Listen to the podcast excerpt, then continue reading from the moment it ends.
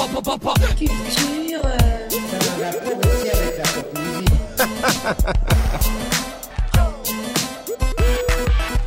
À base de pop pop pop Culture. La pop musique. à base de pop pop pop Culture.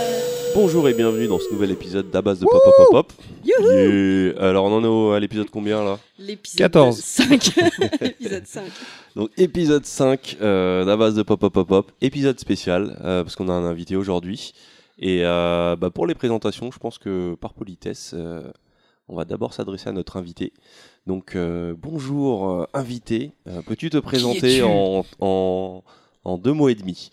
Bah, euh, bonjour, euh, moi je m'appelle Norman Tonnelier et euh, qui je suis? Je suis euh, compositeur et sound designer et euh, je travaille avec euh, Timothée Hochet euh, généralement pour euh, Canal+.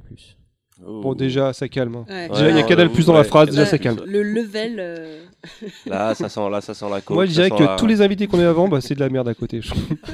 Mais non. Bisous à Beg. C'est ça. Bisous Beg. Beg, on t'aime bien, mais là, t'as pas, le- t'as pas le level. Ah oui. Donc euh, ouais, Norman euh, qui a travaillé notamment sur euh, une série en ce moment qui a plutôt bien buzzé. Euh, J'ai oublié le nom, ça s'appelle comment déjà C'est un truc avec un téléphone. C'est ouais, ça s'appelle euh, téléphone quelque chose, je sais plus. Mais euh. en anglais, essaye. Appel, Calls. je crois. Donc ouais, Calls entre autres, mais euh, pas mal d'autres trucs. Euh. Bah, on est ravi que tu sois venu déjà. Euh, donc euh, merci d'avoir accepté notre invitation. Mais Gratuitement en plus, hein, parce qu'on n'avait pas d'argent à te donner, t'es venu. Ouais, en plus. ouais. Et en plus, il a quand même bossé pour qu'on puisse faire cet épisode. C'est un truc de fou, oui, il faut le dire. euh, Oui, bah, bah dis-le d'ailleurs, pourquoi Alors voilà, je tiens à dire On qu'aujourd'hui, euh, aux on a reçu une nouvelle table avec un micro pour éviter que l'invité se partage le micro avec, euh, avec Baldwin. Et que notre invité s'est occupé de faire tout le réglage euh, du son parce que j'ai complètement foiré. voilà. Et qu'on a failli ne pas enregistrer l'épisode. Donc en plus on l'exploite ce, jeune homme. Euh, autour de la table, bah, toujours la même équipe. hein, donc on va faire un peu le tour. Euh, comment ça va, Punky? Bah écoute, euh, ça va bien. J'ai appris euh, ce que voulait dire le mot fantôme. Je suis euh, très contente. Alimentation fantôme. Alimentation Oui, fantôme. parce que dit comme ça, je... Voilà, et j'ai aussi appris que mon logiciel c'était du gros caca, et donc il va falloir que je prenne un meilleur logiciel. Voilà, donc je suis très très heureuse. Je tu, prends tu des. télécharges la bonne version cette fois. Voilà, pas la version Mac, parce que j'ai un PC. Non, mais le truc, c'est que quand tu travailles avec un mec qui est spécialiste dans le son, forcément, euh, vas-y, tu, tu fais un effort quand Mais c'est pour ça que je me suis autant plantée, parce que j'étais très intimidée avant qu'il arrive. Je me suis dit, c'est sûr, il va, il va se moquer de moi. Il n'y a pas que lui, on s'est tous moqués de toi, et pourtant on n'est pas intimidés. Et Moufette, alors toi, comment ça va? Ça va Ça va bien Rien de neuf Pas de, pas de petites news Pas de, Non. pas de gens qui t'ont énervé Pff, la flemme. La flemme, il y en a trop en fait. T'as pas envie de t'étaler sur ta live, toi. Et Baldwin, comment ça va toi? T'es en vacances encore? Ah ouais, tout va bien. Pareil, pas de gens qui m'énervent, à part Moufette, mais sinon tout va bien. Ok. bon. Euh, j'ai- Est-ce que j'ai dit que je dansais la vie Non, je l'ai pas dit. Est-ce que tu Ouais. as dit que tu dansais la vie? Je ne Je crois chante pas. la Tu- vie aussi. Tu chantes la vie Et aussi. d'ailleurs, on a envie de demander à notre invité, est-ce que tu danses la vie? Est-ce que tu chantes la vie? Alors je je- j'aime pas trop danser, mais euh, oui je chante. D'accord. Ah, Alors- euh, ça doit être dans des bonnes conditions d'enregistrement. Choco, mais Choco, comment vas-tu? Mais oui, Choco, Euh, mais oui Ah bah oui, moi ça va plutôt bien. Alors- Je, je crois qu'aujourd'hui je, je ne déteste personne. Ça, Attends, c'est que le début. euh. tu n'as pas de cible aujourd'hui? Non, aujourd'hui j'ai pas de cible. Aujourd'hui je, je- je me sens amour, je me sens, je me sens philanthrope. euh. Donc, euh, donc ouais, ouais, je pense que je vais Mais épargner. c'est c'est une bonne condition, ça, philanthrope? Euh, Ouais, ça va, ça va. Même ça rapporte pas beaucoup. hein. Au sommaire, que, quoi je, que je redécouvre, euh, eh ben, on aura euh, la rubrique habituelle de Désolé on a merdé. Euh, on va faire un petit portrait chinois de notre invité, ce sera rapide. Et ensuite, bah, ce sera beaucoup focalisé sur, euh, sur, le- sur la présence de Norman, parce que je pense que je pense qu'il y a beaucoup de choses à dire. Enfin, je pense. Nous pensons qu'il y a Ouais. énormément de choses à dire. Donc, euh, euh, ce sera en gros l'émission, ce sera une grosse interview. euh, séparée en trois parties. Euh, entre ces parties, donc euh, après la partie 1, qui sera présentation classique, on va avoir droit à euh, une petite chronique de Punky qui va nous parler de la créativité sur, Internet. Euh, je ferai un petit, détour, moi, pour parler plus, plus particulièrement de Vine. Euh, deuxième partie de l'invité, je ne sais pas ce qu'on va se dire, mais c'est la surprise, c'est bien, c'est beau. Euh, ensuite, un petit le retour du disrupteur culturel. Ah. Dernière partie, toujours avec notre invité. Et pour finir, euh, les rubriques habituelles, le courrier des lecteurs euh, et, et les au revoir. Enfin voilà. Tout ça pour un podcast de 17h. Accrochez-vous. Eh ben, euh, ben, euh, ben, on est, on est prêt à démarrer. On est prêt à démarrer. Du coup, je- donc je disais, euh, après nos multiples tentatives d'appel auprès de nos auditeurs pour euh, avoir un jingle, on a Un quelqu'un qui, s'appelle euh, Matt. Matt, qu'on remercie qu'on beaucoup. salue et qu'on embrasse. qu'on salue et qu'on embrasse, et qui nous a fait euh, pas mal de sons, notamment un jingle pour Désolé, on a merdé. Donc euh, je vais lancer le jingle. C'est parti. Hello, darkness, my old friend. It is with shame and sorrow and deep regret that I stand here today and say we were wrong, we apologize, I am sorry, we are sorry.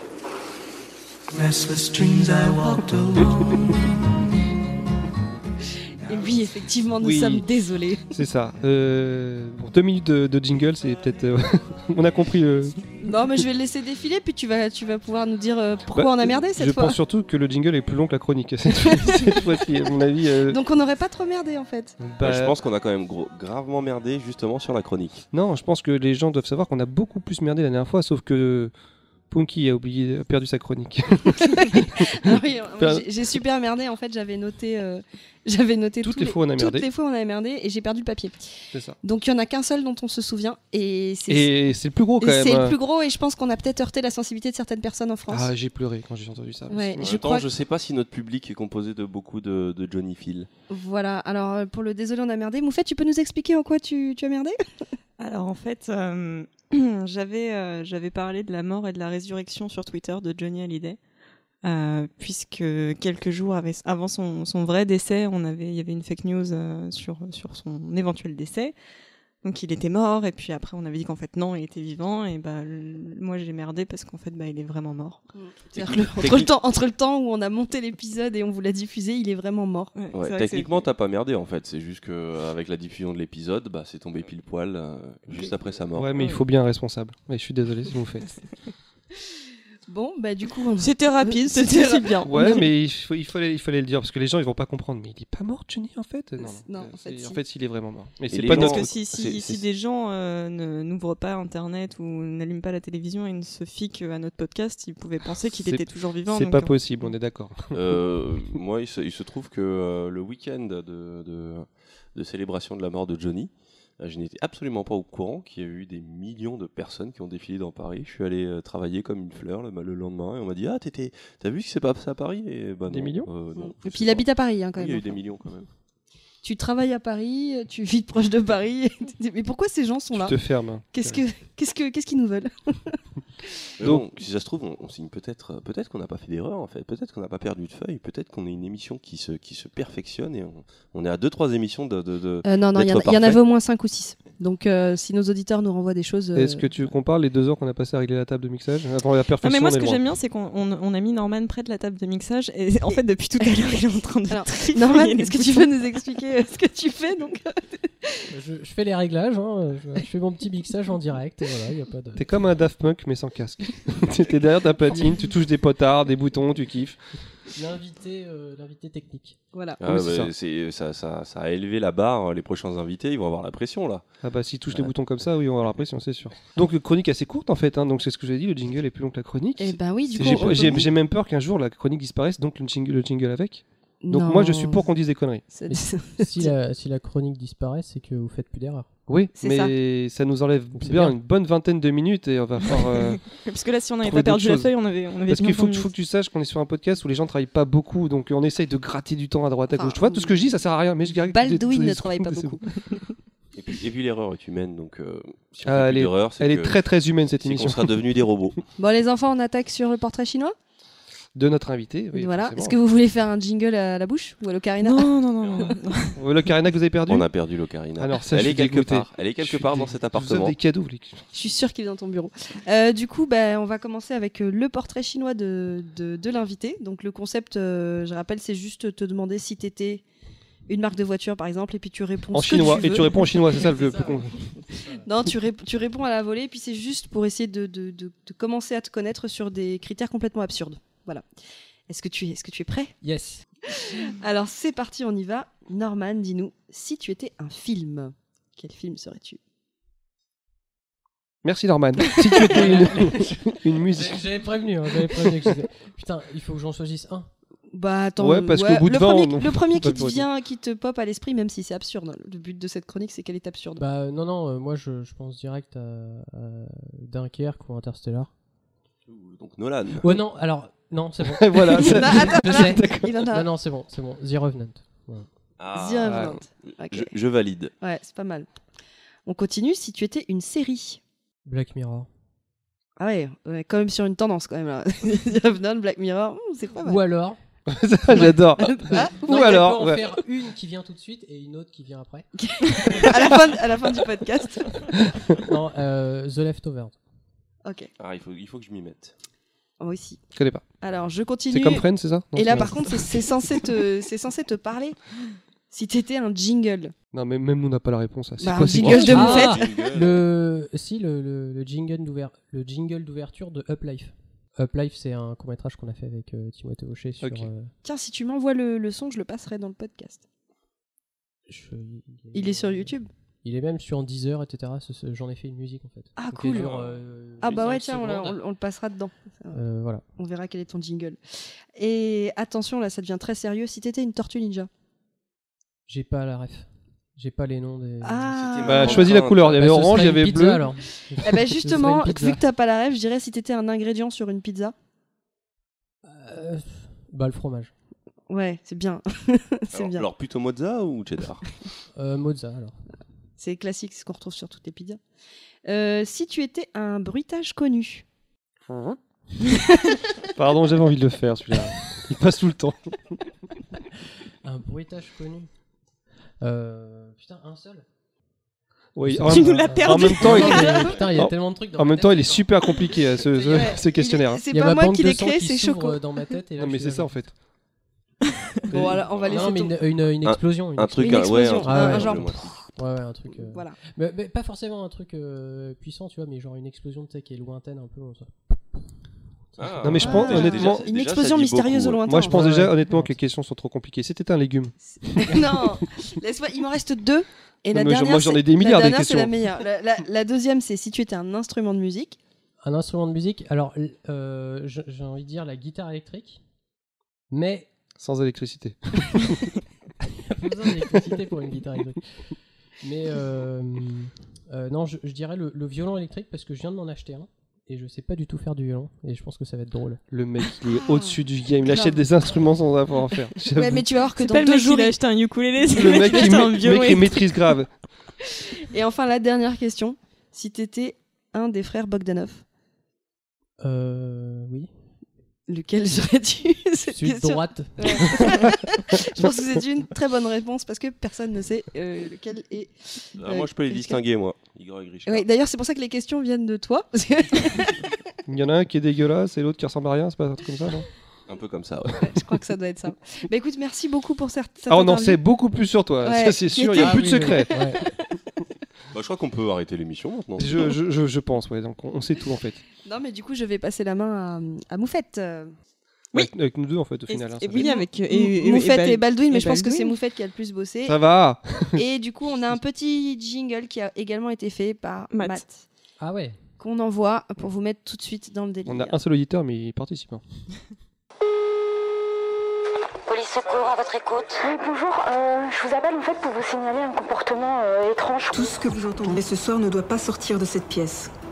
Ces enregistrements témoignent de ce qu'il s'est passé. Ces cassettes peuvent être choquantes et dérangeantes. Il est chez moi. Essayez de rentrer chez moi. Gardez en tête que tous ces enregistrements sont authentiques. Madame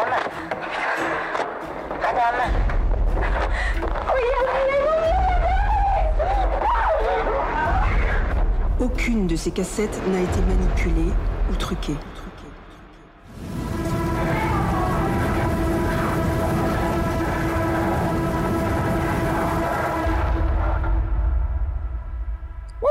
Il est là, ça fait peur. Ça m'a foutu la chasse, Ah, perso. là, j'ai trop peur. Faut, faut l'envoyer à Timothée. euh, ça va lui faire plaisir. Est-ce que ça t'a rappelé quelque chose?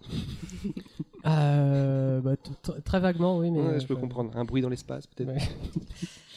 Ça fait peur, mais qu'est-ce que c'est du coup? Parce que euh, on a Coles des auditeurs qui ne savent qui ne- En, quelques mots, on tout. développera après, mais euh, qu'est- qu'est-ce que c'est Coles Alors, Call, c'est- une série euh, de 10 enregistrements qui ont été retrouvés, de 10 histoires différentes. Pouah, j'adore euh, euh. Non, t'as plus besoin de parler, c'est bon. Et il faut préciser que c'est une série qui est diffusée euh, du coup sur Canal+. Enfin, sur... Alors, c'est une, série qui est diffusée décalé. sur Canal Plus décalé et qui est disponible en intégralité sur MyCanal. Voilà. Et qui est une série audio. C'est une série qui n'a pas d'image en fait, c'est pas une série audio, c'est C'est une série qui n'a série pas comme les autres, sauf que bah, on- vu que c'est du fond de footage, on n'a pas retrouvé les images. D'accord. Et comme vous voyez, des fois, ça fait un peu peur. Mais Et c'est donc, euh, voilà. c'est la série la plus hype du moment en même temps. euh. Oui, On mais peut-être qu'on va faire partout. découvrir ça à des personnes qui Ben, euh, qui j'ai- savaient J'espère pas. bien, c'est le but, mais euh, a priori, on est tous d'accord pour dire que c'est est top cette série. Quand même. On a tout ce qu'il fait. Ouais. Même Karim. Ah oui, moi j'adore. Moi, j'ai pas encore. Même vu. Choco. Choco, on dit pas Karim, on dit Non, non. Choco. Et il a vu, il a vu, il a Non, écouté deux épisodes, je crois. J'ai écouté le pilote qui était disponible sur euh, YouTube. euh, sur YouTube euh, avant, euh, bah, avant que la série soit officialisée. Euh, et je crois les deux- euh, l'épisode sous-marin euh, avec Yann Kojandi, c'est c'est le seul C'est l'épisode numéro 2, je me trompe pas. Ouais. Ouais, c'est- Est-ce que c'est l'épisode en son binaural? Tout à fait, ouais. Ah, il va falloir que je le réécoute alors. parce que- Ouais, ouais. Ça, veut- la- ça veut Bah, dire quoi, e- son binaural, binaural pour les. euh, Alors, euh, c'est la révolution du porno virtuel. Ah oui, alors faut, faut qu'on explique aux auditeurs que Choco est très porté sur le le cul Non, c'est du, c'est du- c'est- c'est du son spatialisé et euh, dans les fesses. Voilà, exactement. Non, c'est du son spatialisé au casque, mais euh, bon, on avait déjà l'habitude avec euh, le son, euh, tout ce qui était HX et tout, mais là, au Le casque. Comme le Atmos en fait. Enfin, c'est des sons euh, surround, euh, c'est ça que tu veux dire C'est du surround, sauf que là, ça marche. C'est pas juste ah, j'ai l'impression qu'il est derrière. C'est t'as vraiment Il est l'impression vraiment que la derrière. personne est derrière ou qu'elle te chuchote à l'oreille ou ce genre de choses. Euh, donc ouais, non, c'est j'ai j'ai hâte d'écouter cet épisode dans ces conditions. Est-ce que tu peux nous dire ce que tu, enfin, ce que tu fais euh, sur Calls principalement, ou en fait ce que tu fais de base dans le son Enfin, là sur euh, Calls, t'étais euh, sound designer, t'étais, euh, enfin, t'as fait la musique, c'est tout? Enfin, c'est tout. Non, c'est déjà très bien, mais je veux dire si. Ouais, qu'on soit qu'on qu'on- qu'on soit bien. Elle est très intimidée, Moufette. sur, euh, su- sur Calls, euh, j'ai j'ai aidé, euh, j'ai coécrit euh, deux épisodes avec euh, Timothée. Timothée est directeur euh, et le réalisateur et aussi directeur d'écriture un peu. Il a géré l'écriture de tous les épisodes. Et il y a, deux épisodes avec qui euh, j'ai vraiment une histoire que je voulais raconter et donc Timothée m'a aidé à, développer cette histoire. Euh, j'ai aussi fait euh, donc euh, la musique. Donc là, là-dessus, j'étais, j'étais, tout seul. Le son design, euh, je l'ai fait avec euh, aussi Thibaut Delage, donc qui est notre mixeur son sur toute la série, celui qui s'est occupé de- de mixer toute la série. Il a vu que tous les projets étaient chez lui, euh, il y a des choses que qu'on n'a pas fait comme le traitement des voix, on a fait directement chez lui euh, dans, dans ses projets pour que ce soit plus simple. C'est pour ça qu'il est aussi crédité en tant que sound designer, puis il m'a aidé sur certains trucs. Et euh, sinon, j'étais aussi le directeur artistique sonore de la série. Tu disais si c'était ça te convenait Ouais, ou pas voilà, c'est ça. exactement. Ouais, c'est voilà, c'est c'est c'est bien en fait de pouvoir superviser comme ça et de pas avoir à faire le mixage. Parce que jusqu'à présent, avec quand je faisais des courts métrages avec Timothée, il réalisait le, court métrage, puis ensuite en post-production, je faisais le son design, la musique et le mixage.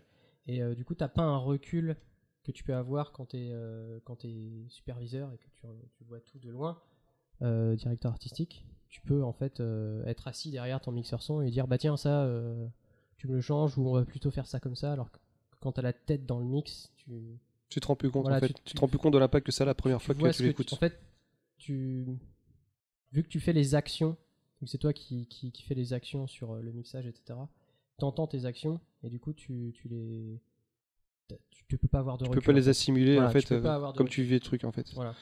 Et donc bah d'ailleurs enfin, mais comment t'en es arrivé là? Parce que ton, ton parcours en fait pour en arriver jusqu'ici, qu'est-ce que t'as fait avant, euh, qui euh, qui t'a travaillé, pourquoi t'as fait ça, avec qui, t'as perdu combien, enfin je sais pas tout ça. C'est-à-dire, est-ce que tu as commencé par faire une école de boucher avant d'arriver dans le son Je sais pas, bah couper de la viande et faire du sound design, je trouve qu'il y a pas il y a pas mal de fait une formation de, de, de boucher qui a duré euh, vrai Ah, ah, deux, matinées ouais, Ouais. La formation Et- et la ça, plus et rapide ça, du ça monde. t'a envie de, oh, ça t'a donné envie de faire calls en fait. je me suis dit, vraiment pas que je fasse ça, quoi. non, non, mais j'ai. C'était, euh, c'était à, à Novo Viande. Ils, ils, ils formaient des, des, des futurs bouchers. Et je suis arrivé le matin.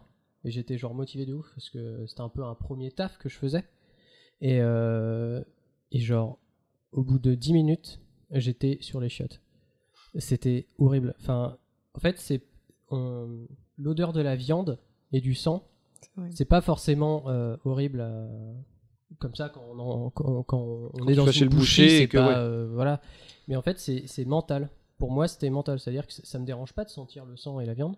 Mais sauf que le corps, il a dit non Non Et euh, du coup, euh, je suis arrivé le matin. au bout de 10 minutes, je suis rentré chez moi. Parce que j'étais blanc et mon corps a dit je veux mourir. et euh, le lendemain, j'ai fait bon, c'était le premier jour, c'était un partoir peut-être. J'ai reçu le temps le lendemain et pareil, au bout d'un quart d'heure, j'étais mort. Donc je fais euh, c'est pas pour moi, désolé. C'était c'est- même pas moi. Moi, J'avais la volonté d'être là, mais c'était le corps qui a dit mais c'est pas possible. Est-ce que c'est à ce moment-là que tu as pu te dire bon, il va peut-être falloir que je fasse un truc qui me fasse plaisir euh, plutôt que plutôt que trouver euh, plutôt Non, que non, trouver un job histoire d'avoir un job? C'est c'est pas comme ça, c'est juste que euh, j'ai j'ai- j'ai j'ai- j'ai fini mon, mon école de, de, de cinéma option métier du son vers euh, 2010 et euh, suite à ça je pensais que j'allais trouver un CDI euh, très rapidement dans le visuel. Surprise Mais oui, mais tu Oh étais jeune, tu ne savais pas. Et là, tu as donc découvert la vie. Et là, Le fait, chômage. ah, merde Le chômage, qu'est-ce que c'est ça marche dans plein de métiers, ce truc-là. Oui, et puis euh, tu sais, tu t'arrives et tu dis yes, j'ai un rendez-vous pour un stage de qui va être peut-être même pas être payé. Et, euh, genre t'arrives et genre sur la table il y a 500 CV et tu fais ah peut-être pas en fait. Donc euh, non non là j'ai j'ai déchanté et euh, je me suis rendu compte que bah, j'intéressais personne en fait parce que je n'étais personne parce que je n'avais rien fait dans ma vie, ce qui est normal et surtout dans l'audiovisuel.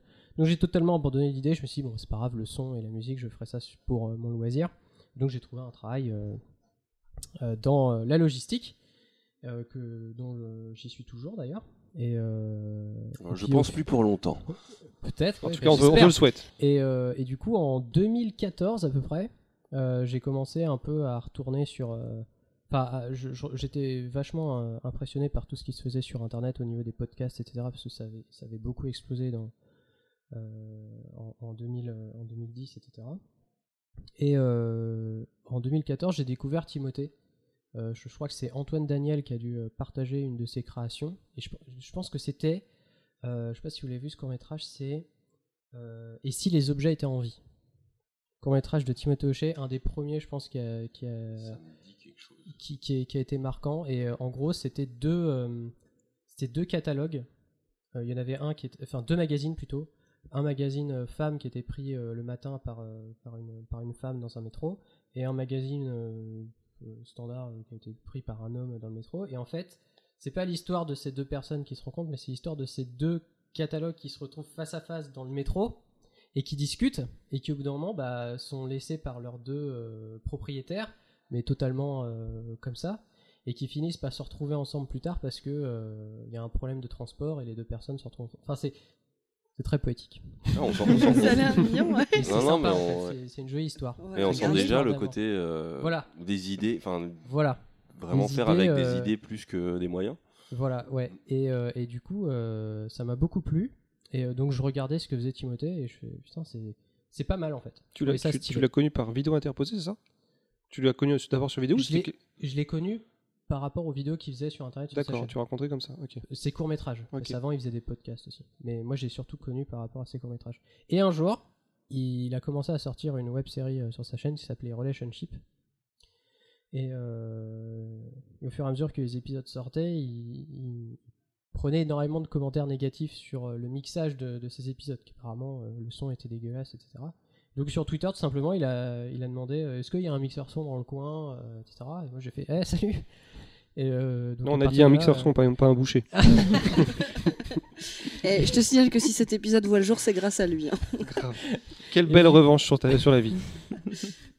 Et du coup, euh, bah, on, on s'est échangé les- des mails et euh, il m'a dit bah écoute, euh, est-ce que ça t'intéresserait de m'aider à mixer le- la fin de la web série? Et Je fais bah carrément, comme ça moi euh, ça me faisait euh, De une l'expérience, expérience. ouais. Et euh, lui euh, ça, l'aidait. Et donc à partir de là, euh, on a commencé à travailler ensemble. C'est-à-dire qu'après, à chaque fois qu'il faisait un court métrage, il me posait des questions genre ouais je vais faire tel truc, tu penses que j'ai besoin de quoi pour faire la prise de son, etc. Et ensuite on pensait au mixage et on, je lui faisais ses mixages. Et au bout d'un moment, je lui commencé à dire mais mec si on si on commence à, à faire de plus en plus de trucs comme ça, ce serait bien qu'on fasse de la musique originale tout simplement. Parce qu'il avait aussi des problèmes de droit d'auteur, parce qu'il utilisait que des musiques qui étaient préexistantes. Et euh, avec YouTube, euh, Ils sont- ils rigolent pas. en Ouais. fait à monétiser tout ça. Je dis mais si on fait de la musique originale, on n'aura pas de problème pour monétiser puisque ce sera mes créations et puis. euh, Juste monétiser ou Moi, même des, je- fois, des fois ils bloquaient un petit peu, non? Ils bloquaient pas le, le son carrément sur. YouTube ouais. Enfin, non, il bloque pas le son. C'est juste que quand t'es sur, euh, euh, t'es sur portable, tu peux pas voir la, euh, la, Ouais, la c'est vidéo. Donc, euh, quand t'as euh, 70% des gens maintenant, voire plus peut-être, maintenant en 2017, il n'y a pas encore les chiffres, mais qui regardent euh, tout sur YouTube à partir de leur téléphone portable, bah, ton audience est. Et justement, le fait de faire les musiques, c'est quelque chose que tu faisais déjà avant ou Mm, tu bah- t'es lancé justement en disant bah, si on le faisait nous-mêmes euh, Moi, je, je, je faisais de la musique pour moi-même. Et j'avais pour euh, objectif de, de sortir des albums euh, de musique instrumentale parce que c'est ce que j'aime bien faire ça.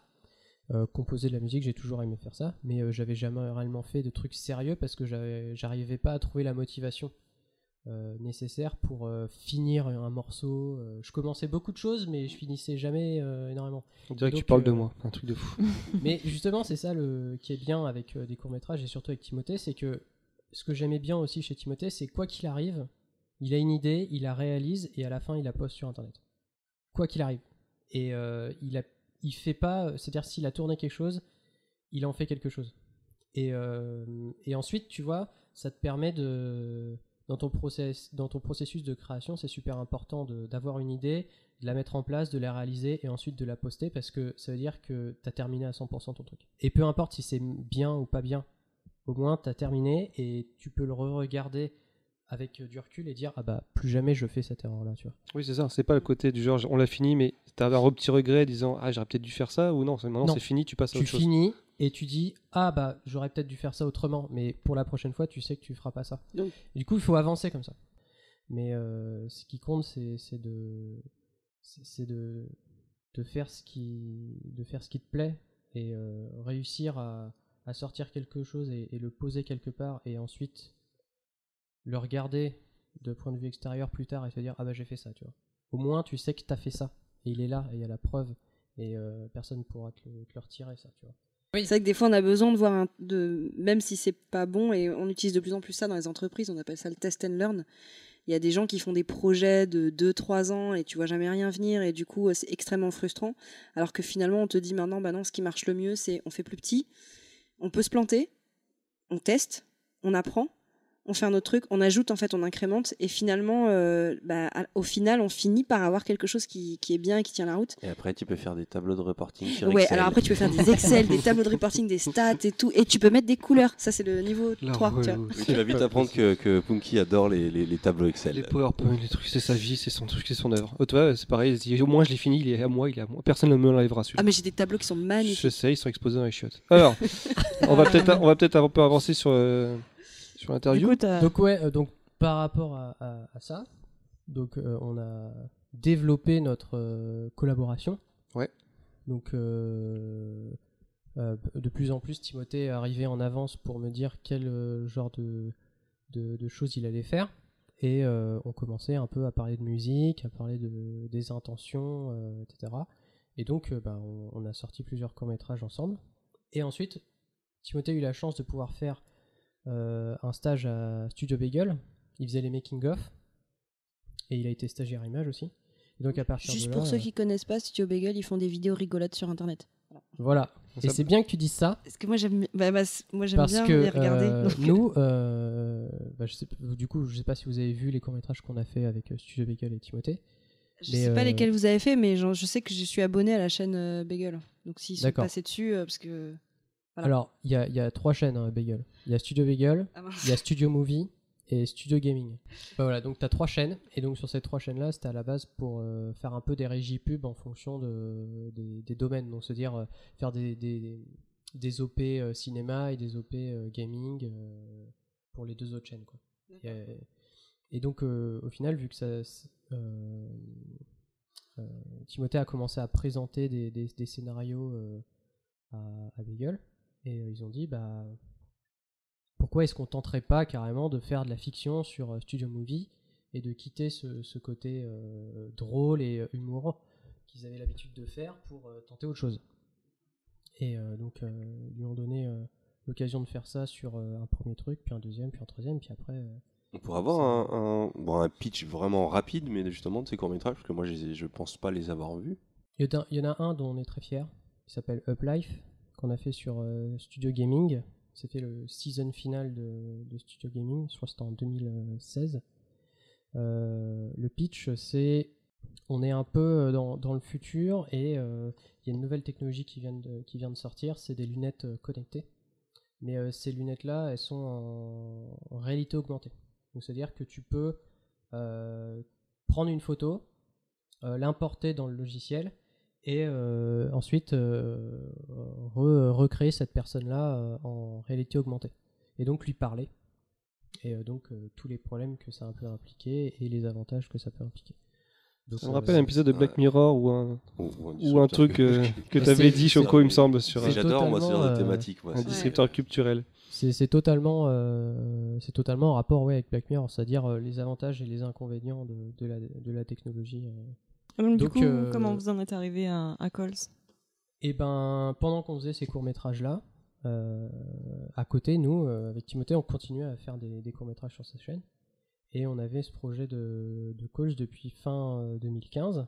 Sauf que pendant toute l'année 2016, on n'a pas eu le temps de travailler dessus parce qu'on on travaillait sur des courts-métrages et autre chose. Et, et donc on faisait ça qu'on avait le temps. Et puis pendant les vacances, on s'y est mis vraiment à fond. Mais on a passé beaucoup, beaucoup de jours à faire le montage. euh, c'était vraiment fastidieux. Fallait prendre tous les rushs et tout réécouter, tout monter un par un, les voix, etc. C'était hyper long. Et euh, donc on a fait ça en parallèle. Et un jour on l'a sorti, donc le 3 octobre euh, 2016. Et là on n'a rien compris. Enfin, ça, a explosé, tout le monde l'a partagé, c'était euh, incroyable les retours.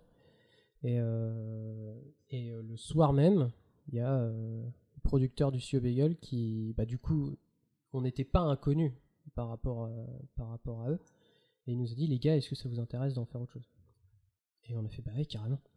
Et donc à partir de là, euh, c'est parti sur, euh, sur une série. Success story. j'avoue, j'adore. J'adore. J'avoue que T'es jaloux, hein Mais euh, ouais, mais l'idée, je l'ai eu bien avant vous. hein. Non, mais il faut bosser euh, Baldwin pour ça. Et co- comment Canal est arrivé dans le projet?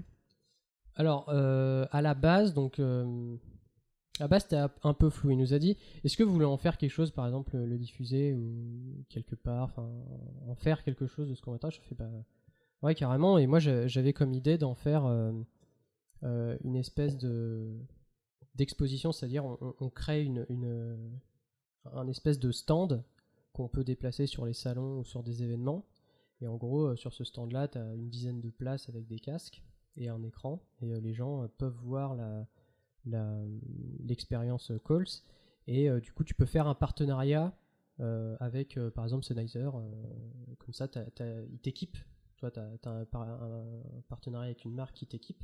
Et ensuite, tu déplaces ça. Donc la marque peut faire sa pub à côté. Donc tu fais genre Calls powered by Sennheiser, quoi. Et du coup, euh, nous, on partage notre création. Et, euh, Tout le monde est euh, gagnant, quoi, en fait. Sennheiser nous paye euh, L'installation, et- exactement. Et voilà, tout le monde est, c'est gagnant-gagnant. Puis au final, c'est plutôt parti sur une série. Et euh, à la base, ça devait aller sur des plateformes type Deezer ou Spotify. C'est-à-dire que C'était que branché Ah, audio. vraiment que audio. voilà, c'était parti sur une idée. euh, on peut peut-être, on peut peut-être trouver une prod euh, euh, au niveau de l'audio.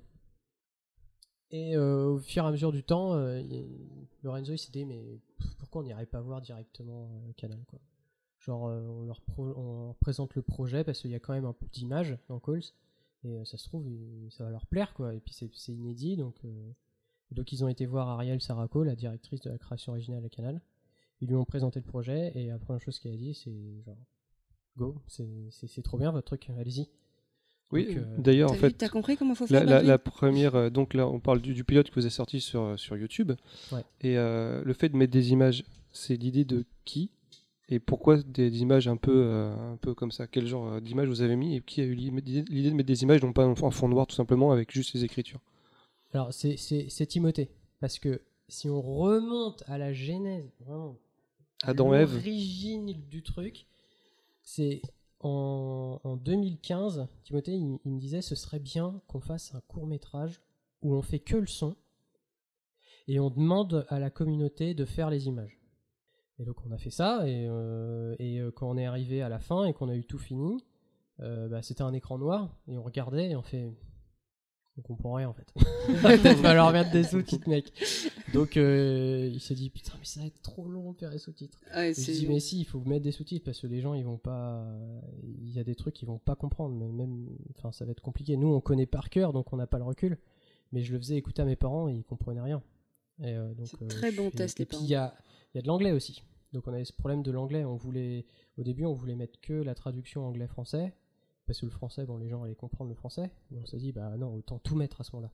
On met tout, comme ça, on, est bon.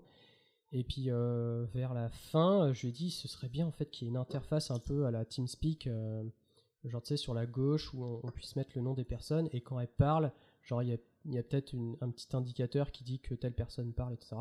Et euh, donc à partir de là, il a créé euh, cette espèce d'interface euh, de ces huit personnages euh, où au début en fait on voit pas les prénoms, c'est des points d'interrogation.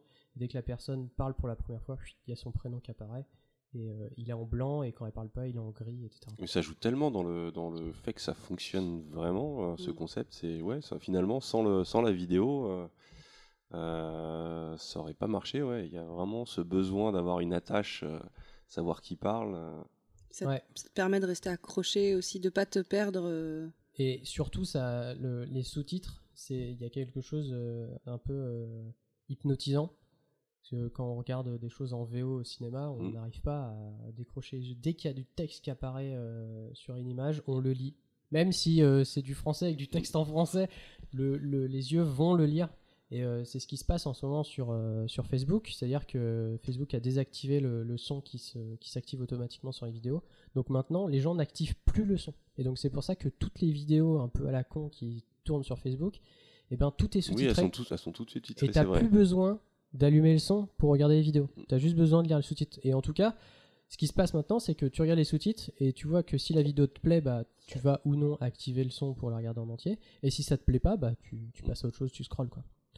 Et euh, ça rejoint un peu ce- cette idée que euh, le, le sous-titre et la retranscription euh, permet de, de rendre la chose euh, hypnotisante et capter l'attention du téléspectateur. Ouais. Moi, je pense qu'il y a un truc très hypnotique et rythmique. Ouais.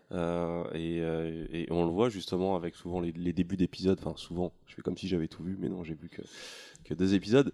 Mais il y a ce côté où au début c'est toujours très calme, et justement c'est très espacé, il y a les points d'interrogation. Et toujours à la fin, il y a ce truc très, très, très. Très euh, rythmé, euh, très euh, comme un battement de cœur qui, qui, qui s'accélère. Et cette retranscription, retranscription visuelle, je la trouve assez. Enfin, elle fonctionne vachement dans cette série et, et euh, elle est même indispensable au final. C'est vrai qu'il y a un côté rythmique dans ces petits, ces petits boutonneux qui s'allument, qui- et puis des fois ils s'allument plus. Le côté très technique de, de Punky. À taper des couleurs, c'est joli. Non, mais c'est vrai non, que- mais tu, tu comprends pas quand un bouton il s'allume plus, c'est qu'il se passe quelque chose quoi. tu Non, vois. mais, c'est- mais ça joue, ça, ça te met une pression. Enfin, Ouais. Mais quelqu'un en fait, c'est une série sans images, mais euh, ce qu'il faut quand même souligner, c'est que c'est une série qui se regarde quand même. Ouais. Euh, moi, c'est vrai que la première fois qu'on m'en a parlé, on m'a dit euh, mets un casque, euh, t'as pas besoin de regarder, il n'y a pas d'image.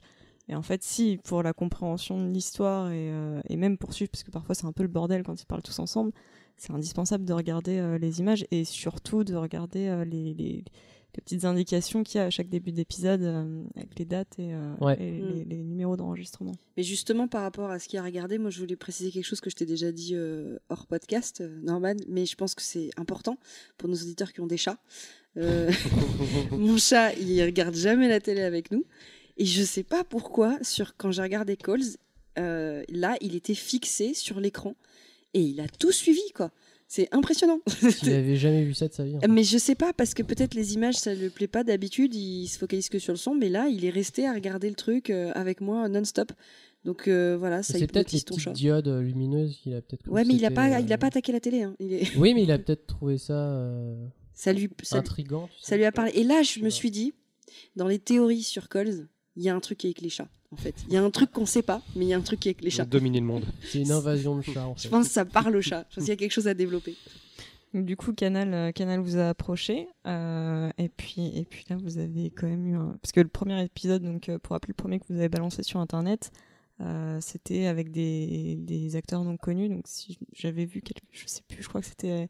Vous avez donné une conférence euh, à un festival où vous expliquiez que vous aviez recruté des acteurs euh, la première fois qu'en fait vous avez jamais vu. Ah oui, Euh, tu- pour le pour le Calls original, ouais. Ouais. Le ça a été euh, ça a été une question, c'est-à-dire que quand on est par quand on s'est lancé en production, Tim il m'a dit mais attends, du coup, pour enregistrer les voix des gens là, comment on s'organise? Et je dis bah ça... va falloir limiter le casting à Paris parce que de- on n'a pas le choix parce qu'il va falloir les venir, il va falloir les faire venir chez moi pour les enregistrer quoi. Il me dit bah ok d'accord. Et euh, je lui dis mais au pire. euh, au pire, on s'en fout, euh, ils, prennent leur téléphone et en fait ils enregistrent leur, leur texte avec leur téléphone et puis ils nous envoient les pistes audio par mail et puis comme ça, on est encore plus large en fait, on n'est même pas obligé de prendre un casting français, on peut prendre n'importe qui. Et il a fait bon bah ok d'accord. Et donc il a, il a fait une annonce sur casting. je me trompe toujours, mais c'est sais plus si c'est cinéas.org ou si c'est casting.org. Je crois que c'est cinéas.org. Et du coup, sur cinéas.org, tu peux laisser des annonces pour faire de la recherche de, euh, de créatifs ou d'acteurs ou de. Enfin, tout n'importe quoi. Donc, il a dit que c'était projet audio euh, et qu'il cherchait des acteurs. euh, et ce qui a été plus dur, c'est qu'on voulait des acteurs bilingues. Qu'on avait, on avait des flics américains, euh, trois, on avait une ambulancière américaine et on avait euh, une nana qui devait très bien parler euh, français et anglais, mais on voulait qu'il soit vraiment bilingue, on voulait pas un accent français, euh, tu sais. donc euh, c'est surtout ça qui a été dur. Et au final, euh, bah, c'est surtout sur les Français où on a eu du mal à trouver. Par exemple, euh, la police, euh, la police française, on n'a jamais trouvé, et c'est moi qui l'ai fait la voix. Euh, et euh, la, euh, la fille qui fait Lucie et qui est aux États-Unis et qui est en couple avec Tom, c'est euh, une journaliste du Monde. Journaliste du Une monde. journaliste du monde. Ça fait trop loin, les gars. qu'est-ce que- que- Ça va trop loin. D'où est-ce que ça sort, tu vois? Et euh, la nana qui fait l'opérateur du 911, quand t'entends sa voix, je sais pas ce qu'il y a dans sa voix, mais tu, tu, enfin, tu t'imagines tout de suite la, la, la flic euh, américaine, tu sais, euh, costaud, et euh, dans sa voix, tu, tu sens Ouais, que, Avec son, son, son toki ici, Ouais, là, voilà. sur, le, sur les. Enfin, Voilà. c'est pas, c'est pas, euh, ça se voit pas dans un podcast, mais je le mime sur l'épaule. Voilà, non mais tu vois, tu, tu, tu, la, tu la vois directement. Et ça, c'est fort que de, de- de trouver des voix comme ça, qu'ils n'ont pas forcément connues, mais où quand t'entends la voix, et ben, tu vois directement le personnage qu'elle incarne. Et donc en fait, jamais, vous avez jamais rencontré ces. On a rencontré personne. Euh, cette nana, on sait même pas la tête qu'elle a. Euh, l'hôpital, on sait pas. C'est la nana qui fait l'ambulance, l'hôpital, on sait pas quelle tête elle a. La seule personne qu'on connaît, c'est Nicolas Bernot qui fait euh, le flic américain, Nick, qu'on connaît de l'internet parce que c'est un acteur avec qui on a déjà travaillé. Le mec qui fait Maverick et qui a un accent un peu, je pense, indi- un, hindou. Je pense que ça doit être un, immigré hindou qui vit aux États-Unis et donc il a cet accent euh, euh, très particulier et donc ça marchait bien parce que du coup les deux voix euh, bah, se ressemblaient pas du tout et on savait direct quand c'était Nick ou quand c'était Maverick qui parlait en, anglais donc ça c'était trop bien aussi. Et la voix de Laura et de Lucie aussi il fallait qu'elle soit différente. Donc on a eu la chance d'avoir Juliette Lambolet qu'on avait rencontrée sur le tournage de Up Live qui est une actrice française donc c'était un peu la seule personne euh, un peu euh, importante qu'on a eu pour le, le, le calls original. Puis le reste, bah, c'est Timothée qui a fait Tom pour euh, avoir de la flexibilité au montage.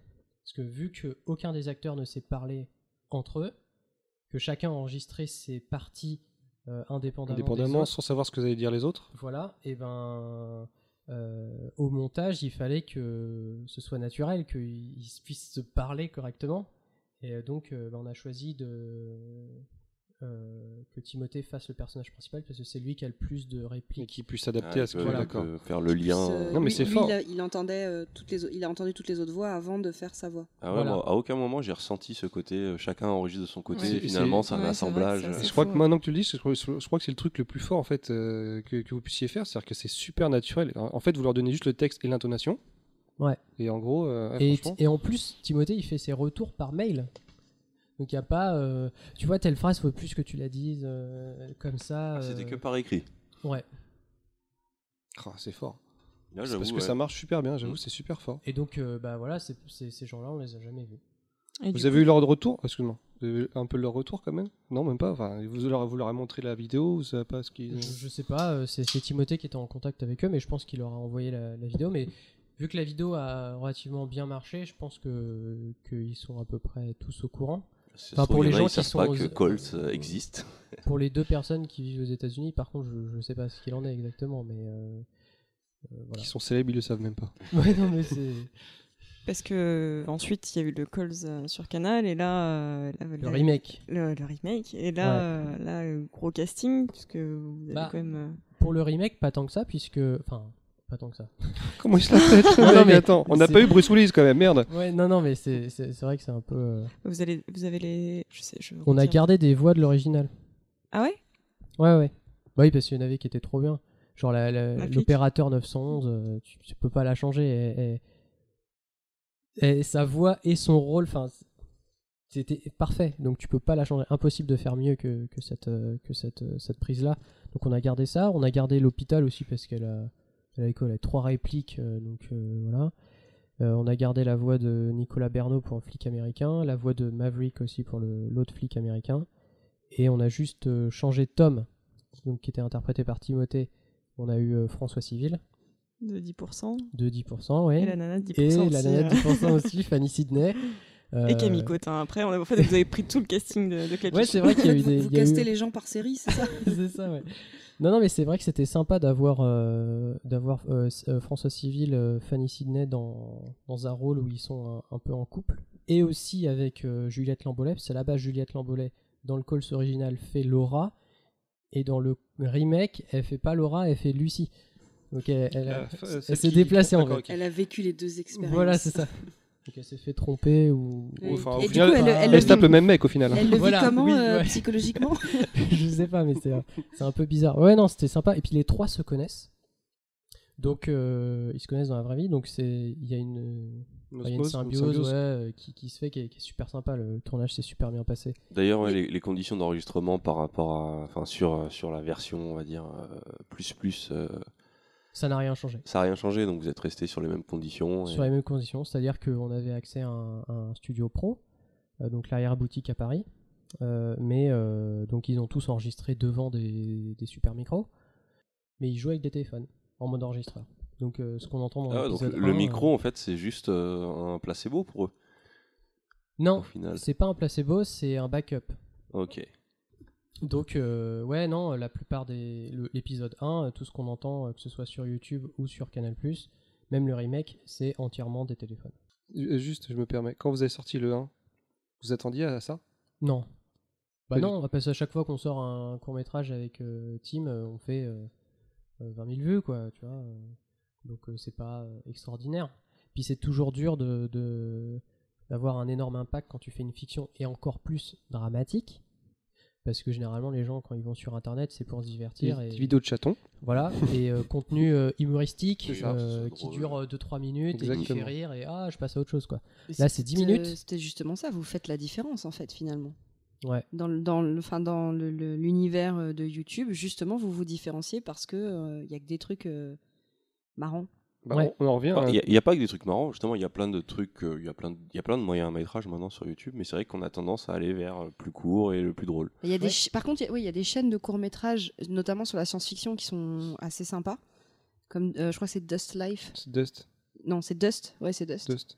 Et c'est pas Euh, des Français, ils sont. non, Non, c'est- les euh, Anglais. ouais, s'appelle euh, qui a fait Ah, euh, District ok. 9. Parce que les, les Américains et les Anglais sont très bons pour faire des pour créer des prods web euh, et faire des courts métrages un peu plus dramatiques ou par exemple horreur ou euh, Mm. science-fiction etc. Ouais là-dessus ils sont ils sont ils sont très bons mais parce qu'ils ont plus de moyens euh, aussi euh, c'est c'est c'est un peu comme euh, euh, le problème de Canal Plus et Netflix. Pourquoi est-ce que Canal Plus est plus cher que Netflix alors qu'en plus Canal Plus a moins de contenu que Netflix? Bah, C'est tout simplement parce que Netflix il a 60 millions d'abonnés et Canal Plus bah, il en a 10-20 millions.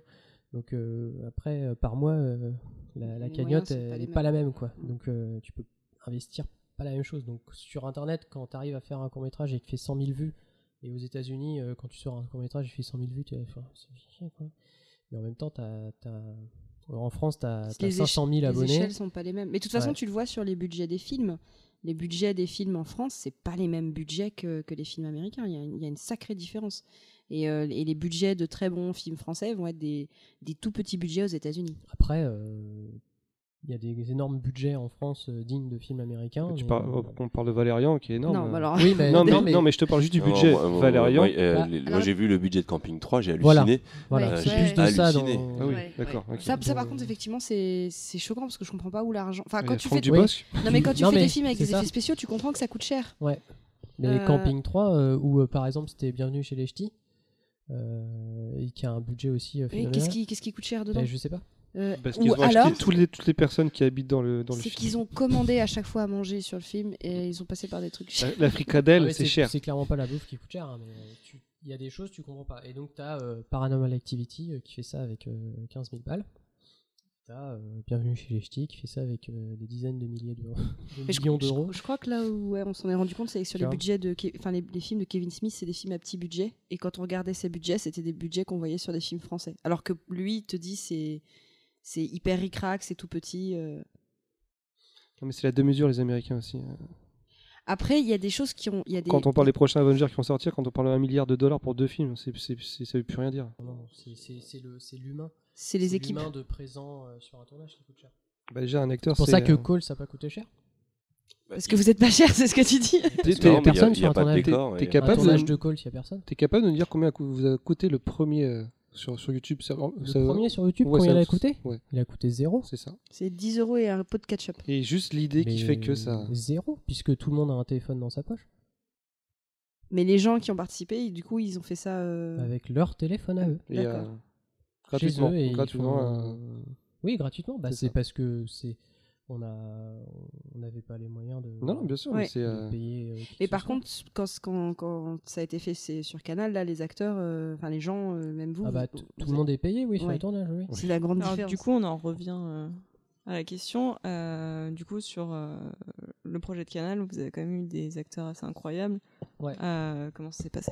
Parce que vous avez quand même Gaspard Ulliel, Camille Cotin, Ouais. euh, Qui- Alors- Yann Kojandi aussi, non? Yann a- Kojandi, Charlotte Yann. Lebon, Charlotte Sarah Lebon, Forestier. Bon, après, on peut passer beaucoup de temps parce que le casting est immense. Hein. Ouais, c'est pour ça que j'ai fait une toute petite Ouais. liste parce que j'ai regardé Allociné tout à l'heure et je, je, je scrollais, mais je voulais plus s'arrêter, je me suis pété le doigt. Et donc, euh, ouais, euh, l'avantage de Calls, euh, c'est que pour, euh, pour faire un épisode, tu as besoin d'une demi-journée. Que ce soit en studio ou en décor réel. Il faut savoir qu'il y a 6 épisodes qui ont été faits en studio et 4 épisodes qui ont été faits en décor réel. Ce qui s'est passé, c'est que au niveau du casting, euh, Timothée a fait un peu une wishlist euh, euh, premium, on va dire. Euh, un Noël. peu, euh, voilà, une liste où il dit, bon, Cruise. si on arrive à avoir euh, un mec euh, Jean vois, Dujardin. Mm. voilà un mec connu ce sera Si bien c'est tu Moufette, c'est Mackenzie. Et, euh, et du coup on, on commençait un peu à, à rêver et euh, et puis euh, ils- euh, Canal a fait appel à, à Michael Laguins qui est un directeur de casting. Il a dit mais pourquoi est-ce qu'on n'irait pas voir euh, euh, les plus grosses agences de Paris pour euh, leur demander si le projet les intéresse? Parce que le, le projet vous- c'est que de l'audio votre truc. Donc euh, euh, les acteurs ils peuvent venir euh, tranquillement En euh, short et en tongs. vous avez besoin d'eux de les mobiliser qu'une demi-journée donc euh, voilà ils peuvent ils peuvent trouver ça c'est pas ils ont pas besoin de s'investir pendant plusieurs semaines ou plusieurs mois sur un sur un gros projet c'est pas un Comme film Harrison. Ford dans Blade Runner 2049. voilà non mais c'est toujours ça le problème Qui en s'est fait. investi autant que, que tu as besoin investi d'investissement en- dans Coles. En jogging, surtout. Le mec, la moitié du temps, il oublie qu'il y a une équipe de tournage quand même. c'est ça qui est compliqué avec les acteurs connus, c'est qu'ils sont constamment sur des projets de, de fous et ils sélectionnent leurs projets maintenant. Et donc toi, tu peux très bien avoir un projet qui les intéresse, mais si tu tournes pendant qu'ils sont pas dispo, bah tu l'auras jamais en fait ton acteur. Et euh, c'est dommage. Et là pour Calls, bah, on avait besoin d'eux très peu de temps. Donc ils ont été les voir, ils leur ont dit bah écoutez euh, voilà euh, c'est un, projet audio, il y aura pas d'image, donc euh, c'est que de l'enregistrement audio. Donc parfois il y a des choses qu'on fait en décor réel, mais il y aura que un ingénieur du son qui sera là pour capter le son. Et voilà, ils ont, ils ont présenté le, projet globalement. Et bah, les agents, ils ont, ils ont adoré. Et donc très rapidement, on a eu des retours positifs de la part des acteurs. Et, et c'est là aussi qui est bien, c'est que d'avoir un directeur de casting, c'est que tu arrives avec une histoire et des personnages, et le mec il dit, ben, ça, ce, personnage-là, c'est clairement pour tel acteur.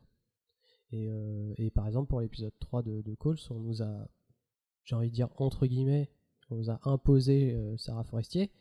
On s'est dit, euh, ouais, très bien, mais puis il n'y a, personne d'autre. Et au final, quand elle est arrivée et qu'on l'a vu jouer et, interpréter le personnage, j'ai fait mais c'est clair que c'était pour elle ce rôle-là. D'ailleurs, tu nous as raconté un truc marrant tout à l'heure à propos de, de Sarah Forestier. Sarah Forestier qui, Ouais. qui... ouais, il y a, Parce il y a- que comment vous communiquez avec Voilà, les acteurs ça, voilà. que- Comment ça se passe la communication que- L'envers du décor. Là, par contre, là, je, je vais, je vais peser mes mots là-dessus parce que c'est, Timothée qui s'occupe de ça, parce que c'est lui le, le réalisateur. Mais euh, concrètement, ce qu'il faut savoir, c'est que euh, quand tu fais appel à un acteur qui vient d'une agence, toi, tu es réalisateur, admettons, t'envoies un mail à la prod, donc à ta production à toi, là, entre guillemets. Donc ça va être, euh, nous, pour nous, c'était Studio Beagle, qui ensuite s'occupe d'envoyer un mail à l'agent de Sarah Forestier, et ensuite cet agent transfère le mail à Sarah Forestier. Donc euh, déjà, ça peut mettre du temps, ça peut mettre plusieurs jours, ce qui est un peu bon, ce qui peut être normal. Et ensuite, il faut que ça revienne. Et ça fait le même circuit. Si jamais ça revient. Et euh, bah, ce qui s'est passé, c'est que bah, c'était jusqu'au jour du tournage, on n'a pas eu de contact avec Sarah Forestier. C'est-à-dire que la première fois qu'on a pu lui parler, c'était quand elle a franchi la porte de, le jour du tournage, quoi, qu'elle s'est ramenée à 14h et qu'elle a fait Salut Mais Et vous- qu'elle n'avait pas lu le script. mais vous qu'elle- saviez qu'elle venait, en fait, hein, on- ne savait pas jusqu'à Vous saviez à quoi jusqu'à ce qu'on commande le beurre. On savait pas euh, si elle venait, si c'était. On savait Ah rien ouais, du gros budget Uber. Ah ouais. on savait rien du tout. Blague pas. Donc c'était un peu, euh, je peux dire que c'était le premier jour de tournage de, de Calls et c'était un peu, euh, c'était un peu tendu. Ça vous met dans le bain. Et, Alors, elle- c'est et- et marrant. du coup, tu nous as dit qu'elle était arrivée Oui, parce que habillée en fait, en robe le- de ce qu'il faut soirée, savoir, c'est que voilà, l'épisode 3, en fait, elle joue, euh, sans trop spoiler, une nana qui, euh, qui se fait agresser dans sa maison, donc euh, qui va quand même cavaler dans la Voilà. baraque, euh, dehors. Et, et, et, et donc, elle est arrivée comment? Bah, elle est arrivée, euh, elle est arrivée en robe de soirée et, et talons aiguilles. Et, au top euh, d'elle-même, quoi. Comme bah toujours. oui, euh, magnifique. Mais, euh, Mais pas adapté. arriver, on a fait attends. Tu vas avoir du mal. Euh, Lisa, elle se fait agresser. Donc, euh, bah, elle a tout simplement emprunté les, les fringues de, de la nana qui habitait dans cette maison-là. D'ailleurs, c'est un truc intéressant parce que là, on fait comme si c'était normal. Mais euh, là, en vous écoutant, je me rends compte que vous tournez vraiment les scènes en fait. Ah oui, oui, c'est- Ouais, ça. Oui, ah oui, j'ai oublié euh, de dire, excusez-moi, j'ai- on, on a loué une maison, ouais.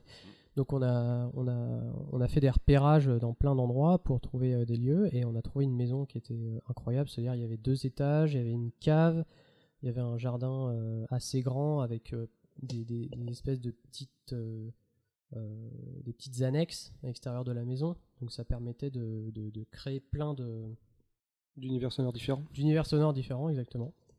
Un truc qui était marrant aussi que tu nous as dit, c'est que en fait, euh, la première fois qu'elle a lu euh, le scénario et le script, c'était euh, le jour du tournage quand elle est arrivée. Quand elle est arrivée, elle fait bah on va lire le scénar.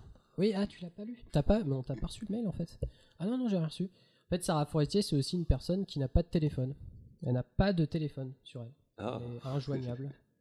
Donc euh, Non, elle mais en vrai, tout le monde non, a non, non, non, non, non, je te jure. Je te crois. Elle a, elle a rien. Et, euh, et donc, euh, elle a tout simplement pas dû euh, lire euh, ses mails.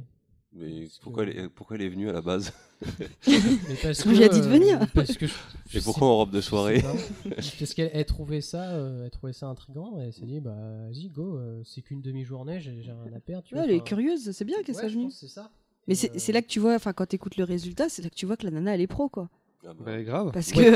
que. ça c'est ça c'est un truc qui est bien aussi avec euh, les grands acteurs, c'est que quand ils sont là, ils sont là pour taffer et euh, ils sont là pour donner le meilleur d'eux-mêmes et euh, faire en sorte que le tournage se passe euh, super bien quoi. Et, je dis pas ça parce que les comédiens amateurs c'est pas le cas, mais tu c'est pas c'est pas des gens qui viennent là et qui qui font rien quoi tu vois. Ouais, mais quand ils viennent. Pour notre ils- petit truc, on s'est dit bah, peut-être qu'on va avoir des gens qui vont peut-être s'en foutre et qui vont faire. mais tu- en fait, tu leur demandes tellement peu, tu leur demandes une demi-journée. Et euh, c'est un truc, au pire, si ça leur plaît pas, le mec il a juste à prendre sur lui-même pendant 2-3 heures et après il rentre chez lui, c'est bon, il Et en- c'est fini. c'est fini quoi. Alors que Je tu vois, que Baldwin, tu lui donnes une chronique à faire trois semaines à l'avance. Et le jour J. euh, Quand vous me paierez, vous verrez la différence. Alors, on te paye en quesadillas. Donc. euh, Et tu es nourri euh, officiellement par ma tati. Donc, Je ferai un effort. J'ai cre- et j'ai quand même travaillé pendant une chronique. c'est vrai. Et je la garde, celle-là. C'est c'est pour moi. Du coup, euh, donc vous avez sorti le premier épisode sur, euh, sur YouTube. Euh, quand vous l'avez sorti, est-ce que vous aviez déjà une idée? Enfin, est-ce que c'était à la base vous aviez prévu d'en faire d'autres? Non. Et quand, comment, comment est venue l'idée du scénario euh, qui, qui est quand Du- même assez. euh, Du scénario original ou de la série? Alors, le, de la série. Ok, alors nous quand on a fait le Calls original, c'était un one shot, on a fait ça et c'est tout, c'était fini. Et, euh, parce que ça commence et à la fin ça se termine. Euh, c'est la fin du monde et voilà, c'est tout. Et il n'y a rien d'autre euh, à rajouter. Euh, mais euh, quand on a vu au bout de quelques jours le, succès que ça a eu, Timothée il a dit Putain, j'ai trop viens, on en fait un, on en fait un autre, mais on dit à personne qu'on veut en faire un autre. Et euh, du coup, on a commencé à, à, réfléchir à un autre truc. Et euh, je lui dis, ce serait bien en fait de d'en faire un autre, par exemple, tu sais, dans les aéroports et dans les avions, il y a, il y a plein de communications aussi. Il y a les hôtesses avec les passagers, puis il y a les hôtesses avec le commandant, puis il y a le commandant, le- le- le- les pilotes avec les tours de contrôle. Et euh, il y a dans l'aéroport euh, toutes les annonces, etc. Donc il y a, il y a au niveau des communications, parce que call c'est des communications retrouvées, il y a plein de choses à faire avec euh, aéroport, avion, euh, etc. Ça veut dire qu'avant de penser à l'histoire, vous pensiez à la technique d'enregistrement? Enfin, comment C'est. C'était une question que je posais. Ouais. Je- Ouais. C'était est-ce que euh, le- la création d'histoire était drivée par l'histoire ou par les Non. moyens technologiques? Ouais. En fait, Ok, d'accord. call c'est des enregistrements retrouvés. Donc euh, des téléphones portables, des dictaphones, des euh, Justement, Des je ne savais pas que les, Que babyphones ils pouvaient enregistrer. C'est ce que j'ai découvert. plongée, si, bien sûr. Bah, ils sont reliés. Non, quoi pas, Il y en a qui- les babyphones. Les, les, les- babyphones, mais euh, je- Il y a un babyphone à Il y en a qui s'enregistrent. Ah, je savais pas. Ouais, si, si, mais c'est parce que euh, ils doivent coûter plus cher que les autres. Ah, c'est- babyphone. euh, globalement, il y a, il y a des choses qui vont pas dans Calls, évidemment. Mais s'il y a des, par exemple des masques de plongée, euh, t'enregistres pas des masques de plongée. euh, c'est Si tu peux- Je crois, que, je crois que tu peux. Si, non, non, on y croit, s'il te plaît. Nous, nous enlève pas le, Ouais, le moi je bonheur suis sûr de- que c'est possible. Non, mais il y a plein, il y a plein de choses qui, qui, qui s'enregistrent pas. Par exemple, euh, euh, enfin l'hôtesse quand elle parle à ses passagers dans, dans les haut-parleurs de l'avion. Oui, bon, c'est Ils vrai. À moins que quelqu'un enregistre Mais en même temps, téléphone. moi je me suis dit, Bon, c'est les- le c'est en marqué en 2027. Enfin, il y a des années qui sont. Voilà, c'est ça. 2027-2028, peut-être que d'ici là, Avec le on cloud. a- avec le cloud et même surtout avec euh, de- tout ce qui se passe, on nous a forcé à enregistrer vraiment tout ce qui se passait. Et dans les avions, euh, il faut garder une trace de ce que l'hôtesse a dit et c'est obligatoire. Enfin, je me suis, à partir du moment où vous n'avez pas mis 2017, c'est crédible. Voilà. Ouais, carrément. non, mais c'est ça. Dans le scénario de, de, de l'épisode E, qui, dans l'épisode 2 qui se passe sous l'eau, euh, on part du principe qu'on est euh, en 2026 et que euh, bah, à cette époque-là, la technologie a fait que maintenant les masques de plongée, parce qu'il faut savoir que quand on est sous l'eau, on, on- on a vraiment un, un tube dans la bouche qui nous permet de respirer. Donc quand on parle, il faut qu'on dise quelques mots, puis que on respire, puis qu'on redise des mots. Donc c'est Sauf quand, un sauf épisode quand comme tu ça, vas. Non, non, mais euh, quand tu fais de la plongée euh, à des profondeurs euh, euh, très très élevées, tu peux pas avoir un système euh, classique. Donc Non, tu, parles d'un- plongée en scaphandre. Ouais, Des masques, et, et là, du, et du coup, comme vu ce qu'ils vont chercher, alors je veux pas faire de spoil, mais vu ce qu'ils vont chercher, on imagine qu'ils sont assez profonds. Donc que c'est un, enfin c'est une combinaison euh, Voilà, c'est ça. comme Abyss quoi. Et Exactement. ben exactement. Et ben, et ben du coup, euh, c'est ce qui a marqué en début d'épisode en disant que bah, qu'on est en 2027 et que bon, les technologies sont, sont beaucoup plus avancées, ben c'est un- c'est juste un masque, euh, voilà, nouvelle génération, on sait pas exactement ce que c'est, mais qui est en fait euh, euh, entièrement. euh, Ouais, c'est comme le truc avec euh, lequel et- Choco a failli mourir. Euh. C'était quoi ça? Ah, Le masque. Le, masque, ok, oui, on parlait de nos vacances. Il y a, il y a- il y a un masque qui est, qui est- qui est sorti là, l'été, tout le monde prenait. Qui, avec le tube avec au-dessus. le tube Ok, aussi. je, je aussi. vois le. Et en fait, euh, il n'était pas réglé pour la taille de Choco et il a failli se noyer. Et moi, j'étais là, mais non, mais fais un sourire pour la caméra. Ah, c'était horrible, à chaque fois il venait se coller et me boucher la respiration. Ah là là. Voilà. Ah, ça aurait pu faire un épisode de Cols. Je veux prendre en photo des poissons. Il n'aurait pas duré très longtemps. donc, juste pour en revenir à, à l'histoire, en fait. Donc, quand vous avez sorti le premier, donc vous avez écrit un scénar pour un one shot, en fait, hein, c'est ça? Ouais. Et donc, euh, pour vous, il y avait pas, l'histoire pouvait pas aller plus loin, ça s'arrêtait là. Donc, quand, quand vous avez, euh, quand, quand vous avez décidé de faire un- une série, vous avez repris le même thème du début, Ouais. mais au final, vous avez dit, on va continuer l'histoire. Alors, non. Timothée a commencé à écrire des scénarios de son côté. En fait, ce qu'on a fait, la première chose que Canal nous a demandé de faire, c'est des pitchs. Ils ont validé 10 pitchs. Donc, c'est-à-dire, c'est. euh, Des petites brioches au chocolat. euh, voilà, exactement. Mais, euh, On en a si tu veux. Aux pépites de chocolat. Mais, euh, comment dire Euh, En gros, tu dis épisode 1. Bon, bah, euh, bon, l'épisode 1, c'est un mauvais exemple parce que c'est le, le original. Mais tu dis épisode 2, masque de plongée. Voilà, ça, c'est un pitch. ok? Euh, épisode 3, c'est euh, un plan séquence euh, euh, téléphone, euh, sûrement d'une femme qui va se faire agresser. Ok? Ok. Euh, et puis euh, épisode 4, ce serait euh, des euh, babyphones et dictaphones. Et euh, épisode 5, que des répondeurs téléphoniques. Épisode euh, 6, euh, un tournage d'un film. Épisode 7, dans l'espace. Épisode 8, que des talkie-walkie dans un parc d'attractions, par exemple. Euh, épisode 9, dans un avion. Et épisode 10, euh, des, vieilles, euh, des vieilles cassettes euh, enregistrées. Ça, c'est les 10 pitchs de la série Calls. Et avec donc- ça, ils vous ont dit oui ou non, en gros. Voilà, c'est ça. Donc, ils Ah, ont vous n'avez pas ça. développé les. Enfin, Non. D'accord. Non, non. vrai- Ils valident ça, ils disent Ok, maintenant vous écrivez les 10 scénarios. D'accord. Et donc, euh, bah, on a commencé à écrire les scénarios. Donc, moi, j'ai écrit mon scénario de, de mon plan séquence euh, de cette femme qui se fait agresser.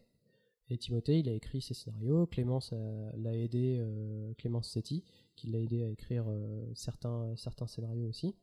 Et ensuite, euh, t'envoies des, des, des versions 1 euh, à Canal et, euh, et euh, ils te valident ou non.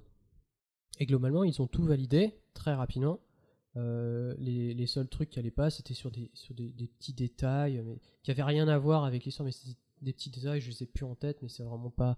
euh, Donc ils, ils interviennent pas du tout dans le processus de création en fait. Bah, ils, Non. va- ils valident. C'est juste que- Ah non, voilà, ils valident ou non Ouais, c'est-à-dire Ouais, si valide. tu fais un truc, par exemple, il y en avait un où c'était, euh, je me rappelle, je crois, l'épisode 10 à la base, c'était All Tapes et c'était des, des vieux enregistrements en rapport avec la Seconde Guerre mondiale et les nazis, et ça devait être des trucs euh, en rapport avec les nazis. Canal a fait, bon, les gars, ça va quoi. On Donc, en a euh, marre des nazis. C'est surfait les nazis, ouais. C'est toujours Non, eux les non, méchants. ouais. Ils ont fait pff, bof quoi, tu vois. Donc euh, ils ont parti sur une autre histoire. Et euh, donc c'est que des choses comme ça. Mais par exemple euh, l'épisode euh, l'épisode 3 que j'ai écrit, euh, on l'a écrit avec Tim. Et le canal a rien dit quoi. Ils ont fait euh, oui. Bah ils ont fait ok. Enfin, tu vois, ils non, ont mais c'est- cool ils parce que en fait, dit, euh, tu t'imagines toujours que quand un, un moyen de production plus fort, enfin, Ouais. intervient dans la balance, tu te dis mais est-ce qu'ils vont pas les Mais empêcher de. Vous, vous, vous y bah, pensiez on savait pas euh, à quoi s'attendre, tu vois. Ouais. Et euh, le truc, c'est qu'on a eu la chance que la directrice de la création originale, la Canal, a, a adoré le projet. Ouais, donc, Donc, elle vous a laissé carte blanche. Ouais. Ça c'est cool. Ça c'est très cool. Alors du coup, les enfants, euh, avant de passer à la suite, on va vous proposer euh, une pause. Et si j'arrive à trouver euh, les musiques de, de Norman, Bah, tu vas y arriver, mais oui. je pense que je vais y arriver, euh, vous aurez le droit à cette magnifique petite musique. Ou sinon, je remettrai Moufette si elle est la plus peur de chanter. Voilà, c'est la pause. À plus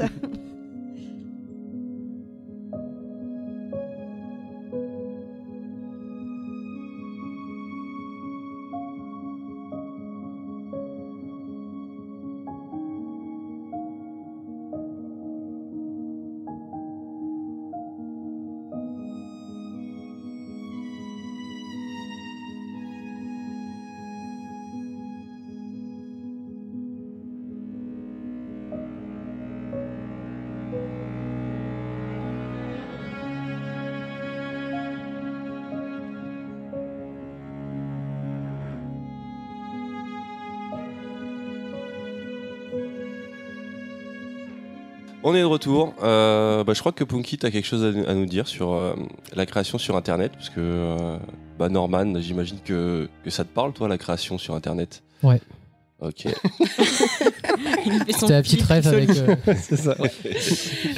C'est vrai que le, le- le- Non. le- le sujet du, du podcast, c'était est-ce que Internet est l'espace ultime de créativité? Euh, et, justement, comme on avait quelqu'un qui crée sur Internet, c'était intéressant de voir à la fin, euh, d'avoir son avis un petit peu euh, dessus. Donc du coup, je vais vous lancer ma chronique. Juste avant de la lancer, j'ai un petit post-scriptum de la chronique pour les gens qui sont joueurs dans notre communauté. et notamment Moufette, je dis ça si t'as trouvé, ne dis rien. Comme le film que j'attends le plus en 2018, c'est Ready Player One, j'ai mis un Easter egg dans ma chronique qui fait référence à une de recommandation. mettre des S partout. Oui, un. Easter egg, Easter- un, Easter egg. East- un Easter egg de ma chronique, qui fait référence en fait à une recommandation que j'ai faite avant. Et saurez-vous la retrouver Euh, Voilà, euh, on ne dira rien ou on laissera Florian jouer sur Twitter. Voilà. du coup, c'est parti. Notre seul auditeur. Alors, Internet, dernier espace de créativité.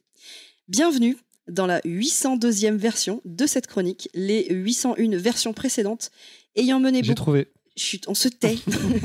les 801 versions précédentes ayant mené beaucoup de débats stériles avec moi-même, j'ai décidé de jeter à la poubelle mes tableaux Excel, mes graphiques, mes PowerPoint et d'une manière générale un développement de mes idées en plusieurs chapitres. Oui, je rejoins la team cafard parce que c'est impossible de parler de créativité et d'internet avec de la logique sans vous pondre un traité philosophique en 14 volumes et ça c'est chiant et puis en plus on n'a pas le temps. Du coup, tais-toi Baldwin. Je me demande s'il a trouvé la non référence. mais tu diras à la fin. Je relation avec mon nom de dis dis famille. pas, dis pas, dis pas, dis pas. Non, je Moi, je l'ai dis- trouvé deux fois. Non mais le dis pas. Ah si, je sais, faut que je le dise. tu le dis pas. Je continue. Du coup, je vais vous faire je vais vous faire partager mes pérégrinations sur Internet qui m'ont amené à cette grande réflexion. Internet est-il le dernier espace de créativité Alors non, on se calme, on commence pas à s'emballer sur Twitter. Je vous propose d'arpenter le chemin avec moi et à la fin, on verra si la question a toujours un sens. Et si vous n'êtes pas d'accord, on a une adresse mail, vous pouvez nous envoyer un long mail et je vous promets, je le lirai. Donc Internet, c'est quoi à la base? C'est juste une énorme plateforme de diffusion, format texte, image, audio, vidéo et parfois même de l'audio en vidéo sans image et avec du texte. N'est-ce pas, Norman? Ah oui Une plateforme de diffusion, donc, mais qui est accessible à tout le monde et surtout où tout le monde peut être diffuseur. La preuve, nous, on a bien réussi à faire un podcast et c'était pas gagné.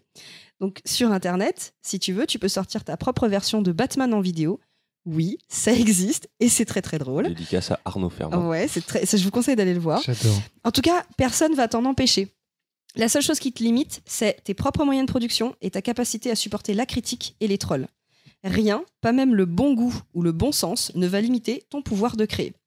Et c'est justement ça qui est intéressant. Parce que cette espèce d'énorme bassine remplie d'idées bouillonnantes plus folles les unes que les autres se nourrit constamment d'elle-même au point de créer une culture. J'ai passé des années sur le site euh, 9gags, qui répertorie toutes les blagues d'Internet qui proviennent en fait de, des sites Reddit et 4chan, pour ceux qui connaissent. Une gag. 9gag. T'as mis un S à la fin. Ah bah, c'est pas grave, je mets des S partout. Euh, et, qui, et qui constitue en majeure partie de mèmes ou mimes en anglais. Qu'est-ce que c'est qu'un mème? C'est un phénomène, comme par exemple une photo ou une image, peu importe, qui est repris en masse sur Internet et qui est décliné jusqu'à l'épuisement de son potentiel comique. Si vous en connaissez tous, j'imagine. Et puis si vous connaissez pas, je suis sûre que vous avez diffusé des trucs à vos potes sur Facebook. Souvent, c'est des mèmes. Euh, N'allez pas croire que cette culture euh, what the fuck n'est pas capable de produire du contenu de qualité ni de faire émerger des personnes de talent. Par exemple, Antoine Daniel s'est fait connaître grâce à son émission sur YouTube qui s'appelle What the Cut, qui présentait les vidéos les plus tordues de- du net, donc des vidéos what the fuck. Et Antoine Daniel a ensuite créé une fiction audio qui s'appelle euh, Clyde Vanilla et dont je vous parlerai dans mes recommandations à la fin, puisqu'on est dans, dans le thème. C'est pas la Vainiaz. C'est Clyde Vanilla. Je- J'entends souvent dire autour de moi, ouais, les trucs intelligents à la télé, ça intéresse plus personne, euh, ils préfèrent la télé-réalité, tout ça, tout ça. Mais en fait, euh, c'est pas vrai. Sinon, comment expliquer le succès des chaînes YouTube de vulgarisation scientifique comme y penser, hygiène mentale ou même les vidéos vraies ou faux du docteur Nozman Astronogeek aussi. Hein? Astronogeek. Astronogeek aussi.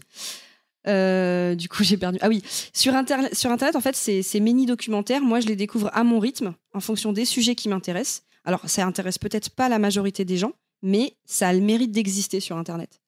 C'est pas un secret, j'aime la pop culture, mais 90% du temps, la télévision ne sait pas m'en parler.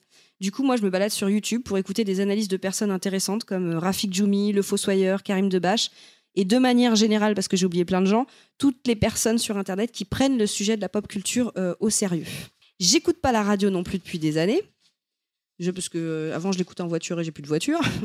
Mais je me suis remise à écouter des gens grâce au podcast. Parce que justement, des fois, j'ai l'impression d'assister à une conversation entre potes, d'écouter des gens qui ont les mêmes galères que moi et parfois le même humour de merde. Alors oui, je vais toujours au cinéma, je regarde toujours des séries, merci Netflix.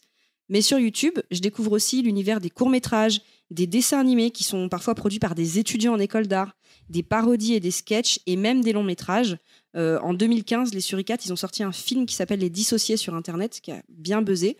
Et alors, je pense pas que le film ait les moyens de production d'un film français sorti au cinéma, mais pour moi, il est vraiment meilleur que beaucoup de films français que j'ai vus dernièrement euh, au cinéma. Et voilà, ça, ça vaut le coup d'être noté.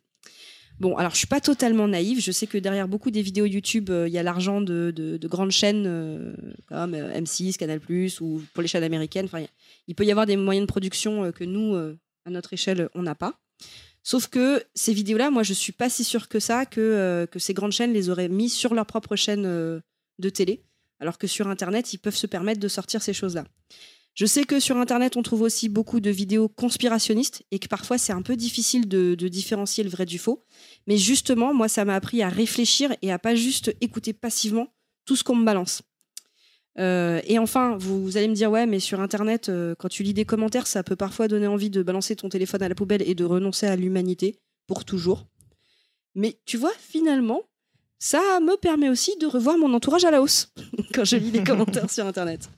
Bref, je vous ai donné un aperçu de mes voyages, mais finalement, le plus important, c'est pas de savoir si Internet c'est l'espace le plus créatif. Juste ce qu'il faut retenir, c'est que Internet, tout le monde est diffuseur. Du coup, moi, ça me donne le choix. Et vous aussi, vous l'avez. Vous n'êtes plus de simples acteurs, mais vous êtes des spect-acteurs. Et c'est peut-être aussi grâce à ça qu'une série comme Calls a pu voir le jour aujourd'hui. Et je n'ai pas la référence. Attends, moi je l'ai eu. euh, Alors moi, non, la- non, vous la donnez pas, c'est faut que je la donne au prochain moi je l'ai trouvé. Dès le début, tu l'as la référence. Si tu, si tu comprends 802e. 802, j'ai compris, et l'autre Ouais. après. Oui. Il y en a mais moi, Attends. Cafard, euh, Cafard. Team mais Cafard, c'est le nom d'un épisode d'une. C'est c'est lié à une recommandation que j'ai faite. Mais euh, on va laisser ça secret, on le donnera dans le prochain, euh, prochain épisode. Laisse-moi te le dire, s'il te plaît. Non, tu dis Ouais, rien, moi, sinon. Moi, quand t'as dit Cafard, je pensais que c'était par rapport à mon nom de famille. Parce que mon Je nom ne de t'ai pas famille- visé Parce s'appelle Moufette Beatles. Non, je m'appelle.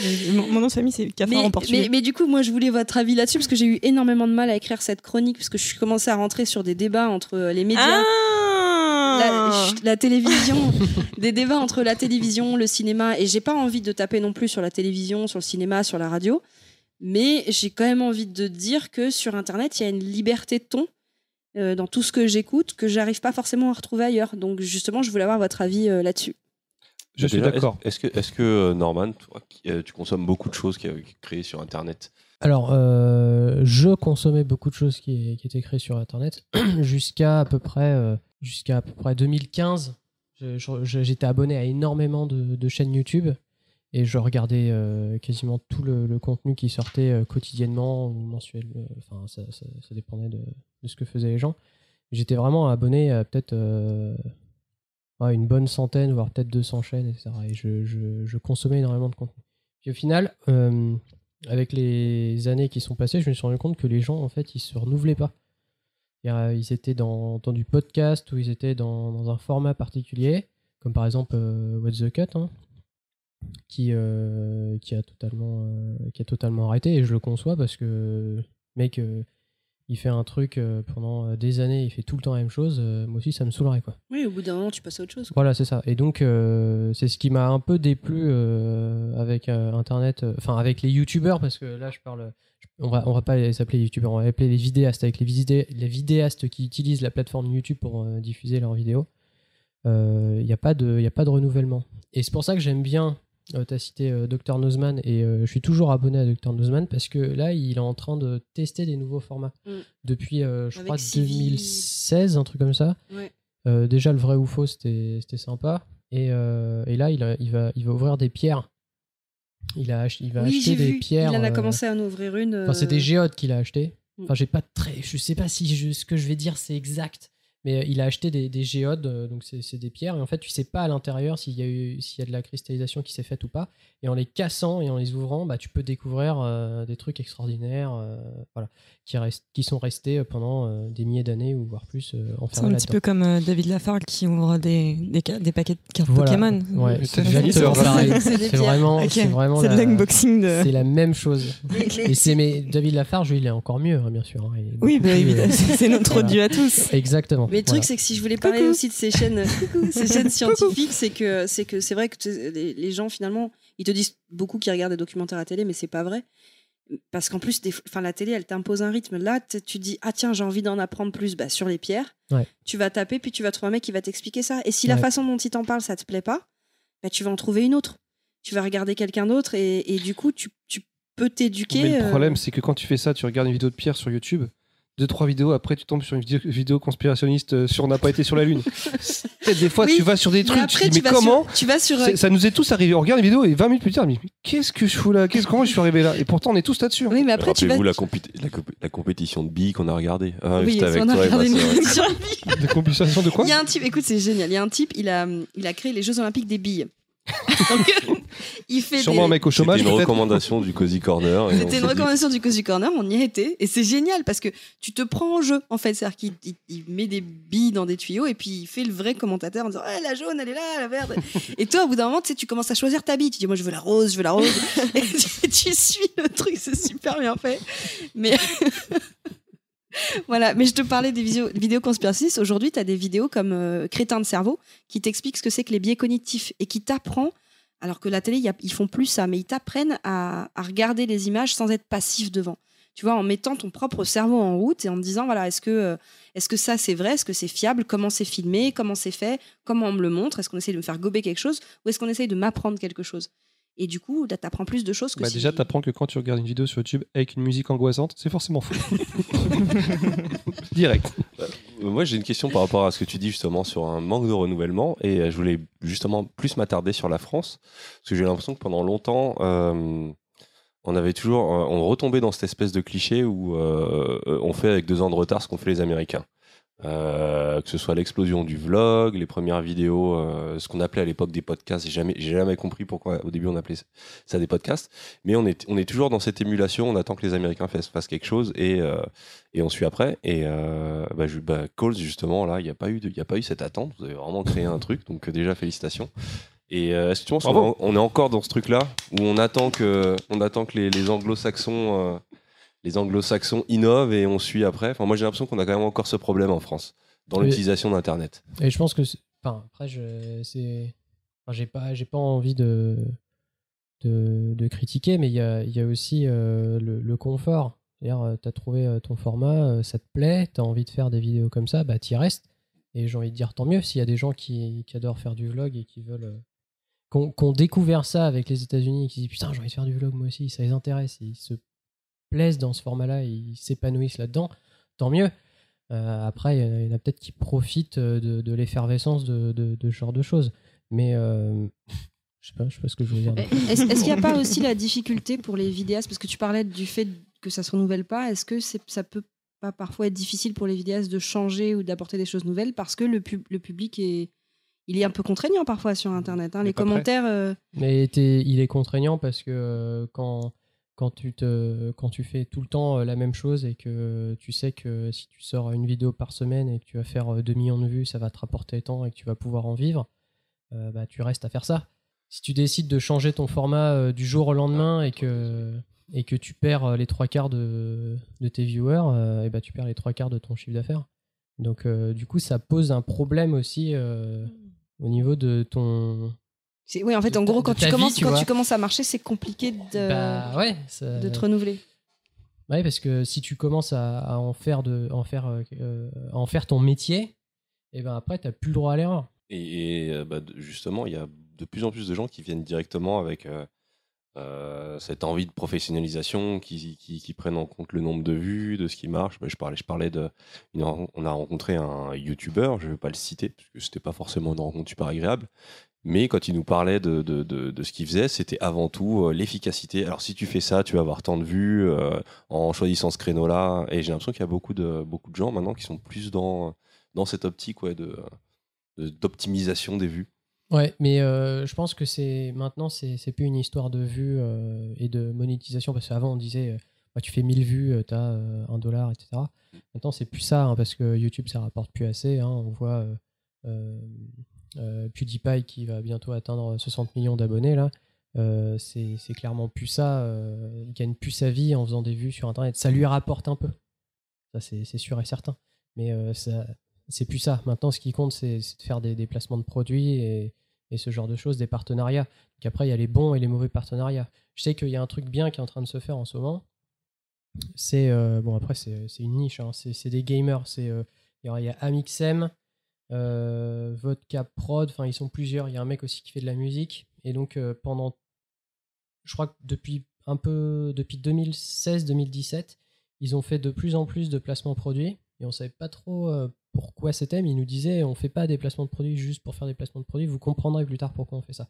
En fait, ils ont fait plein de partenariats et de placements de produits pour économiser de l'argent et s'acheter euh, un. Je sais pas comment on va appeler ça, ils ont acheté carrément un bâtiment euh, à l'extérieur de leur ville dans lequel ils vont construire des studios euh, pour chacun d'entre eux et euh, pouvoir faire encore plus de vidéos avec euh, encore plus de contenu et être tous ensemble et créer vraiment un, euh, Un collectif. un collectif. Oh, c'est super cool. C'est exactement ce qu'on veut faire. Mais c'est c'est ce qu'on veut faire, mais pour l'instant, on est, on est tous chez moi. Et, euh, Faire, faire du placement de produits dans les, Je, dans je dis les rien, mais podcasts, c'est euh, plus j'ai bu quand même un Cherry Coke. tu Je dis ça comme ça, je balance ça comme ça. qu'on peut se faire Non, mais sponsoriser par. c'est- c'est c'est- c'est bien puis, parce que derrière c'est pas juste euh, une idée de oh, bon on fait de la thune tu vois C'est euh, ok. On va- investit. On va. ouais, mais voilà. dans, les, dans les podcasts, je trouve que justement, il y a moins ça. Enfin, j'en écoute encore beaucoup. Et euh, Les podcasts. les podcasts, ouais.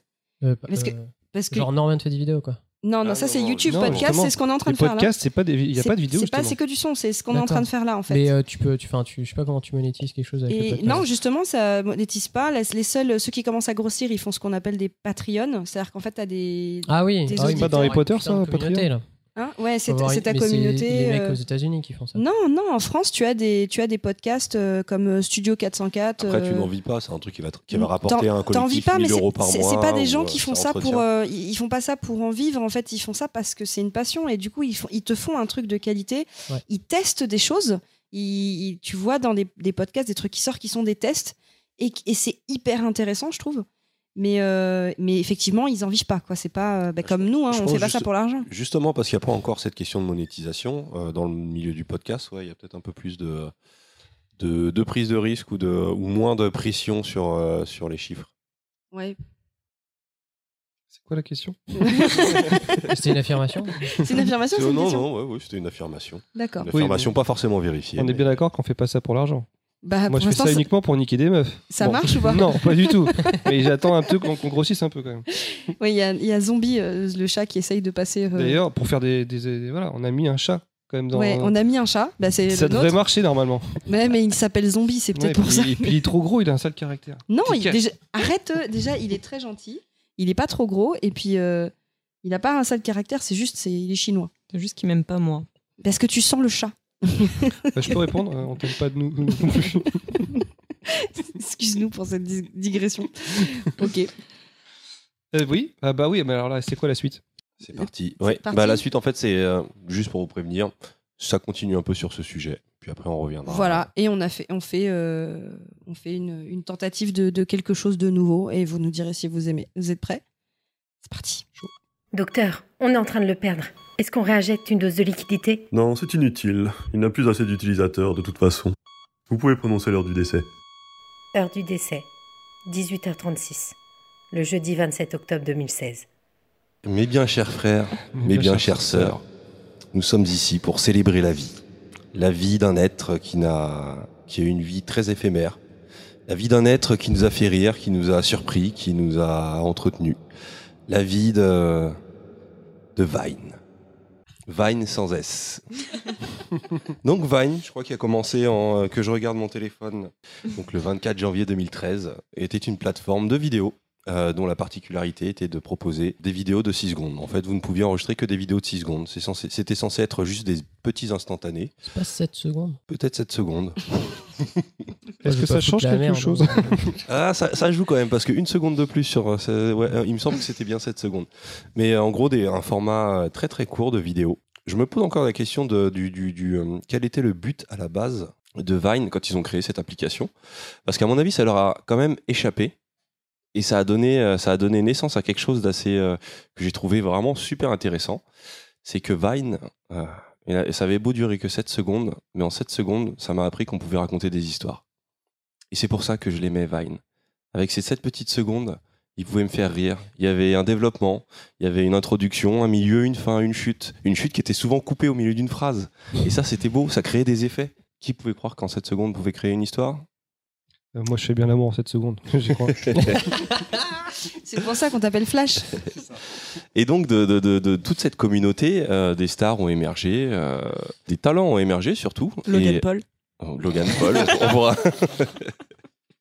on pourra revenir dessus. Toutes ces, euh, Et surtout, il y a eu un, un- un- un langage qui s'est créé. Moi, je me rappelle de mes premières, de mes premières sessions Vine. Je crois que j'ai. C'est là que je me suis rendu compte que j'étais peut-être un peu trop vieux. Parce que la première fois, j'ai pas compris. C'était un enchaînement de, de, de- de blagues. Euh, le temps de lire le titre, euh, j'étais déjà à la, à la troisième vidéo et je n'avais pas compris. Après, j'ai commencé à apprendre, mon cerveau s'est habitué. Ah, d'accord, donc le titre fait aussi partie de la narration. C'est que si je regarde pas le titre, je ne comprends pas. Même dans les vidéos les moins scénarisées, il y avait quelque chose de, de, de, de presque magique. Moi, je me rappelle une des vidéos qui m'a le plus marché, ça s'appelle euh, Back at it again at euh, Krispy Kreme. Alors, pour essayer de vous résumer la vidéo, c'est un mec dans un Krispy Kreme qui est donc une boutique américaine où on fabrique où- de donuts Les meilleurs donuts du monde. les meilleurs donuts au monde. Et cet homme, devant son téléphone, crie Back at it again at Krispy Kreme. En gros, de retour encore à Krispy Kreme. un cut, on le voit enchaîner des saltos et sauter en l'air. Et là, il défonce le panneau du Krispy Kreme. Et ça coupe juste avant que tout s'effondre. Et on, on te laisse là. Et la vidéo reboucle. Et ainsi de suite. Et j'ai regardé ça et j'étais hypnotisé. Et je comprenais pas. Et c'est- ces espèces d'effets de coupe, ces cette espèce d'instantané, euh, ça avait quelque chose de fascinant. Et quand des, créateurs se sont mis à, se servir de ça, eh ben, ils m'ont fait réaliser tout un nouveau champ de possibles. Et c'est ce qui est beau avec Internet et c'est ce qui était beau avec Vine. Maintenant, Vine, malheureusement, nous a quittés. Mais je pense que Vine se devait de nous quitter. Je me rappelle de mes dernières, soirées avec Vine. C'était un peu, comme, euh, ah, je sais pas. J'imagine c'est ce que ça doit faire de retrouver une ex où on se dit ah, bah, je sais pas pourquoi. Pour- pourquoi je suis retourné la voir finalement euh, je la connais par cœur et je sais ce qu'elle va dire et, et c'était ça j'étais habitué j'étais lassé euh, c'est c'est J'ai petit- j'ai pas eu peur d'y aller. je connais déjà. mais non, mais ces petites pastilles de 7 familier. secondes, bah voilà, elles ne me surprenaient plus. C'était, il y avait une routine, et je crois que c'était destiné justement à ce côté, à ce côté. C'est- C'était, c'est une fleur qui a brûlé et qui se devait de mourir. Et, euh, Elle est obligée de brûler pour mourir. non, et je pense que de par, de par son format, de par la spécificité du format, c'était condamné d'avance au final. Mais, euh, mais pendant, pendant ces quelques années, je crois que ça, je sais pas, ça a peut-être duré euh, deux ans le vrai, le vrai boom de Vine, euh, de toutes ces vidéos, toute cette création, tous ces créateurs. Eh ben, quand même, c'était beau, quoi. Sauf en France, où on a toujours eu du mal à comprendre une chose, c'est la notion de rythme. Parce que Vine, dans le- toutes les le choses que Vine m'a apprises, c'est que dans le rire, parce que c'était surtout du, du comique, tout est une question de timing. Et même sur cette seconde, le timing, à une demi-seconde près, ça ne marche pas. Ça la, la vie de Vine a été trop courte et les Français n'ont pas eu le temps d'apprendre. Alors oui, on retrouve des Willem qui ont quand même appris de ça et qui maintenant, sur des formats de vidéos plus longs et un peu plus travaillés, a quand même acquis une certaine expérience. Mais on n'a pas pu voir une... La scène Vine française est restée quand même assez limitée. Ça a été mon seul regret. À part euh, des gens comme Ludovic. Ludovic maîtrisait très bien les, Ludovic, ouais, très bon. Ouais, très bien euh, l'exercice. Mais voilà, c'était pour vous parler de, cette petite période. Vous imaginez que euh, voilà, ça a dû durer 2013-2016, ça fait à peine trois ans, et il y a déjà eu un phénomène qui a eu le temps de naître et de mourir en trois ans, et qui a été super riche, et qui a eu le temps de vivre tout ce... Je sais pas ce que le cinéma vivra peut-être dans dans ans, peut-être que ce sera la mort du cinéma quand on passera à, l'holo projection cérébrale. En tout cas, on a eu un aperçu de la de, de la vie et de la mort d'un être créatif qui m'était très cher pendant une période. Donc voilà. Et si, si Vine passait au cinéma, ce sera combien la place parce, que, parce que 6 euros, enfin, enfin 6 go- 7 secondes. euh, 7 secondes, alors ça dépend, c'est en 3D ou pas J'ai déjà les lunettes. C'est-à-dire que le film dure moins longtemps que la bande-annonce, quoi. C'est ça. Bah, les bandes annonces, c'est une, une photo. En tout cas, c'était une belle, euh, une belle, Une ode, belle déclaration une belle ode funéraire, parce qu'en fait, c'est ça. une funeste, belle, ouais. euh, euh, ouais, c'était Ouais. bien. Bah, en gros, c'était surtout vraiment pour par- parler de, de, de- En fait, comment une application a, a pu Ouais, euh, voilà, comment- générer des, nouveaux, des nouvelles façons des de nouvelles créer. façons. Surtout qu'elle a, je pense pas qu'elle ait été créée à la base pour ça, pour créer des, des- pour faire des vidéos comiques. Je pense que c'était plus pour s'envoyer des vidéos entre amis. Mais je pense Euh, que en- c'est comme tout dans la pop culture, les gens se le sont appropriés et en ont refait quelque chose, en ont ressorti, en ont recraché quelque chose, et c'est ça qui est génial. Et très, Auto-digéré. très- Ouais, ouais. Et, et ça, c'est en fait, ça c'est c'est la vitesse qui me surprend moi, avec ce phénomène. Et tout ce qui se passe la plupart du temps sur Internet, maintenant, c'est la vitesse à laquelle les choses se créent et euh, la même vitesse à laquelle elles peuvent disparaître. On est vraiment dans une culture de l'instantané qui a ses, qui a mauvais côtés. Mais je, je, pense qu'il faut aussi, faut, on parle souvent des mauvais côtés, du côté euh, du fait que, bah voilà, maintenant, on consomme des images, on veut être, on veut- être, on veut être amusé très vite et on n'a plus le temps pour rien et on veut tout voir. Et c'est vrai qu'il y a des côtés négatifs, mais de, de, de cette instantanéité de la, de la jeunesse, des millennials, des moufettes, eh ben, euh, il en est quelque chose de très, euh, bah, je, je sais pas, de très, de très, de très moderne, de très, enfin, qui parle, qui, qui, qui permet de vraiment parler de notre époque. Et du coup, tu, tu, tu vas être content de savoir que Vine 2 euh, arrive en 2018. Ah ouais, et 8 c'est- secondes.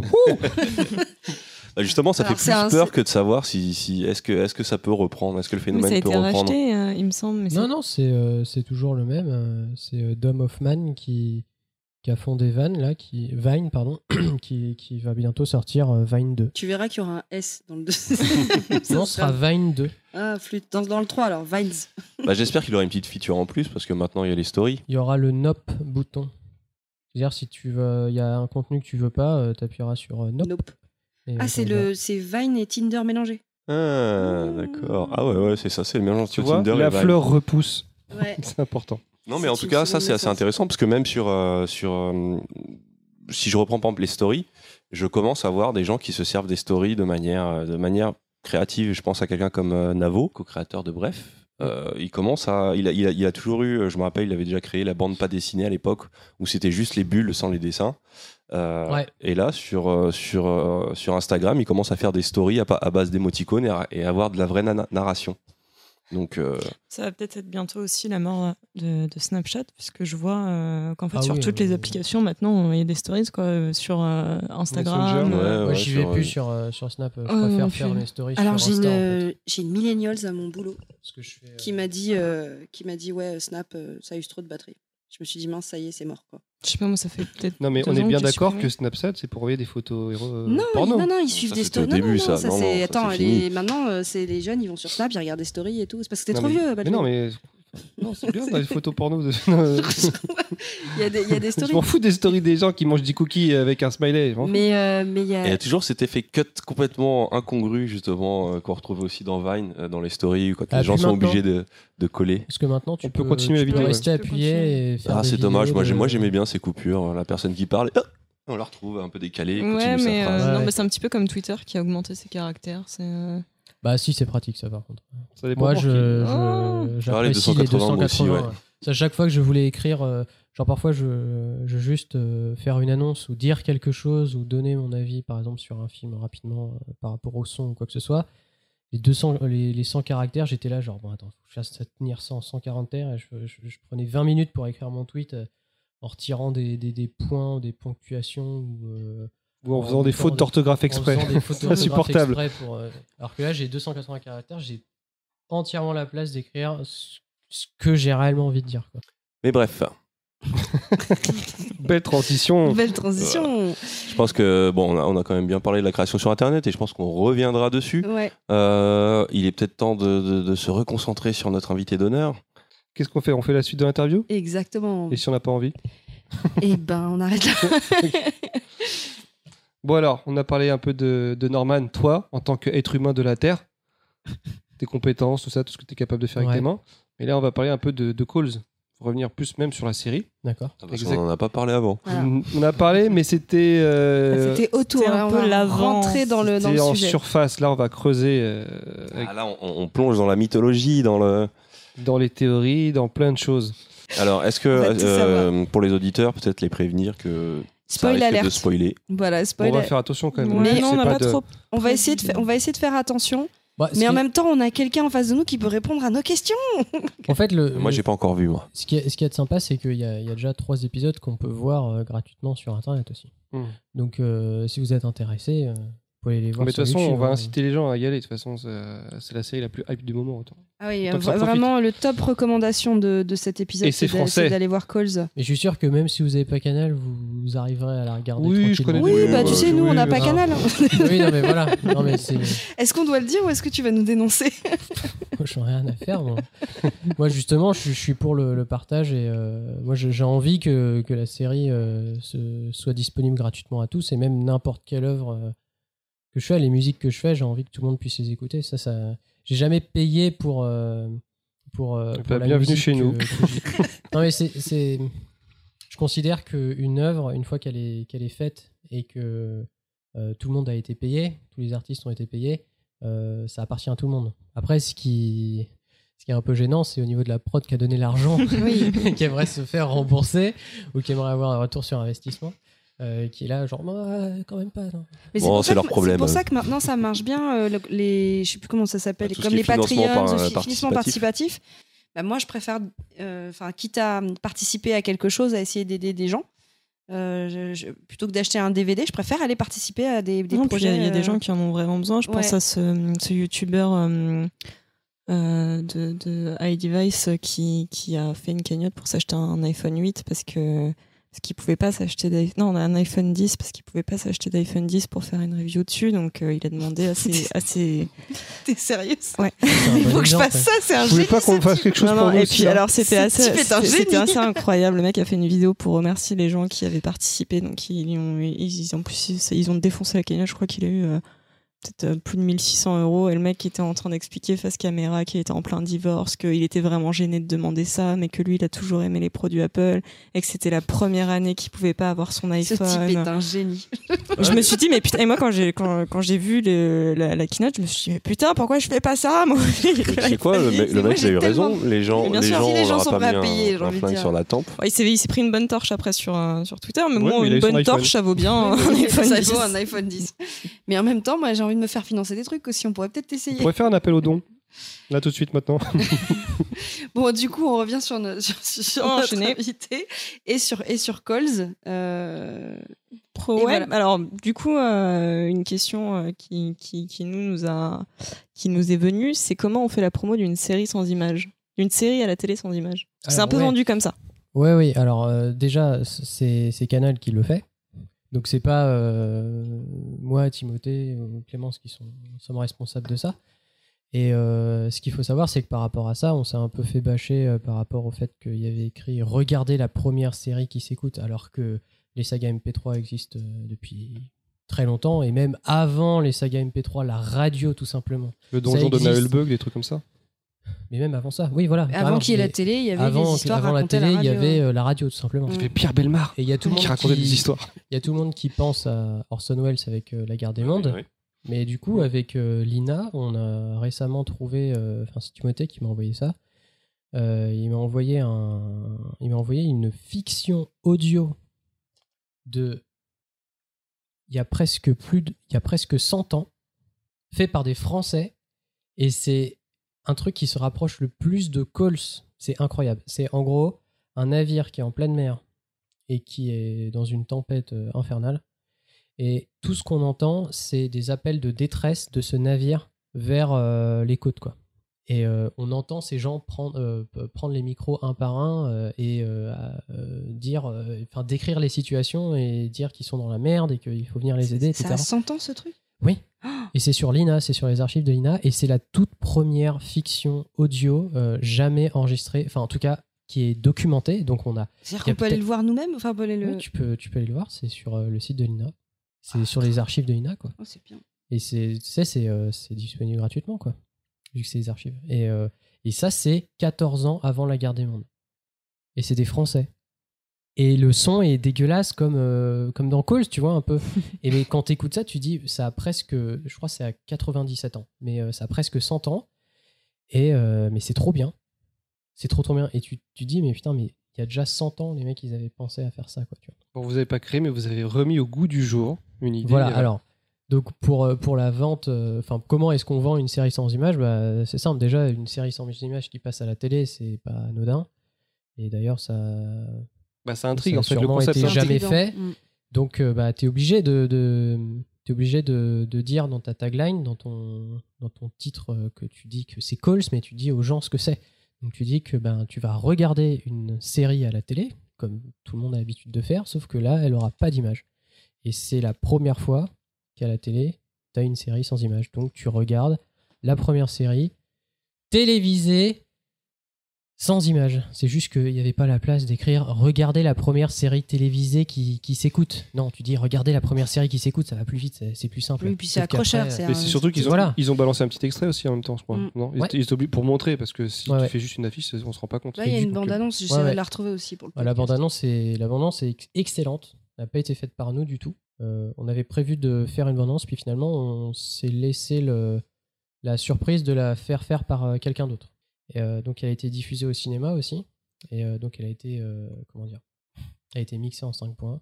Donc, quand tu étais au cinéma, je sais pas si vous avez eu l'occasion de la voir au cinéma. Non. Mais euh, t'entendais, euh, t'entendais euh, Lisa monter les escaliers, passer derrière toi et revenir sur le côté. Enfin, excellent. C'est c'est ça aussi. Ils ont tapé partout, en je fait, hein. Je m'en suis rendu compte quand j'ai été voir Star Wars 8 parce que la, la, la bande-annonce était diffusée du 29 novembre au 19 décembre, un truc comme ça.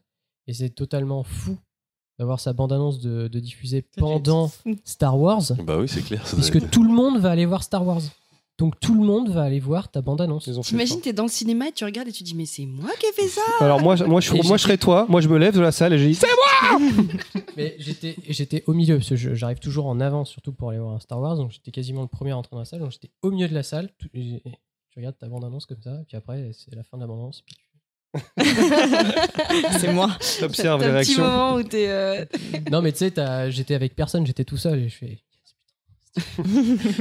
Mais tu vois, par exemple, si tu avais été avec Baldwin, il aurait crié pour toi en disant Les Ouais, gens- c'est mon pote Les gens auraient applaudi. euh, Moi, je t'aurais porté sur mes épaules, c'est simple. Et vous avez un retour justement sur le nombre de. euh, Non, pas, en- pas encore. Enfin, moi, en tout cas, là, euh, j'ai j'ai fait ma demande à Canal, mais j'ai toujours pas eu de, de réponse. C'est prévu qu'ils vous en fassent un. Je sais pas comment ils mesurent ça d'ailleurs. Bah, oui, Bah, ils ont sur toutes les MyCanal. stats, hein. Ils ont toutes les stats sur MyCanal et puis sur euh, Canal Plus décalé. Ils ont pas nos stats mais- à nous. non, non. Peut-être, Non, on mais sait pas. Tout ce que je sais, c'est que il y a eu la, la série a été diffusée euh, en avant-première pour les abonnés MyCanal le 8 décembre. Elle est sortie le 15 décembre, donc une semaine avant le vendredi. Ils ont diffusé les deux premiers épisodes. Et on a euh, dépassé toutes les créations originales de Canal euh, en, en un week-end en fait. Ah bah félicitations. Félicitations, ouais. Mhm. Mais j'ai l'impression que depuis, euh, je crois que depuis Bref, il n'y avait pas eu de, de truc aussi fort que Calls euh, venant de Canal dans les créations, on va dire, créations en dehors des, des grandes séries. Ouais. J'ai l'impression que c'est euh, vraiment, euh, ouais, c'est, ça a été l'après Bref, même si ça n'a rien à voir. Oui, oui, tout à fait. Mais euh, c'est, euh, il y a eu quand même eu bloqué. Moi, je Ah oui, oui, Ouais, Bloqué, Serge Excellent. Lemito, ouais. ouais. Et euh, Serge Lemito aussi. Mm, j'adore. Et euh, c'est. Ken Kojandi, quoi, Mm. avec euh, son, son pote euh, Navo, euh, qui sont d'ailleurs euh, très sympas. Et euh, enfin, Ken qui a joué dans, dans l'épisode 2. Parce que maintenant, il les connaît tous. Il les peut- ouais, Kian, quoi. ouais, par leur prénom, quoi. ouais, en fait, bah, parce Kian. qu'en fait, Kian, Kiki, quand quoi. il est C'est venu, Kiki. c'est Kiki. D'ailleurs, cet épisode, on a T'as regardé gardé le- tous les numéros de téléphone de. Non, j'ai pas leur Bah, pas celui de euh, Sarah Forestier, du coup. Ah. Non, bah non, elle en a pas. Euh, ouais, c'était l'é- l'épisode euh, 2 euh, de- sous, la, sous la mer.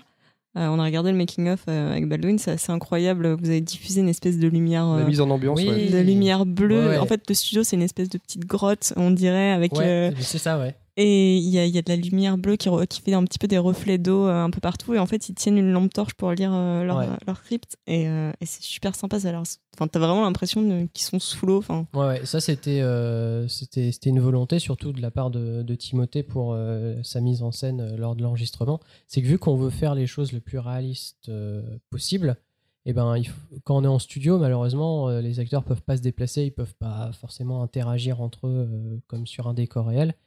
Et donc, euh, bah, tu es obligé de trouver des petits stratagèmes. Et je pense que déjà, plonger les gens dans le noir, genre par exemple, on a fait une interview pour Calls dans le noir. Et c'est pas la même chose de faire une interview dans le noir que. C'était vous qui êtes interviewé? Ouais, ouais. Ils nous ont mis dans le noir en fait pour l'interview, donc c'était sympa. Vous êtes sûr qu'il y avait quelqu'un qui était en face qui posait des questions? Il y a Non, pas ton pote qui te touchait comme ça? En fait, il y, a un- il y a un phénomène qui se passe, et là, euh, d'ailleurs, on peut faire le test, mais que si là on éteint toutes les lumières. on va, on va s'enlever nos vêtements, ça va être chiant. Et ben- non, franchement, je... vu réflexe. Non, non, mais la, la voix a tendance à se poser et euh, le, le cerveau se met dans un, euh, dans un, se met en mode différent. Et du coup, c'est on- comment ta voix posée? Parce que déjà cité une voix super posée. C'est quand même super posé. Bah, je, je comme Ellie, mais- t'es superposé. Ah merde.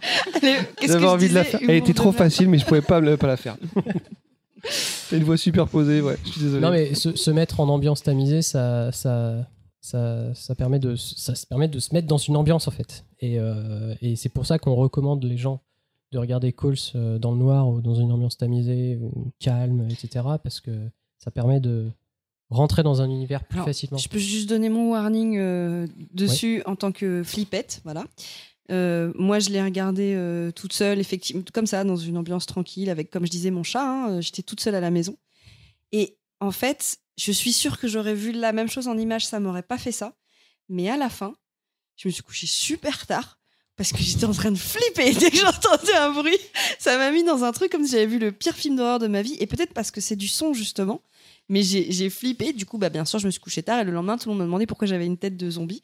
Mais euh, j'ai dit parce que j'ai regardé Cole, c'était génial. Je pouvais pas m'en empêcher. Je pouvais pas arrêter. Mais le problème, c'est qu'après, j'avais peur. donc, euh, donc, euh, voilà. ça- ça- je trouve que le son, il est plus fort que l'image au niveau de ce que ça peut te faire ressentir. Ça, Toujours. ça a un impact. Et là, tu le découvres vraiment. Donc, c'est aussi une expérience sur toi-même. Toujours. D'ailleurs, c'est euh, une question que je me posais au début. Je voulais faire découvrir euh, Calls à Punky et à Choco. Je me suis dit, je vais aller les voir, on va regarder ça ensemble. Et Moufette, elle m'a dit, c'est peut-être mieux de regarder tout seul. Toi, je sais pas, t'as été une préférence ou pas? C'est peut-être Ouais. mieux, c'est un truc à découvrir. Est-ce que ça a plus d'impact tout seul? Je pense, forcément. Ouais. Mais en groupe, je sais pas si ça, ça enlève quelque chose. Ouais. Euh, je- euh, Call, c'est. euh, c'est- déjà, c'est des petits shots euh, de 10 minutes. Et, euh, Je me suis fait la soirée complètement. Ça- Enfin, ça va vite Mm. la série. Oui, oui, tout à fait. Tu te fais ça en une soirée. ouais. Mais euh, vu qu'il n'y a pas d'image, tu peux pas partager quelque chose avec quelqu'un. Tu tu t'imagines toi-même des choses et ces choses-là, elles sont personnelles et, et tu pourras pas les, tu, verras pas forcément la même chose exactement. Tu vas voir, par exemple, Sarah Forestier quand elle est dans une maison et qu'elle se fait agresser, tout le monde voit qu'elle est dans une maison, il n'y a pas de souci. Sauf que personne ne voit la même maison. Euh, on a tous nos expériences différentes et on va tous s'imaginer des maisons différentes. Et donc à partir de là, tu peux pas partager cette expérience-là avec quelqu'un d'autre. Moi, il y avait du lambris déjà. Alors, moi, je pense que l'entrée était en face de l'escalier. On est, on est d'accord Pas du tout. Ah, ah, D'accord, parce que pour moi, j'avais l'impression que l'entrée était pas loin. Moi, de- dans l'escalier, il manquait une marche. Et je pense que dans, dans la salle de senti. bain, elle avait une baignoire. J'ai l'impression qu'elle avait une baignoire. Mais, euh, Mais c'est bien ouais, d'avoir une, expérience dans- solo comme ça, c'est génial. ouais, C'est rare maintenant de vendre un truc c'est- comme une expérience C'est solo. hyper euh, personnalisé comme expérience. Et puis même, euh, on en- bah, tu as participé à nos échanges euh, sur, euh, sur ce qu'on a tous ressenti. C'est vrai qu'on a tous imaginé des trucs, euh, des trucs différents finalement. Je sais pas pour toi justement euh, qu'il y a des retours, euh, quand tu as des retours dessus, sachant que toi, tu l'as- vous l'avez fait dans un certain contexte, quand on te sort des trucs complètement Les différents. théories qui tournent autour, ouais. Ouais, comment tu, le- comment tu le perçois, comment tu le vis? Bah moi je trouve ça fascinant. Je trouve ça fascinant d'entendre qu'il y a des gens qui, euh, qui arrivent à avoir des idées que nous on n'aurait jamais eues. C'est un peu ce qui s'est passé avec Lost. C'est- C'est-à-dire que des théories les de fans vont saisons, super euh, loin. ensuite les mecs ils se sont dit bon, on va leur piquer leur théorie parce que nous on n'avait même pas eu ces idées là quoi. Et, euh, et c'est comme ça qu'ils ont continué les saisons. Mais euh, là c'est pareil par exemple pour le, ce que je me suis amusé à faire quand on a sorti le premier épisode en, en octobre 2016, c'est qu'à chaque fois que je rencontrais des gens euh, et qui dans, dans la vraie vie et qui venaient me parler de call, je leur ai toujours posé, je leur ai toujours posé deux ou trois questions. C'était qu'est-ce que tu as imaginé quand quand euh, Tom il est dans son lit et qu'il voit euh, que visiblement c'est pas sa copine qui est à côté de lui dans son lit, qu'est-ce que tu vois. Qu'est-ce que tu vois quand euh, Lucie appelle le 911 et qu'elle voit un espèce de truc avec forme. Man Avec des bras longs. et ensuite, qu'est-ce que tu t'imagines à la toute fin? Genre à la toute fin, qu'est-ce que tu t'imaginais? Genre, est-ce qu'on- C'est marrant parce que quand tu m'en parles, je revois les images que j'ai imaginées. C'est le Alors, dans Genre Hill. par exemple, par exemple, on peut, on peut- enfin, on peut peut-être faire le test là, vite Ouais, fait, un bah, petit tour de table. ouais. Genre la fin du coach du premier épisode. Ah, attends, je me souviens plus, il faut que je me remette Bah en- déjà, essaye d'imaginer qu'est-ce que Tom il voit dans le lit. Parce que pour moi, il voit une nana, Mais il le dit en fait. mais il voit, il voit sa, sa, sa nana, mais en.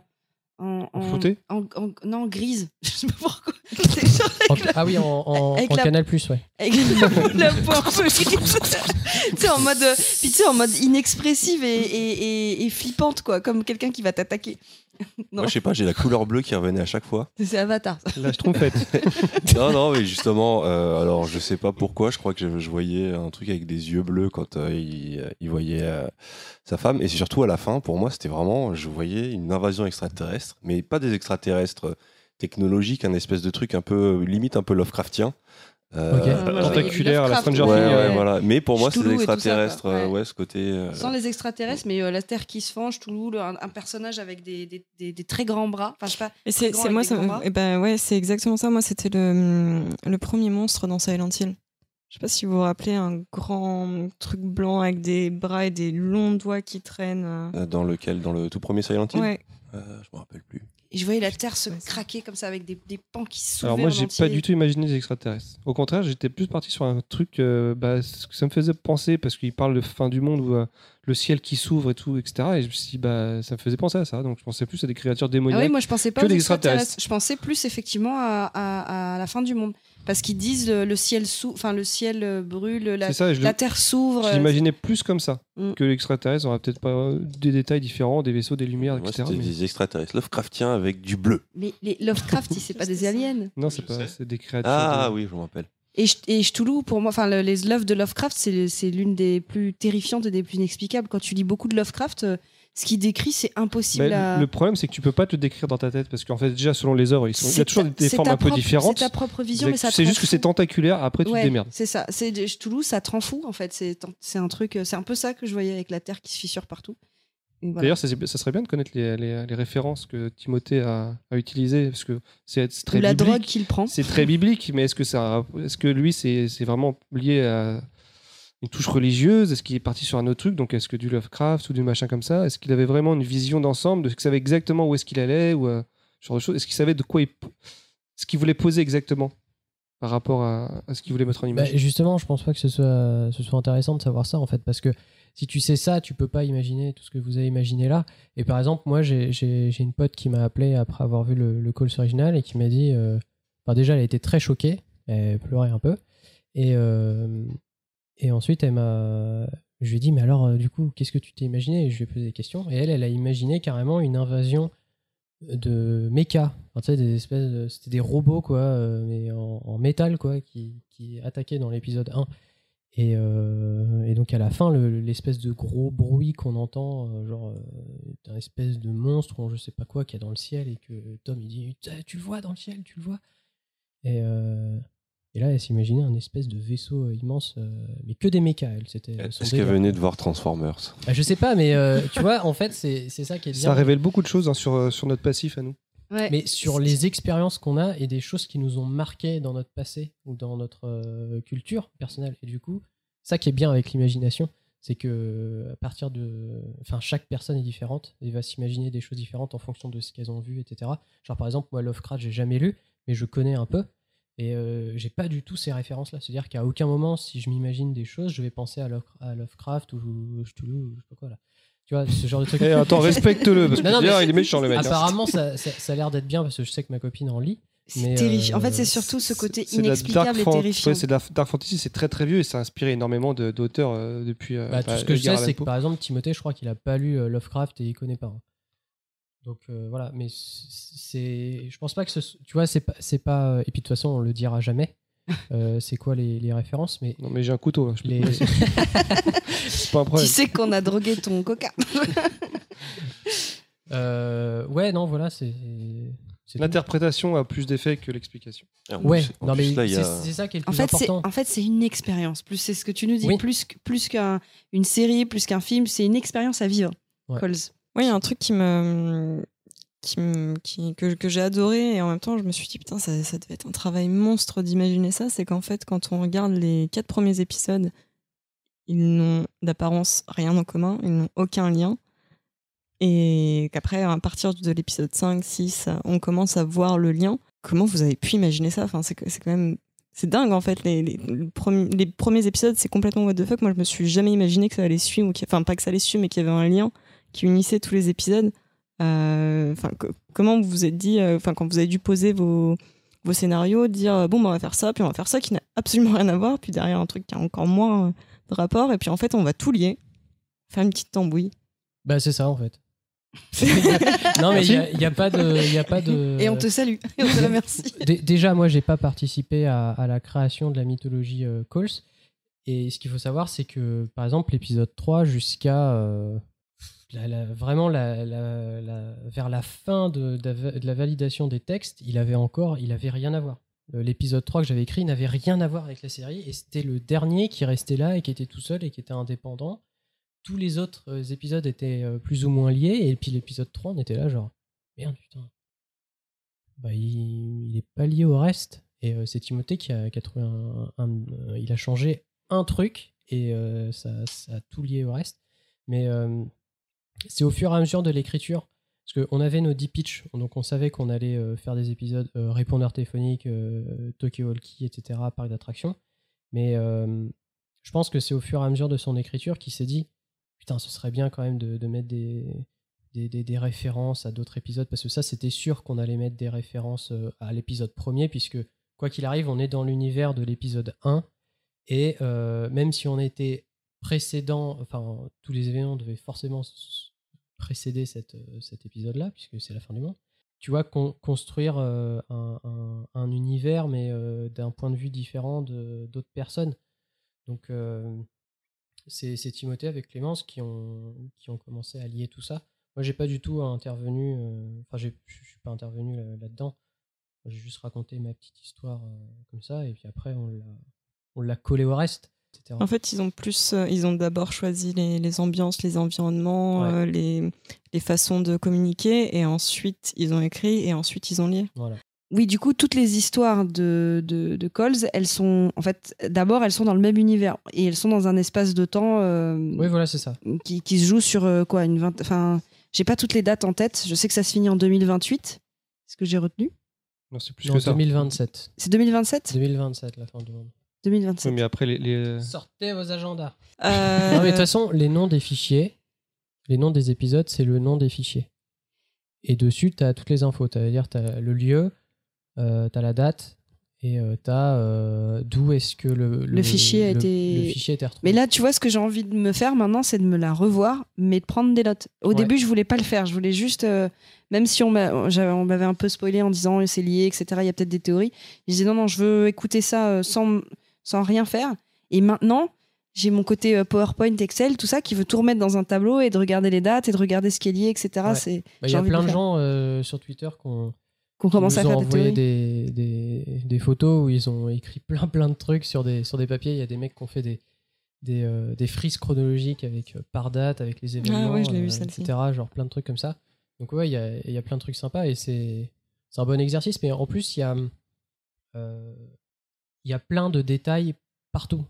Que ce soit... euh, Qu'il y a des choses cachées. Ouais, à, à- à l'image dans ce que tu peux lire, dans, dans, dans les sons, dans, dans ce que disent les personnages, ou même parfois même dans la musique. Est-ce que d'ailleurs, tu as des, des questions qui reviennent très souvent euh, C'est quoi les, les questions qui reviennent le plus souvent Est-ce que vous allez faire une saison 2 Ah. Alors, je vais pas te spoiler, vraiment, on va sûrement te la poser après. c'est ça la question qui revient le plus souvent. Et euh, les questions, euh, c'est. C'est En fait, c'est. Non, c'est- t'as pas le numéro de Sarah j'ai- Non, non. Personne te l'a demandé, ça.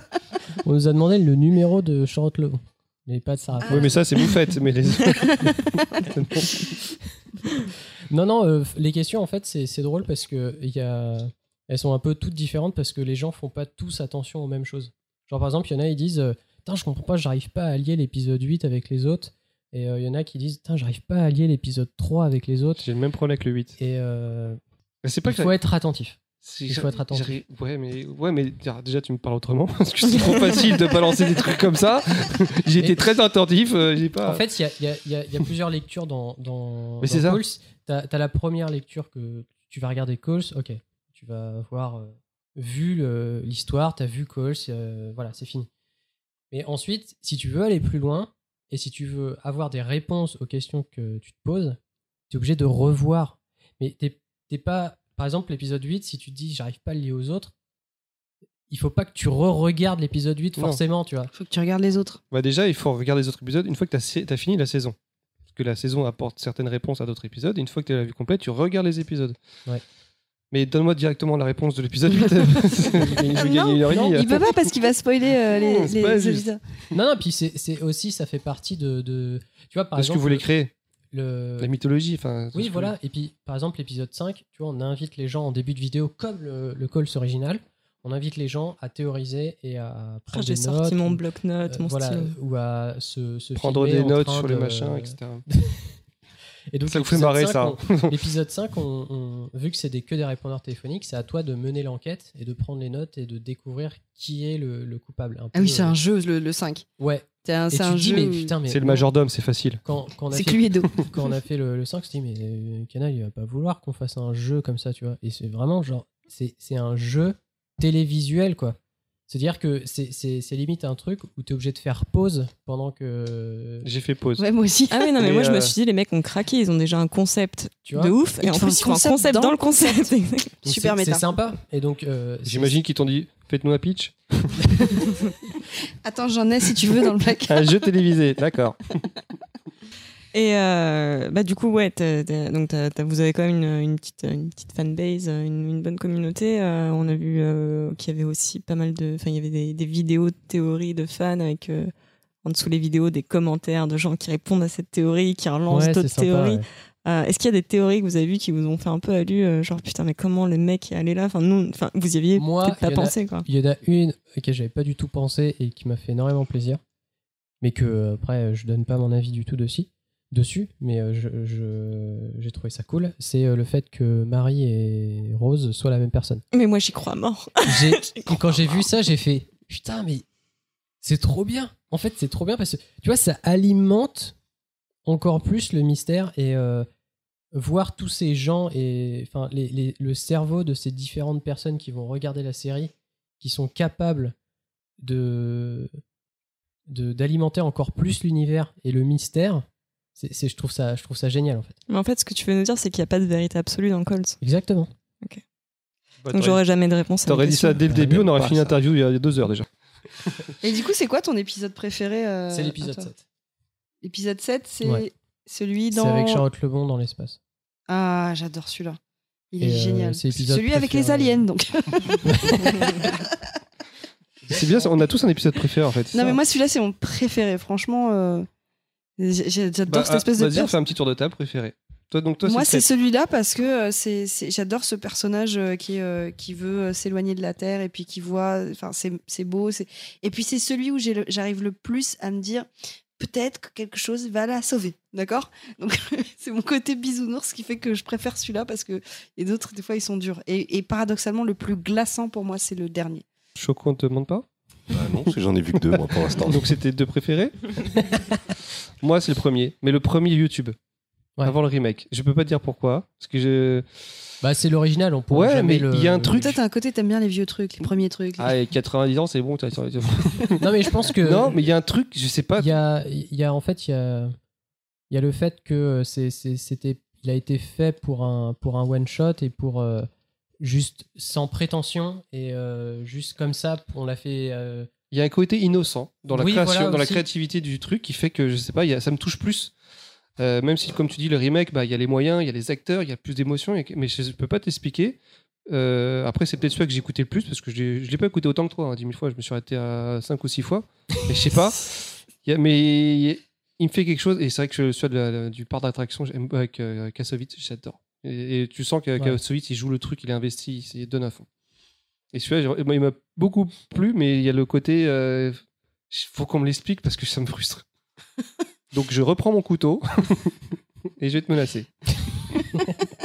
T'as jamais aimé réfléchir par toi-même. Je Non. donne la réponse. Et toi, Moufette, c'est quoi ton préféré? Euh, J'hésite un peu. Je dirais que celui qui m'a le plus. euh, Celui qui m'a le plus frappé, ça a été le 3. C'est celui où j'étais vraiment le plus dans l'ambiance, où vraiment j'étais dans mon lit. Je. C'était c'est pas quoi- bien. Enfin, j'avais le 3? cœur vraiment qui battait. C'est Police. Secours Ouais, c'est police celui où elle est euh, dans la maison. euh, qu'elle se fait attaquer et c'est je, je ressentais vraiment les mêmes trucs et en fait euh, le, le- le pire c'est d'imaginer en fait de ne pas voir ce qui se passe et juste d'imaginer avec les sons et de se dire putain est-ce qu'elle est en train de le voir est-ce qu'elle le voit est-ce qu'elle le voit pas est-ce qu'il est rentré ou pas et sinon euh, sinon le, le 4 euh, le 4 ça m'a vachement plus enfin ça m'a parlé un peu plus mais ça m'a moins ému. Enfin ça enfin le, le 4 en fait euh, c'est comme je disais Gabriel? Ouais, parce que je... enfin, les suicides collectifs, c'est un peu mon truc, donc. euh, Bah, c'est pas dans le, Dit comme ça, dans le c'est 4, chelou. hein, le suicide euh, collectif. Non, c'est non, mais on. Non, c'est. Non, deux- non, non, mais pas. c'est le enfin, 4 et le 6. quoi. Ouais, mais c'est le 4 où il commence à en parler, enfin, où oui, il dit oui, qu'il faut. on- Oui, oui. Et quand l'idée, la- enfin, quand on, quand on comprend l'idée la première fois, ah, là, je me suis dit, waouh. Voilà. Enfin, non, c'est pas une passion, les suicides collectifs. Ouais, c'est mais juste que ça- précise- ça- précise-le parce que Non, c'est mais ton c'est un truc, qui m'a toujours dire. Je te, pré- intrigué. je te euh, préviens, on fera pas ça dans le podcast. hein, c'est pas- Non, mais de toute pour le- façon, ici, pour le j'ai j'ai passé une numéro, à la pédophilie, annonce, euh. les suicides collectifs. C'est vrai que t'es toujours sur les sujets Ouais, sympas.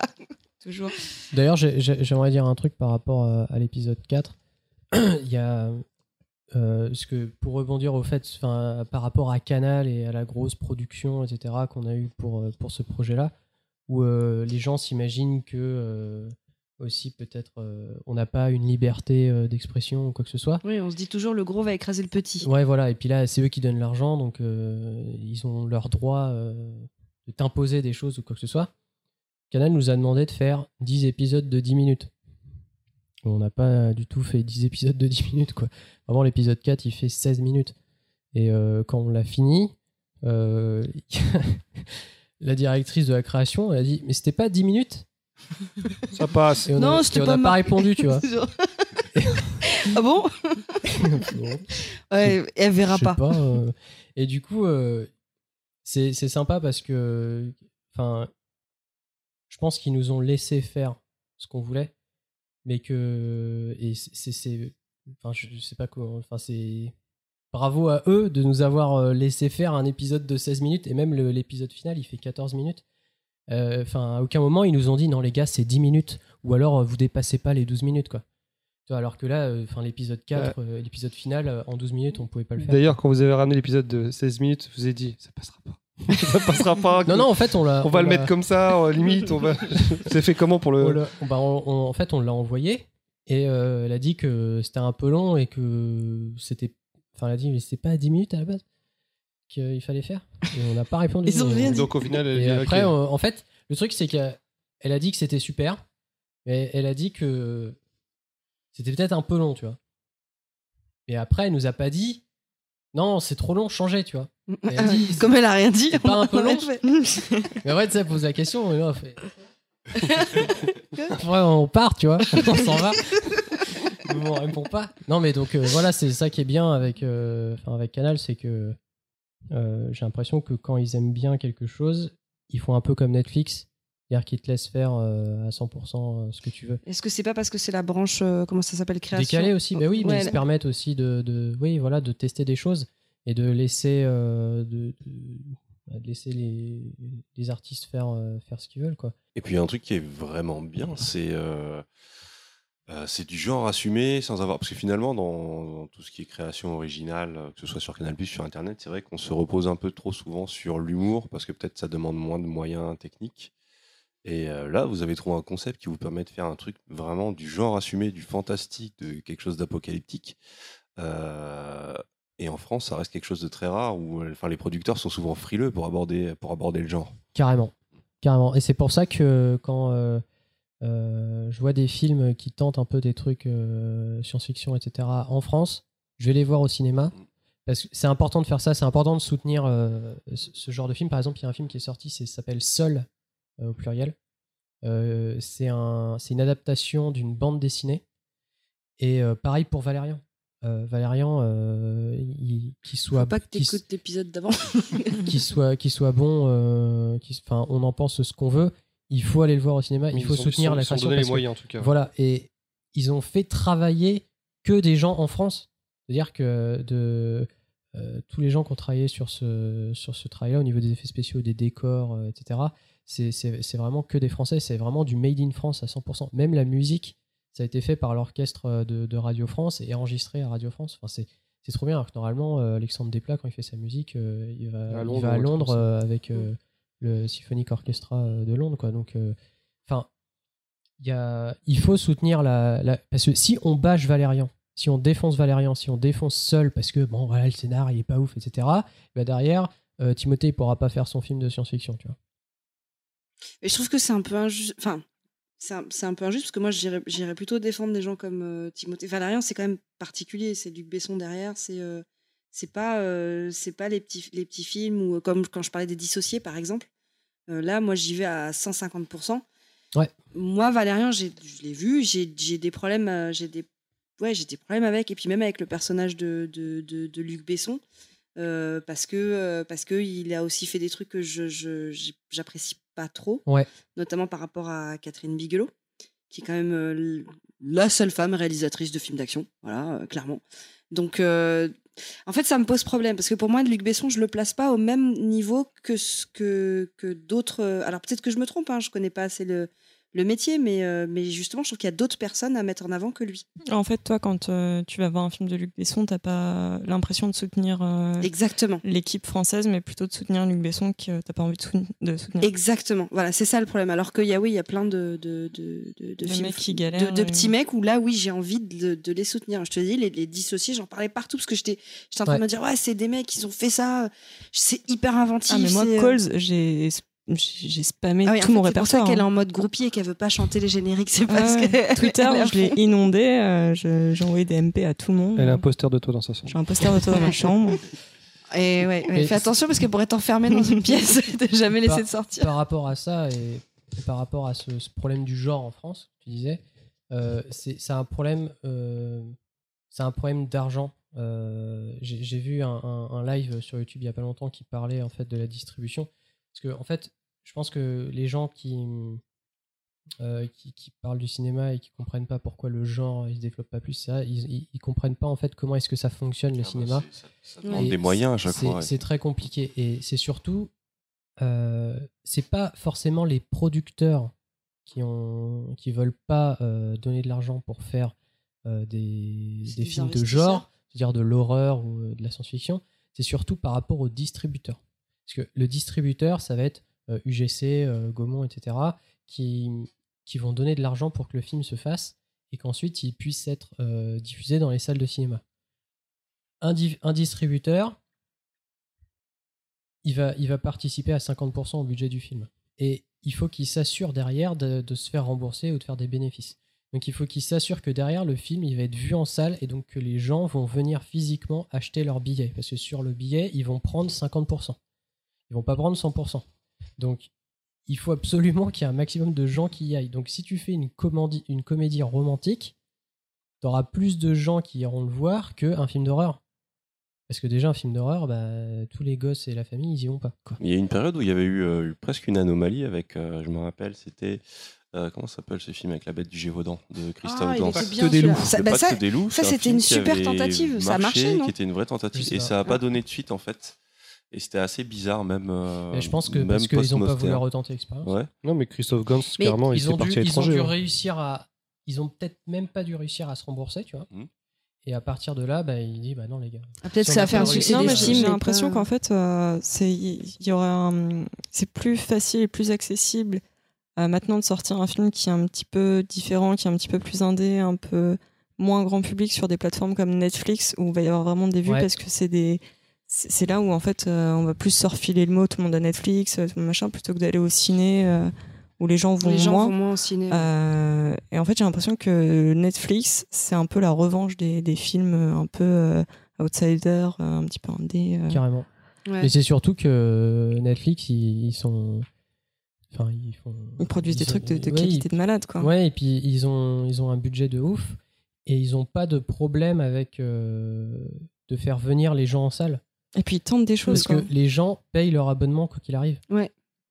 Donc ils ont. si et ils ça avaient, si euh, UGC et Gaumont avaient euh, euh, la moitié des Français euh, UGC et la moitié des Français Gaumont qui avaient un abonnement illimité, carte illimitée, euh, des films de science-fiction, euh, ils en sortiraient tout le temps, tu vois.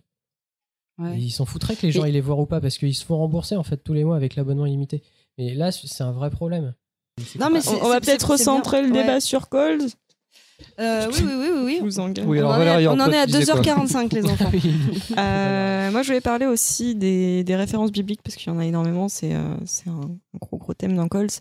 Euh, je voulais savoir si les références bibliques, ça avait, euh, ça a été un prétexte au scénario ou si c'était un truc vraiment qui vous tenait à cœur ou qui tenait en tout cas à Timothée. euh, euh, Est-ce que lui, c'est c'est par rapport à ses croyances? Est-ce que il, il a, il a hum, mis autant de références parce que c'est un truc qui le passionne ou ça a juste servi euh, à l'écriture? Il aime bien aborder le, le thème euh, de, de la religion parce que il y a énormément de, de choses un peu euh, bizarres autour des religions euh, mystiques et tu sais euh, il aime bien ce côté religion parce que il y a toujours des trucs bizarres parce que c'est constamment enfin tu sais la, la la religion c'est c'était euh, écrit par les hommes inventé par les hommes donc c'est on a l'impression que c'est quelque chose de mystique mais en fait c'est ça vient que de l'imaginaire des, des hommes et euh, sais, il y a toujours des trucs bizarres un peu. Ouais, J'ai l'impression qu'il aime bien ce côté un peu sale race de, de l'humain. euh. Ouais. parce que, non, mais si, parce que quand je disais que Coles m'avait emmené exactement là où je voulais aller, c'est, c'est- je crois qu'on aime un peu les mêmes trucs. Ouais, de- c'est vraiment le. Ouais, Lars, bah, tout Lars ça. von Trier, j'aime la- Lars von Trier parce que c'est vraiment la, la- la sale race euh, humaine, quoi. Ouais, Et mais il y a un petit peu parce de que, ça. Mais je pense que globalement, l'humain fait plus peur que par exemple un extraterrestre euh, comme Alien, tu vois. Tu sais, la- la- quelque chose de malsain et de, et de fourbe, etc. c'est- Ça dépend parce que si on prend Alien, il tue des humains. Et peut-être parce que dans le vaisseau, peut-être qu'à la base il mange des croquettes et il n'y a pas de croquettes. et peut-être qu'il est là et il mange des humains parce qu'il n'y a Ouais, pas de énervé, croquettes. quoi. Non mais c'est ça. Ouais. Alors que bah un mec tu jettes une cuisse de poulet et il se calme, tu vois ce que je veux dire. Mais on sait pas, il a pas voulu balancer. euh. C'est des théories. Hein. Mais globalement, le- le- l'être humain est, est- est horrible. Euh, oui, je te confirme. Et donc, euh, par rapport à la religion, je pense que je pense que je pense que c'est ça qu'il a il a voulu euh, il a voulu faire par enfin il a voulu traiter de, de, de ce sujet-là. Ce qu'il y a de horrible Mais ça, aussi avec euh, avec la Bible et euh, ces choses-là, c'est que les textes originaux c'est ce qu'on lit maintenant, c'est des traductions.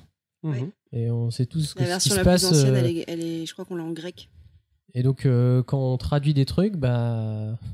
Sachant qu'en plus, Ça la- change la- la- constamment. la- Mhm. la- faut regarder Surtout que c'est des textes soumis à interprétation, donc c'est Voilà. un peu comme on veut. Mais c'est même Et pas donc, ça, c'est de regarder euh, l'histoire de la Bible. Qu'est-ce que c'est que la Bible? Comment ça a été constitué? Qu'est-ce que c'est que les, les, les- parce que l'Ancien Testament et le Nouveau Testament. Et le Nouveau Testament, euh, de temps- dedans, c'est on a pris des évangiles, donc des textes qui ont été écrits. Par d'autres personnes. C'est en fait, ce sont des textes qui ont été écrits à une certaine période de l'histoire, mais on en a choisi quatre. Et en fait, il y en a plein d'autres qui ont été écrits, qui ont donné les évangiles apocryphes d'ailleurs. Donc il y a aussi, euh, il peut y avoir aussi une raison politique, même s'il y a eu un grand mouvement spirituel au départ, il peut aussi y avoir une raison politique dans la constitution du truc, ce Mm. qui fait que c'est forcément passionnant. À la quoi. base, c'est juste un mec qui veut distribuer des pains. hein. Au final, c'est parti en couille et voilà. C'est le bordel. Bon, sur cette magnifique euh, réflexion, la religion. on va aborder euh, la pause. On va aborder la pause. Abordons la pause. Ah, on va aborder, Alors la pause, la pause, The- c'est- the- ça break. à, mon enfance, je crois. Ouais, alors, mais du coup, euh, là, je balance de la musique et j'arrête parce qu'on en a déjà à 2h50. Il va durer très longtemps ce podcast. Euh, Mais c'est passionnant. Non, on va, la, la dernière partie va La être, euh, partie, va être ouais, plus va. courte. Si on arrive à synthétiser le disrupteur culturel, et ben sur ce, on vous retrouve dans pas longtemps. Et euh, j'ai reperdu ma souris. Au revoir.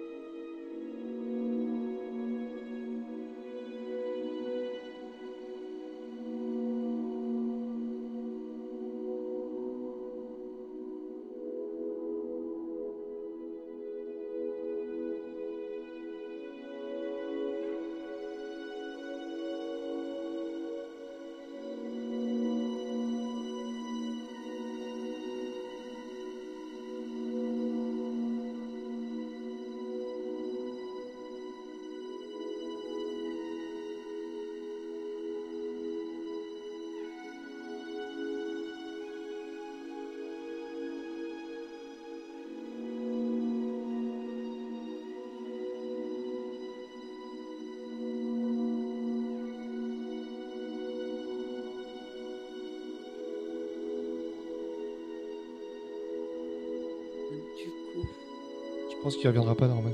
Il nous regarde bizarre. Con. Je me suis dit, mais pourquoi j'ai accepté? Ils sont tarés en fait. C'est con là? Euh, bah, c'est reparti. c'est vrai que c'est dur de lancer le truc. Ah mais après une pause c'est toujours dur de reprendre. Euh, mais je trouve que c'est une bonne façon là ce que je viens de faire. Donc euh, comme, Mais t'as pas lancé encore. comme Bon. vous l'entendez, on est après la pause. Euh, on est reparti et je crois que ça va être à mon tour. Oui, on est de retour et après avoir fait le passé et le présent, on s'attaque au futur. Et avant de revenir harceler notre invité euh, qui doit être un petit peu fatigué. Il en peut plus, il est dans les cordes là. Il en peut plus.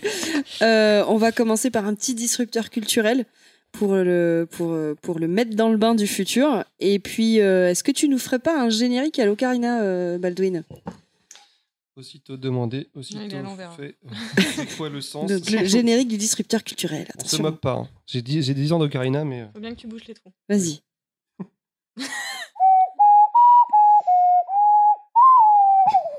le disrupteur L'air culturel. du temps dans Zelda 3. C'était magnifique.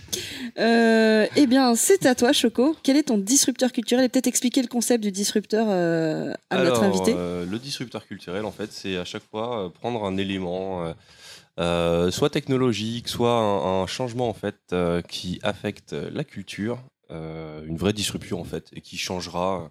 En fait, c'est de la, c'est de la prospection dans l'avenir, voir qu'est-ce qui va changer dans notre consommation de la culture.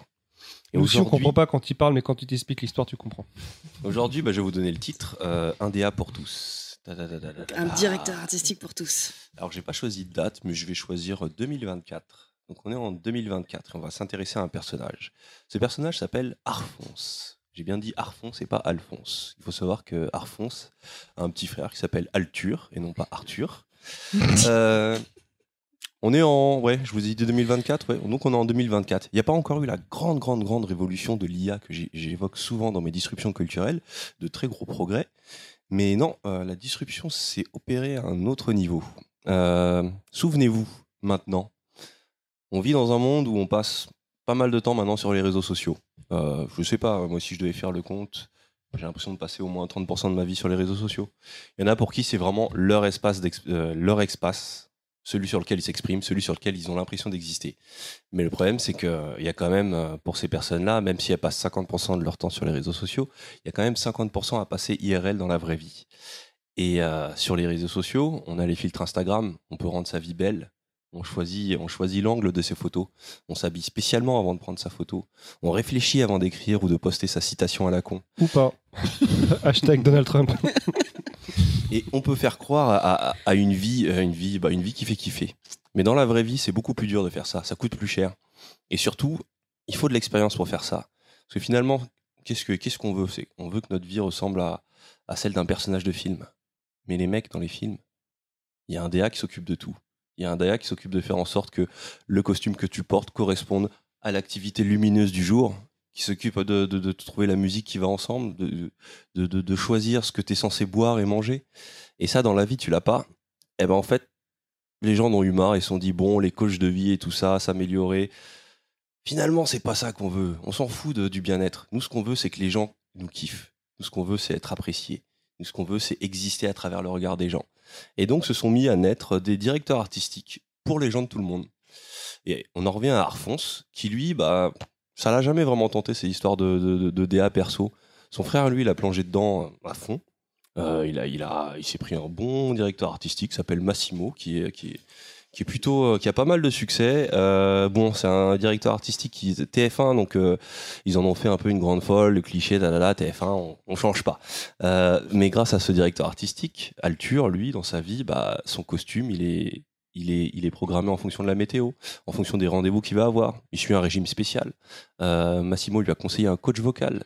Il apprend ses lignes de texte avant de sortir parce qu'il sait qui va rencontrer. Il a ses petites fiches préparées euh, dans, son, dans son smartphone parce qu'on a encore des smartphones en 2024. Et euh, on a des lunettes, on a des lunettes de réalité augmentée qui nous permettent d'afficher le texte. Donc, il est paré à toute éventualité. Il a même de la musique qui passe dans ses écouteurs pour le mettre dans l'ambiance.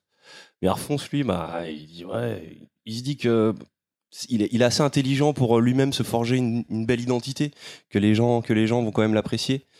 Malheureusement, il constate qu'il galère pour trouver du boulot. Aux entretiens, ça se passe pas bien. Et pour trouver une nana, c'est pareil. Alors il réfléchit, il se pose la question, il dit mais c'est pas possible, je dois pouvoir exister sans un DA. Et malheureusement, il repense à son expérience en tant que consommateur de films. À l'époque, sur, euh, sur Internet, il se rappelle d'une époque dont, son grand-père lui parlait, où sur Internet, c'était un peu la fête du slip. Tout le monde était amateur, tout le monde pouvait poster des films et tout le monde le faisait.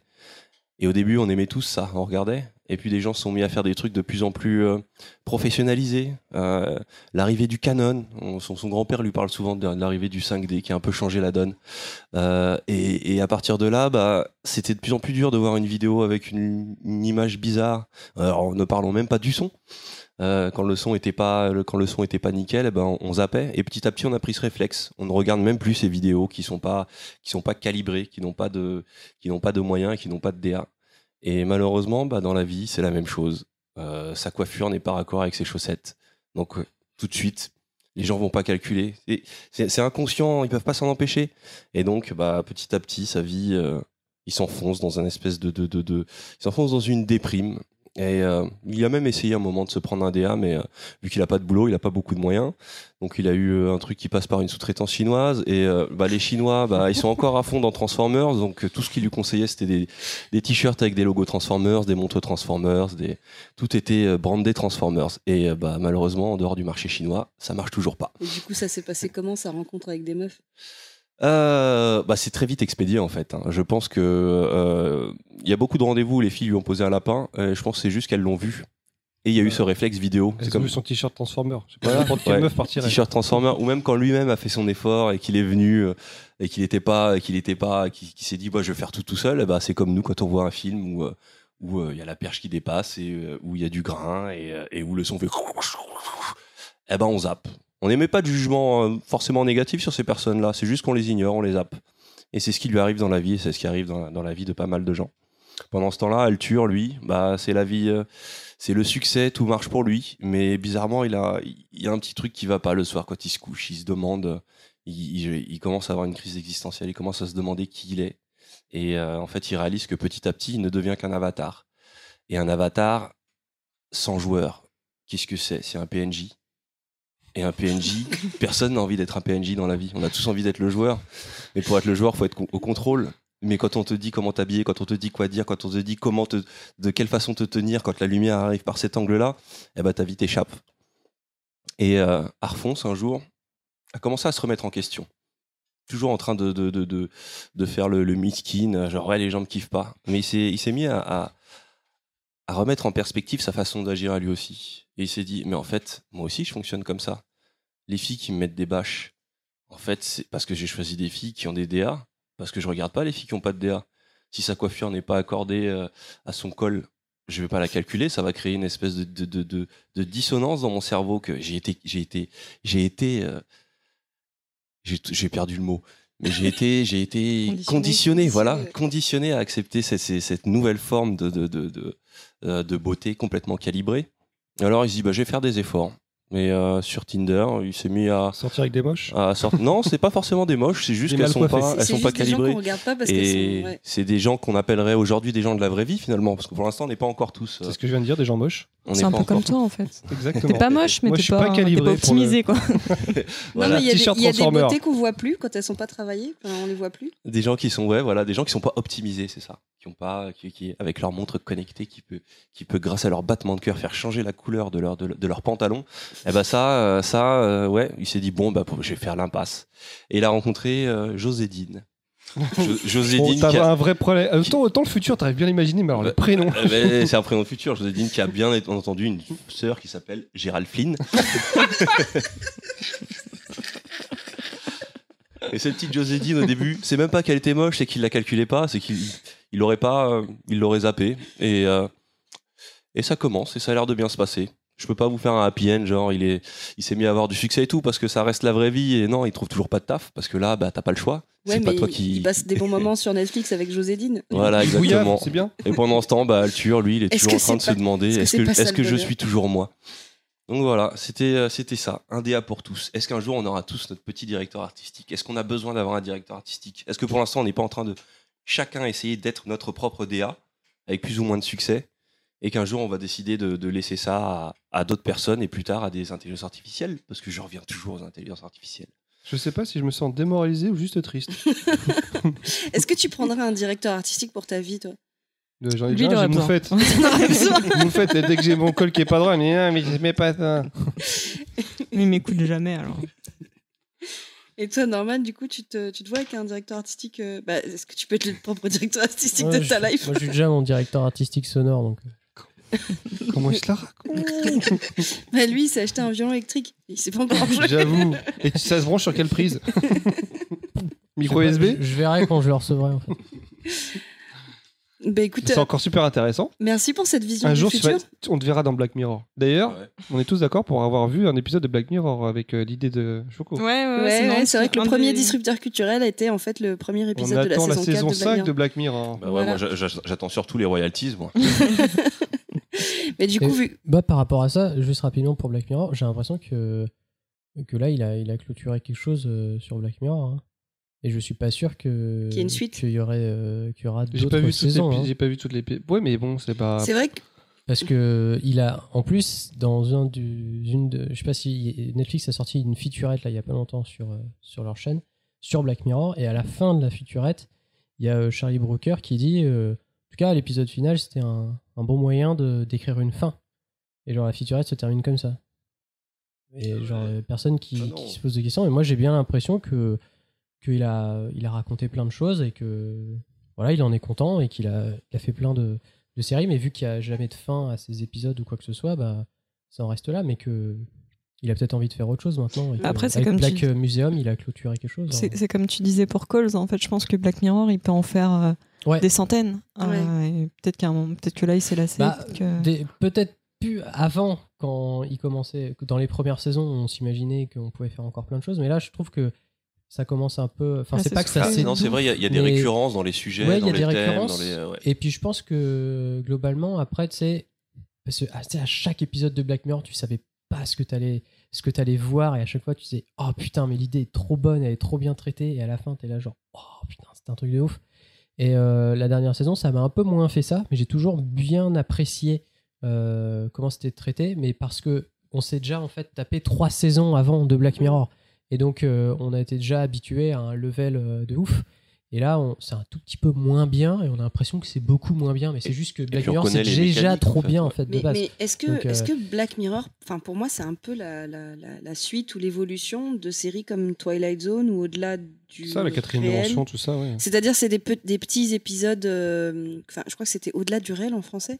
Ouais, non, c'était la quatrième. Ouais. Si, il y avait la quatrième avait, il y dimension, avait il y avait Twilight, au-delà du il y avait Twilight Zone et après il y a une série qui a été refaite avec plein Twilight de... Zone, c'était la quatrième La dimension. en quatrième France. dimension en France. Et, mais en fait, c'est-à-dire, ce sont des moments où on fait des séries qui, n'ont pas forcément de lien et qui, et qui sont juste des petits, des nouvelles de science-fiction Mm. ou de fantastique. euh, et peut-être que ça reviendra sous un autre format plus tard. Enfin, pas forcément par le créateur de Oui, Black ça, Mirror, pas mais- forcément le même réalisateur, mais. euh, Ouais, mais en tout cas, je, je sais pas si tu vois, il est capable. euh, Enfin, est-ce que Brooker est capable de clôturer le Black Mirror C'est impossible puisque chaque histoire est indépendante. C'est ça? Oui, Donc voilà, il peut pas faire un épisode en disant Ah bah c'est la fin tu vois, mais Ah en- avec Black Museum, il fait un espèce de petit musée de, de tout ce qu'il a fait euh, Ouais, c'est une euh, espèce de présent. rétrospective. Et ça fait un peu genre, euh, bah voilà, euh, on voit bien que tous les épisodes sont terminés. euh, Il y a un petit musée même qui a été fait. Et puis on reparle un peu du passé, on reparle un peu de ça on- une dernière fois. Et puis à la fin, on, on arrête Oui. tout parce qu'on détruit le musée. Et j'ai l'impression que pour moi, c'est la fin de Black Mirror et qu'on n'aura plus d'épisodes. Et j'ai envie de dire, tant mieux parce que Ouais, il y en mieux. a aucun qui m'a déçu. Et j'ai pas envie d'avoir euh, une nouvelle saison où je commence à avoir des épisodes qui, qui me déçoivent, tu vois, où je me dis, oh, Ouais. pff, tu vois. Genre, il y a un moment où il faut savoir s'arrêter, tu vois. C'est- comme bref. Tu dis ça pour nous? Euh, Et ce sera le mot de la fin. Chaque fois, on nous dit ça. Non, mais les gars. Faut que vous arrêtiez. Bah, D'ailleurs, on- est, à, on, est, on est à 3h05, donc en fait, on passe sur la dernière partie d'interview qui est donc sur le futur. Ok, bon, on va faire une question condensée pour Voilà. aller plus vite. En deux mots. En deux mots. En, en plein de mots. Euh, Alors, Allez-y, tire sur mon doigt. est-ce qu'il y a des... y a des projets à l'étranger pour Calls Numéro 1. Est-ce que... Attends. On fait une question une groupée et tu te démerdes. Ah. Ah, Je te fais une grosse question et Ah tu oui, réponds à tout. D'accord, ok, ça marche. Est-ce qu'il y a des projets euh, à l'étranger pour Calls Euh, Est-ce qu'il y a une saison 2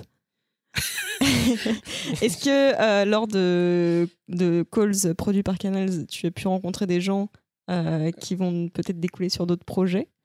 Euh, Est-ce que tu as des projets solo ou des projets avec team à venir? C'est tout. Et Est-ce que tu Ok. as cou- couché avec Charlotte Lebon Alors, non, mais elle, est- elle a, elle a un copain. hein. Eh, 21 e siècle, mon gars. faut- Elle pas avec Ali alors c'est fini Je sais plus. Est-ce que tu te souviens des questions Alors, ouais. À l'international, est-ce que Cole a. Oui, oui, non. de- euh, alors, euh, évidemment que, que Coles a, a été. euh, repéré? Non, c'est pas ça, c'est que c'est que eh, il a il a un, il a un avantage de, de fou Coles, parce que vu qu'il n'y a pas d'image, euh, tu t'as pas à par exemple euh, tu peux pas faire voilà, tu t'as pas un, un dubbing à faire. Euh, tu sais, euh, normalement quand, quand tu fais un film ou quoi que ce soit, tu mixes tout et à la fin toutes tes pistes voix euh, tu les retires et tu les envoies en France, en Espagne, etc. Et ils font un dubbing où ils remplacent les pistes son par euh, des acteurs euh, français. Et puis il y a tout un taf euh, de réécriture, etc., de traduction. En France, on est, on est extrêmement bon euh, à faire ça, etc. Mais pour Call, c'est différent puisque on n'a pas d'image. Donc on n'est pas obligé de se caler sur, euh, sur la, la, la- la voix, enfin le, le, les lèvres Ah oui, de, il n'y a pas de, de- synchro labial, voilà, il y a c'est- de- des acteurs. Non, mais le, le concept, je veux dire, est-ce que le concept, euh, tu sais si le concept a plu quelque part à l'étranger et veulent se l'approprier, refaire une série dans le Non, genre non, pour l'instant, non, il n'y a, pas- il y a pas de ça, mais en tout cas, ce qui est, ce qui est prévu, je sais pas si ça se fera ou que ça, parce que ce genre de choses, c'est sûrement très très long. Mais ce qui est prévu, c'est que oui, euh, Cole, ça parte à l'étranger et que, et que euh, on puisse. euh, je sais pas si Timothée voudra. Enfin, je, je, je sais pas. En fait, là, je, je fais que des suppositions. Je ne sais pas euh, ce qu'il en est, mais en tout cas, moi, ça me plairait de, de- d'aller faire un, un calls euh, avec que des voix anglaises et où on, on refait des tournages, où on repasse en studio avec des, des acteurs anglais. Et ensuite, on réimporte ça tout dans, dans nos projets existants français. On a juste à remplacer les voix, tu vois. Et on décale un peu les sons, on décale un peu la musique, et on réadapte un peu tout ça. Moi, je on- pense que ce qui serait presque bien, c'est de mettre le titre euh, anglais en français. pour bien. Pour les- pour- parce ouais, que cool, pour c'est les Américains, on ouais, tu vois, et en- Appel. Exactement. et ben, je trouve que c'est un beau pied de nez. Ouais, et puis il faut aller refaire les lettres aussi. euh, Oui, parce que euh, je sais Ah pas oui, si on- vous êtes au courant. Si, mais vous on- avez, ils ont été dans forêt, cramer des lettres. Ouais, euh. c'était incroyable ça. D'ailleurs, j'ai bien aimé dans le dernier C'est un vrai épisode. truc? Ouais, ouais, c'est pas des effets spéciaux. Ah, hein, je croyais que c'est- c'était des effets spéciaux, moi. Non, non, non. De non, quoi non. Dans la- C'était que- qu'on vraiment, m'explique. En fait, le Et titre cool, ce qu'on voit en flamme, Qui brûle. ils ont ouais. vraiment fait un- des écritures, donc en plus des lettres super grandes, de Alors, 2 mètres de haut, enfin, je sais ouais, plus. euh, C'est des très grandes lettres qui font 1 mètre, euh, 1 mètre 80, il me semble. ma taille, quoi. Et, euh, et donc, c'est euh, une société euh, qui travaille sur des Ikea, effets crois, pratiques travaille sur le bois. euh, dans, les, dans les films. C'est vrai qu'ils sont Des morceaux de Formica, en meubles fait. qui restaient. Non, mais il y, euh, y en a un qui est, en, qui est un peu en mode Formica. euh, Enfin, il y a eu deux paires de lettres. Euh, et donc, euh, il y en a une qui a été brûlée, qui a été faite pour euh, brûler, et une autre qui a été faite pour euh, être présentée. euh, Est-ce que vous les avez gardés pour les chez vous? Oui, oui, oui, tout à fait. C'est vrai? Non, bah, elles sont pas dans mon appart, puisqu'il n'y a pas la place, tu vois, elles sont chez Canal. Mais euh, C'est de- le meuble Gloopt. c'est. non, mais c'est incroyable. Et donc, ils ont construit les lettres. Et ensuite, sur le tournage, on a fait des repérages pour trouver une forêt, etc. Et euh, on a été en, en pleine forêt pour. euh, alors, c'était en pleine forêt, mais avec un, un peu une pente. Donc, on a mis les, les lettres euh, dans, dans, une, dans une pente. Et euh, c'est carrément, carrément autour des arbres. hein. Et on, ils ont mis de la pâte donc, derrière, les, derrière les lettres qui, qui prend feu instantanément et qui fait brûler un truc de fou quoi, et qui se consume. Et donc, ils, ils ont badigeonné euh, le dos des lettres euh, en, en pâte euh, inflammable. Ensuite, le mec, il passe avec son, son chalumeau et fou, ça prend feu instantanément. Ensuite, tu filmes ça en, en 4K, je sais pas quoi. Et ça fait le générique. Ah, de c'est Vous avez eu une autorisation ou vous avez fait ça un peu à l'arrache? Genre film parce que euh, euh, je veux pas me dire des bêtises de parce que Bah, de- un feu de forêt en, un un, feu. un feu en forêt déjà c'est chaud. Non, non, mais en fait, on avait un, un- un mec qui était là pour les effets pratiques. Et du coup, il a ses licences, euh, ses licences pour, euh, pour Licence le contrôle du feu. euh, tu, tu vas avoir des flammes qui vont faire euh, 3 mètres de haut. Euh, si tu as un arbre euh, il y a les- où il y a le... enfin, tu, vois que les, tu vois que les branches, elles sont juste au-dessus des lettres, tu fais, ouais, il y a peut-être un problème. Donc tu le fais pas. Mais euh, là, c'était des très grands arbres et euh, globalement, on avait des extincteurs. Et oui, bien évidemment, c'était comme un tournage. euh. T'imagines, euh, on a un plan magnifique avec la forêt qui crame derrière. Ah, mais nous, on aurait kiffé, on laisse brûler. hein. Purification par le feu. N'empêche que ça marche ça marche bien au niveau On ambiance. laisse brûler et euh, on laisse la panique se faire et on filme tout. Et, Et ça fait vous, enregistrez le son bien On a entendu. des images Ah bah ouais. magnifiques. Mais euh, le, le- le titre est vachement bien. Enfin, Ouais. C'est super bien trouvé d'un point de vue Et esthétique. ça, c'est euh, bah, le DA de Canal, c'est Olivier Degrave. C'est vrai qu'on n'a pas parlé de ça. On n'a pas parlé de, de- un peu de, de l'image euh. Il reste 3 heures de podcast, on a le temps. hein. Eh ben allons-y, parlons un peu de, de l'image de Calls parce que on dit que c'est une série sans image, mais il se passe quand même pas mal de choses. Et euh, il y, a- il y a eu un, un gros travail de la part euh, de Canal parce que c'est Canal qui nous a qui nous a aidé à faire ça. Parce que nous, ce qu'on voulait, c'était un écran noir, mais Canal a dit bon, on va peut-être mettre un peu de, des petits trucs à l'écran parce que sinon, c'était pour pas que les gens pensent que la télé buguait et donc euh, qu'ils zappent ou qu'ils disent euh, ça bug. euh, je paye 40 balles par mois pour avoir un écran noir. tu vois, genre, C'est pas mosaïque, c'est pas normal. Ouais, voilà. Donc, euh, on a mis des espèces de petites ondes. Et donc, tout ça, c'est le travail de Olivier Degrave, donc, qui est le directeur euh, artistique de Canal. Donc, c'est tout simple. Dès que vous voyez quelque chose avec écrit Canal, qui vient de Canal, quelque part sur une affiche, sur n'importe quoi, à la télé, au cinéma, c'est passé par Olivier Degrave. Donc, euh, la typographie de Cole, c'est lui qui l'a créée, spécialement pour, euh, pour- en reprenant euh, celle qu'on avait C'est utilisée. lui qui a taillé les lettres en bois? Alors non, mais il a, il a fait, fait C'est son rôle. Hein. il a fait des, des, des La une forme. typo et euh, ensuite ils ont été refaits euh, millimètre près. Voilà. Et, euh, et donc c'est lui aussi qui a créé les loopiotes. Ah, ce, qui- ce qui est intéressant de savoir, c'est que tout ce qu'on voit à l'écran aux images de Calls, ça a été réellement filmé en fait. C'est-à-dire qu'il y a aussi cette, ce côté analogique. C'est-à-dire qu'il y a, il y, a, il y, a, un côté euh, bande euh, originale un peu dans Calls, c'est enregistrement retrouvé, donc sale, donc ancien, donc euh, analogique. Et donc au niveau de la vidéo, c'est pareil. Ah, Les donc toutes ces diodes, lumineuses et tout qu'on voit, tâches, c'est- c'est du réel. Enfin, c'est c'est du réel. Ça a été filmé. euh, par exemple, c'était filmé en forêt. Ils ont- En fait, ils ont filmé des choses sous l'eau, en forêt, euh, dans euh, parc d'attractions. euh, ils ont été filmés plein de trucs. Et ensuite, bon, c'est traité en post-production. Enfin, non, même pas. Il me semble que ça a été en fait filmé en très très flou, avec de- Mm. des optiques euh, différentes, etc. Donc euh, il y a un réel travail euh, de, de- de création artistique euh, sur, euh, sur l'image qu'on qu'on prête pas forcément attention en regardant comme ça, mais qui a vraiment été euh, travaillé euh, là-dessus. Donc ensuite, tous ces éléments-là, bah, on pouvait les placer où est-ce qu'on voulait, un peu n'importe comment euh, dans les épisodes. Et euh, je, je pense notamment à une chose à la fin de l'épisode 3, quand, quand Lisa Larcher arrive enfin à s'est échappée et arrive euh, dans, la maison et se fait recueillir par un homme.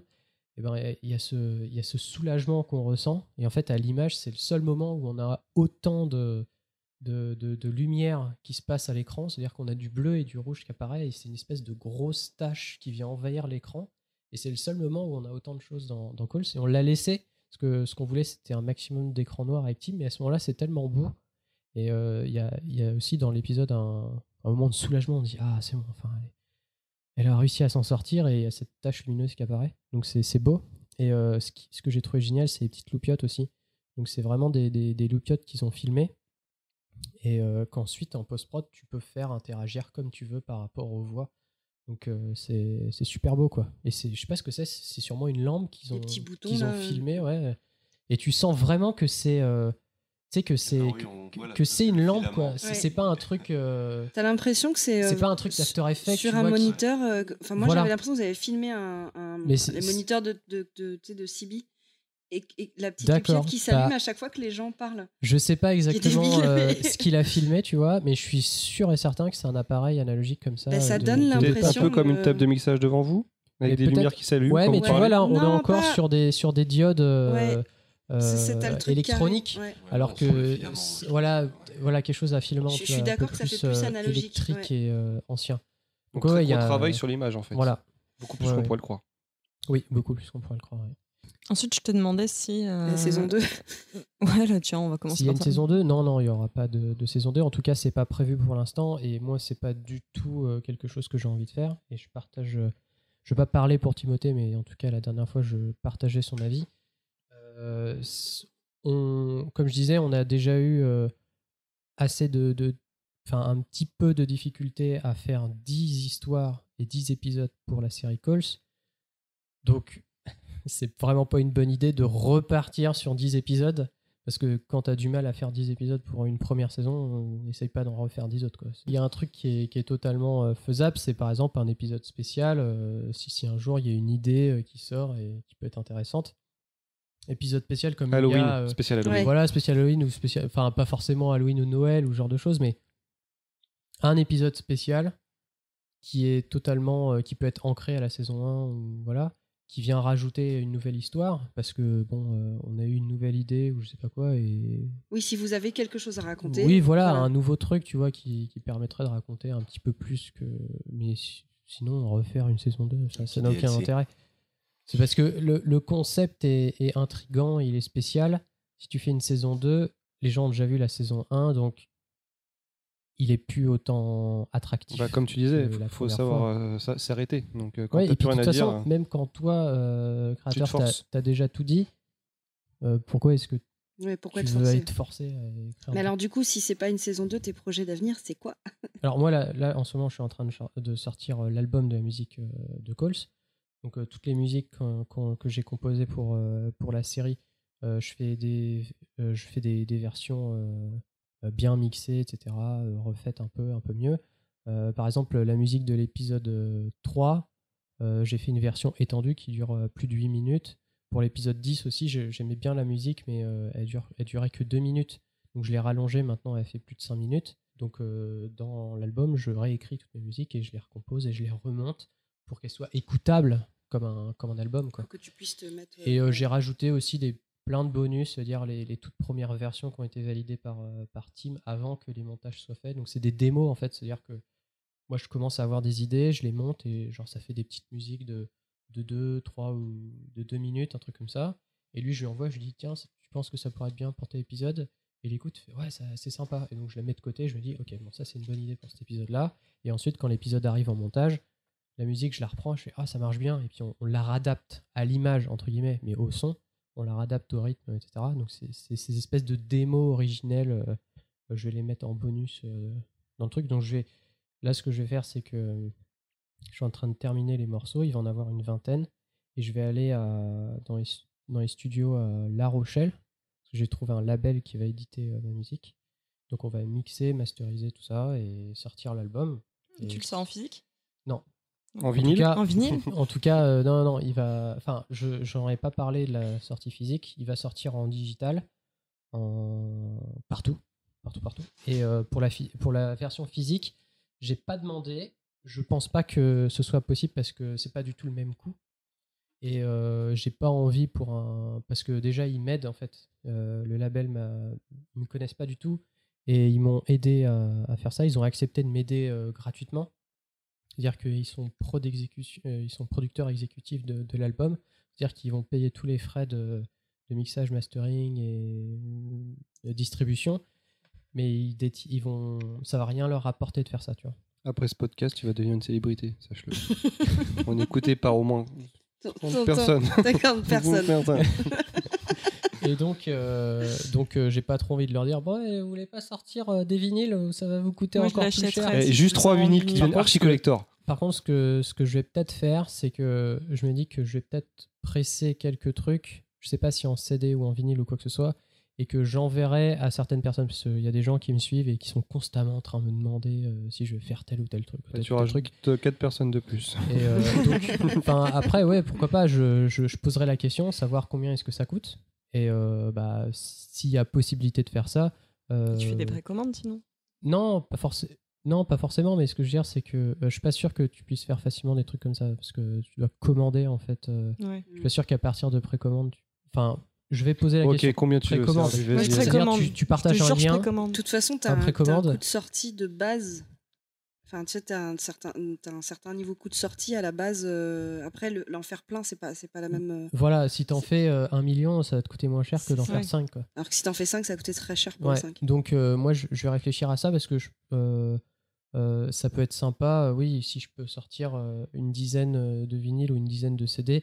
Ensuite, euh, je- je- j'en envoie aux gens euh, à, à qui je sais qui m'ont demandé sur Twitter si j'allais faire une sortie physique, comme ça je leur envoie gratuitement par adresse postale et ça leur fait plaisir. Et voilà. C'est juste, tu vois, en, en bonus ou en cadeau euh, pour les gens euh, assidus qui me suivent ou qui m'ont demandé, tu vois. Parce que je sais que ça sert à rien de faire une sortie physique. Il y a- il y a, il y a- je vais faire trois ventes ou aller au top euh, 20 ventes et ensuite c'est tout.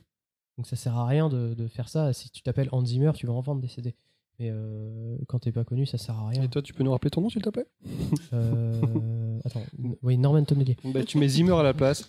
Norman Zimmer. Euh, et donc euh, après ça, Ton stage en boucherie, c'est ça je, Tu reprends. ouais, Ouais. je reprends, ouais, parce que là ils m'attendent. en fait. grave. Et euh, non, je vais sortir un album euh, solo. Je sais, ouais, c'est un album solo. Euh, T'es tout seul? Ouais. C'est un donc c'est un album solo. Euh, et en fait, ça va être pour l'instant, il n'y a que deux morceaux. Je pense que ça sera plus un EP ou quoi que ce soit, mais je pense que je vais, composer d'autres trucs. C'est des morceaux que j'ai composés pour Coles, mais qui n'ont pas du tout été retenus ou qui n'ont pas du tout trouvé leur place dans Coles.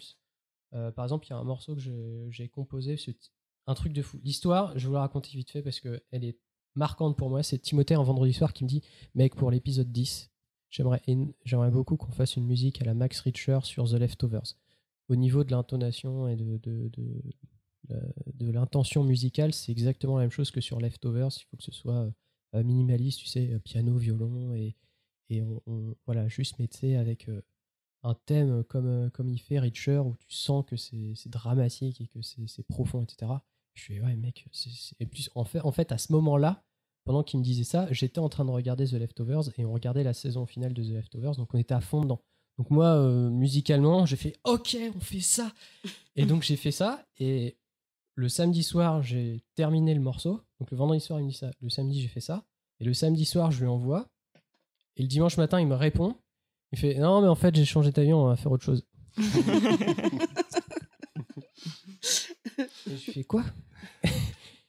dit ouais mais elle est cool ton morceau mais on va faire autre chose t'inquiète. J'attends. en fait, il- il- je pense sur le coup, lui il s'en rend pas compte parce que il me demande ça et moi je fais un morceau et puis au pire c'est pas grave. Mais vraiment, il est trop bien ce morceau et moi je l'adore. Ouais et en fait c'est horrible parce que le quand tu crées quelque chose comme ça, si le réal il te dit oh c'est trop bien mais on va on va pas s'en servir, c'est un peu chiant parce que enfin c'est chiant. C'est frustrant. C'est triste. Ouais, c'est un peu frustrant. Mais bon, c'est pas très grave, tu vois. Euh, moi, là, je vais en faire un album solo, donc il n'y a pas de souci. Mais euh, euh, voilà, donc c'est des morceaux comme ça qui, qui sont un peu des. des Qui ont forcément un lien. vilains petits canards. Forcément un lien avec Halls, tu peux, tu te permets de faire un peu. euh, Ah bah là, clairement, ce sera. euh, en fait, c'est des. Le, le morceau, euh, celui que j'avais écrit, euh, ça va être un peu. euh, c'est c'est quelque chose que j'avais. euh, que moi, je m'étais imaginé, où c'était le personnage de, de Rose qui regarde la terre euh, brûler et se détruire. Et donc, en fait, le morceau décrit ça. C'est-à-dire, c'est. Tu vois, tu regardes paisiblement. euh, la fin du monde. C'est- En fait, c'est horrible de dire non, mais ça c'est comme ça. horrible, mais C'est beau, tu vois. Oui, mais je sais, mais tu regardes, tu regardes dans- paisiblement dans- dans- la fin du monde, mais en de gros, l'humanité. Dans toutes les destructions, t'as de la poésie. C'est-à-dire que tu Voilà. vois une- Ouais. une- un volcan qui explose de loin, bah, ça peut être. euh, Ou même Ouais. juste un requin qui bouffe un orbe. Même une bah, explosion nucléaire, ça, il y a quelque chose de c'est terrifiant. c'est Ouais. fascinant en fait. Terrifiant et beau. à la Et donc, euh, et, bah, voilà, donc cette musique, est, est- pour moi, elle décrit ça. Et donc, euh, bah, ce sera un album un peu sur la fin du monde, tu vois. Et des musiques euh, très dramatiques et très Ce joyeuses. sera tu vois. l'album de la fin du monde. voilà. Tu vas bien t'entendre avec Bah, je, pense que, euh. je pense que tu as trouvé une cliente là. Une première, Donc euh, voilà, je vais faire ça juste après. Et limite, ce que j'ai envie de faire, et je, bon, je vais parler de ça au- à mon label euh, plus tard, mais ce, ce que je souhaiterais, c'est que moi, je compose tout euh, par ordinateur avec euh, bon, des super instruments qui, que, euh, qui coûtent très très cher. Mais ce que je me dis, c'est pourquoi est-ce qu'on. Une vraie orchestration? Voilà, on ferait ça euh, avec des, des vrais, des vrais Je- musiciens, tu vois, qui interprètent euh, super bien les. Si t'as besoin d'une ocarina, je suis chaud. Pas, alors, j'ai pas d'instrument virtuel d'ocarina. Ah non, mais moi euh, je te le fais en vrai. hein. Ah oui, d'accord, d'accord. Une vraie ocarina. Ah, là, je suis au niveau. Je suis pense que là, niveau, il a, euh, il a passé le casting. Je suis Là, au on top, est là. d'accord que. Ah oui, tout à l'heure. Il faut juste que tu me fasses faire juste une seule note, mais je la maîtrise. Mais le, les généra- sur Calls, hein, c'est très rythmique et c'est très. euh, Genre, par exemple, la musique de l'épisode 1, c'est une seule note. Hein. Toum, Et j'adore. toum, Le pire, c'est que j'adore. Ça met une pression de ouf. Pendant 7 minutes. Hein. J'adore. Et je crois même que je serais capable de la jouer. hein. Tu sais, c'est comme la, euh, la, fa- un piano, une touche. la, la fameuse histoire de, de- du, C'est un mi. du, Voilà. du, du mec, du mec qui a, qui a- quand, euh, quand il a été voir Spielberg, je sais plus comment il s'appelle, celui qui a fait la musique de. euh, John Williams? Ouais, de, de, de, Dents de la mer. Bah, John Williams. Williams. John Williams, et qu'il est arrivé, il lui a dit j'ai un super truc. Enfin, il y avait, tu le vois filmer et il lui Ouais. dit, il lui dit j'ai une idée de ouf, tu vas voir, tu vas kiffer. Du, du, du, du. Et il paraît que Spielberg a dit j'ai pas compris ce qu'il voulait à ce moment-là. Sauf que c'est un- notes là dans ton un putain Non, parce qu'au début, il lui a sorti, il lui a sorti vraiment comme ça. Et c'est- enfin, là, il, il y a eu, il y a eu une exposition, euh, je sais plus dans quel musée, sur euh, les musiques de films et les compositeurs de musique de films. C'était hyper intéressant. Et tu voyais cet extrait en vidéo de Eh ben- Sp- Spielberg qui racontait ça en fait. D'accord, alors si ça te passionne ce genre de truc, regarde Score the Movie. C'est un film là qui a été fait par euh, Kickstarter et euh, qui est sorti euh, dans les cinémas aux États-Unis et malheureusement qui a pas de, de distribution internationale dans les films, mais euh, qui est sorti en Blu-ray DVD et que tu peux trouver très facilement euh, sur n'importe quel. On a compris, on a compris euh, ton clin d'œil, on a compris. Il est pas encore sorti en France. et on Oui, va pas pas attendre 1000 ans Oui, je suis pour regarder suis- les trucs. Il y a des quoi. fois où tu n'as pas le choix. Et c'est des problèmes de distributeurs et compagnie. Et, Et de- des fois de- pas, t'attends même pas Bref. une heure en fait. Donc, moi, le film, quand il sort tel jour aux États-Unis, j'ai pas envie de le voir dans deux semaines en France. Je veux le voir On parle bien de Game of Thrones. ce hein. jour-là. Ouais, je suis d'accord. Et pareil pour Game of Thrones. Parce que même si tu prends ton abonnement HBO en France Non, tu l'as. et que tu. Ouais. Tu l'as, tu l'as le jour même. Ouais, mais. Maintenant, la dernière saison, tu l'as. Alors, en français ou en anglais, le jour, le- en même temps. Oui, mais sur OCS. Sur OCS. Mais ouais. si tu payes ton abonnement HBO en France et que tu vas sur le site de HBO, il te fait Non, vous n'êtes pas aux États-Unis, vous pouvez pas voir. Mais je Mais paye mon abonnement C'est hyper Tu énorme. vois, c'est comme la BBC. La BBC, euh, ils, ils avaient mis un épisode de Doctor Who en binaural qui était euh, gratuit pour tout le monde. Moi, j'ai fait, yes, je vais pouvoir le regarder. Bon, j'aime pas Doctor Who, mais je me suis dit, pensez à du binaural, ça va être intéressant. Je vais sur le site de la BBC. Non, vous n'êtes pas en Angleterre. Non, vous êtes même pas à Londres. Vas-y. Énervant, Donc, ouais. euh, VPN, euh, voilà. euh, Mais c'est comme, c'est, c'est comme sur ton Bref. Netflix, quand un de tes réalisateurs préférés te dit Ouais, j'ai sorti tel film sur Netflix, tu dis Waouh, trop cool, je vais le voir. Et en fait, bah non, je l'ai sorti sur Netflix américain, il Yes. n'est pas sur Netflix français. Voilà, VPN. Donc tu parlais de The Score. Et je crois que maintenant, ils il, il bloquent les VPN à Ouais, Netflix ouais, euh, ouais, de ouais, plus en ils plus. bloquent, euh, ouais. Donc, euh, bon, bref. Et donc, The Score, c'est un film sur les compositeurs de musique de film.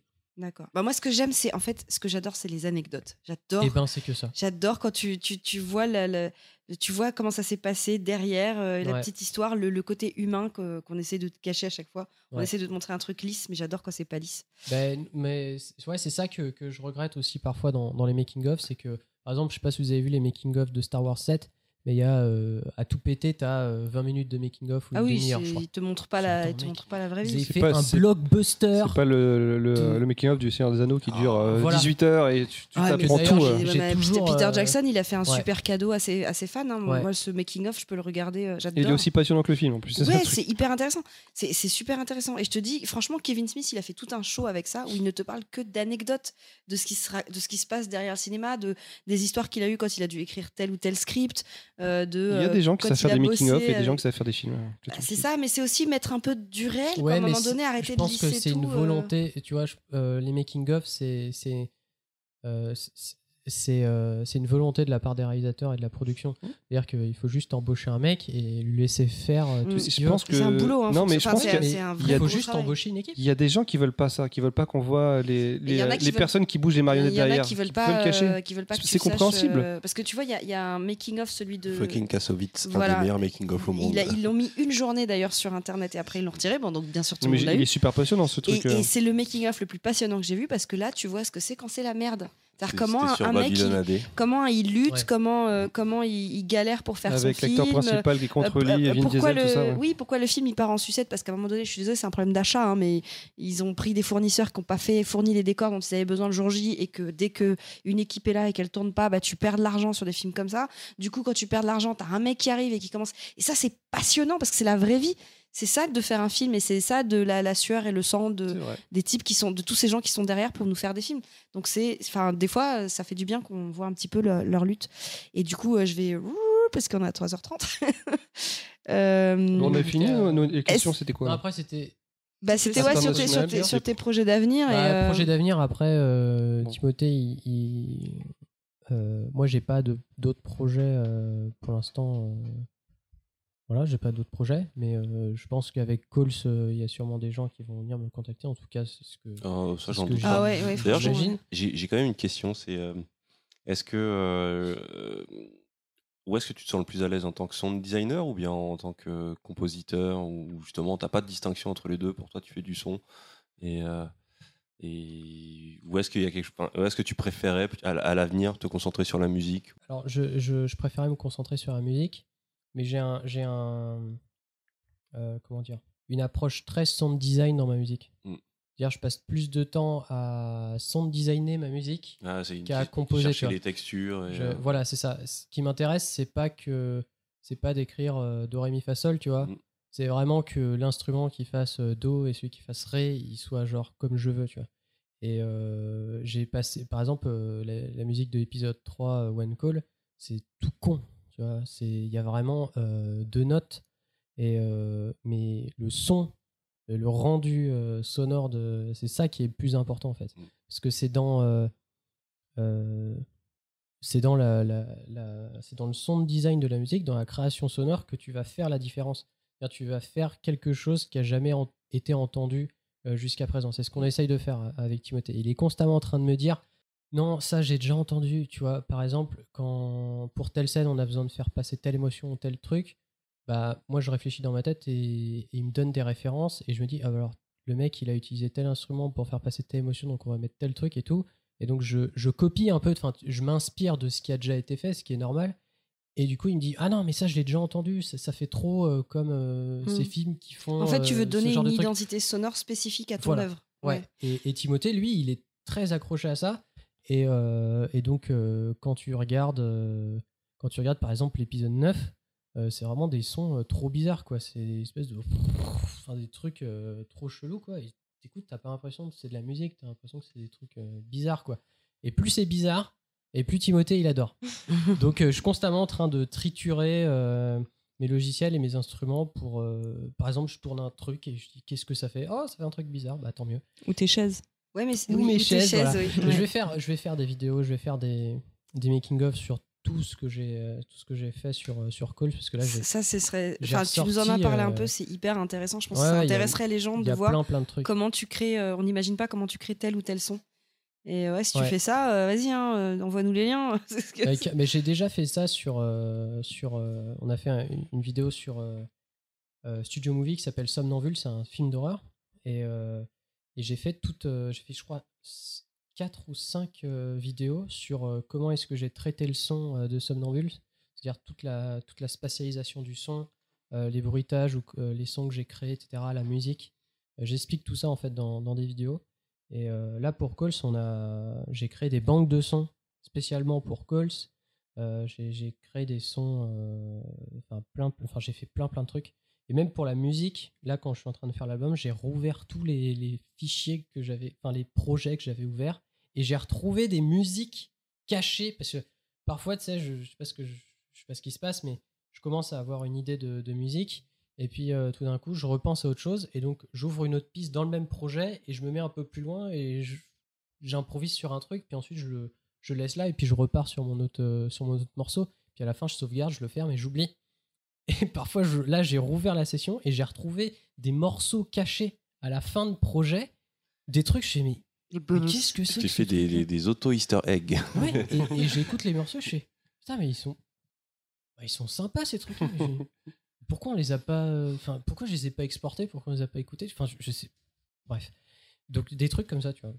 Oui, ce que je voulais dire, c'est que bah, Timothée, il- il- lui, il, il va se, là, il se, il va rien faire en fait en, en 2018 ou rien. euh, on va rien faire en fait euh, tous les deux quoi. Parce que ce qu'il veut faire, je pense, c'est faire un film. Et euh, c'est- très compliqué de, sortir un film, et surtout quand tu es jeune réalisateur et sortir ton tout premier film, t'as pas le droit à l'erreur. Donc euh, je pense que ce qu'il veut se concentrer là maintenant, c'est sur ça, et blinder ça, et pas se planter, et qu'on fasse un truc parfait.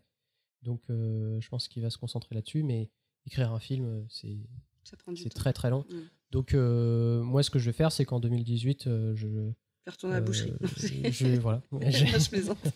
Non, non, mais oui, Tu je, nous je vais faire. euh, préparer des albums. Déjà, là, je vais faire euh, cet album-là, donc je pense que jusqu'en février, j'y suis. Ensuite, je vais faire le deuxième truc, donc je sais pas encore combien de temps ça va prendre. Et puis, bah oui, euh, après, pour en payer fonction des factures, projets, euh, euh, CDI, et euh, après, s'il y a des gens qui me proposent des trucs, oui, pourquoi pas. Mais il faut, encore une fois, il faut que ce soit intéressant.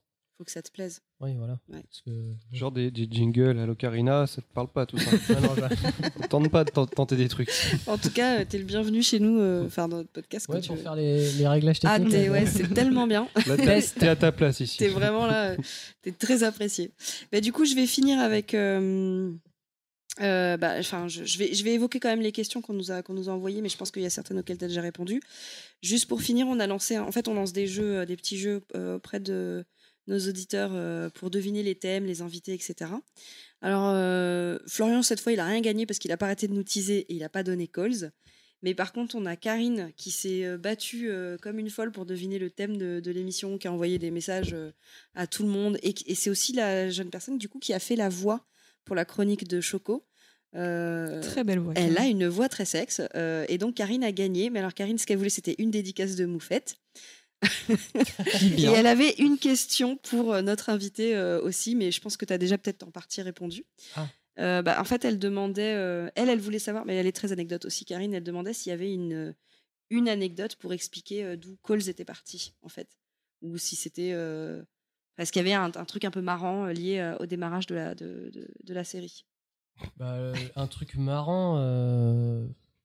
A priori, c'est non. je pense que. Je peux pas spoiler, mais je- ce qui, ta ce tête, qui est marrant, c'est que nous, à la base, euh, on a juste fait une vidéo sur internet avec Tim, quoi. C'est- C'est c'est juste ça. On a fait ça à deux et euh, vraiment euh, avec le PC sur les, sur les genoux et on l'a posté euh, sans prétention comme ça. Et ensuite, Il n'y avait Canal a pas de fait. plan à long terme. Ah non, non, pas, voilà, c'est si ça. ça marche, on va pouvoir lancer un Mais truc. c'est comme euh, toutes, les, toutes les vidéos qu'on faisait euh, avec Timothée sur sa chaîne, c'est-à-dire que euh, on, on prend, euh, enfin, on se fait plaisir à raconter des petites histoires et à partager ça, mais il n'y a pas de. Oui, il y a pas il y a- de- il y a- en fait, il y a une volonté de faire du cinéma, une volonté de, de, de créer des choses. Il n'y a pas une volonté de, de, de se faire repérer Ouais. pour, euh, pour absolument euh, Vous avez juste- vous avez fait votre délire, en fait. Voilà, c'est ça, c'est juste. euh, a- c'est une idée, on l'a mis en place, on l'a réalisé et on l'a posté. Voilà, c'est tout. Et c'est ça la base de, de la création. C'est pas un peu trop dur de, c'est pas un peu dur de se dire ça? C'est-à-dire que t'as fait ça comme ça, tu te fais repérer par Canal+, ça va super vite, ça va super loin, ça, ça buzz de partout, tu passes dans tous les cinémas, tu fais chialer des gamins parce que ça passe devant des... Mais je veux dire, ça va vraiment super loin.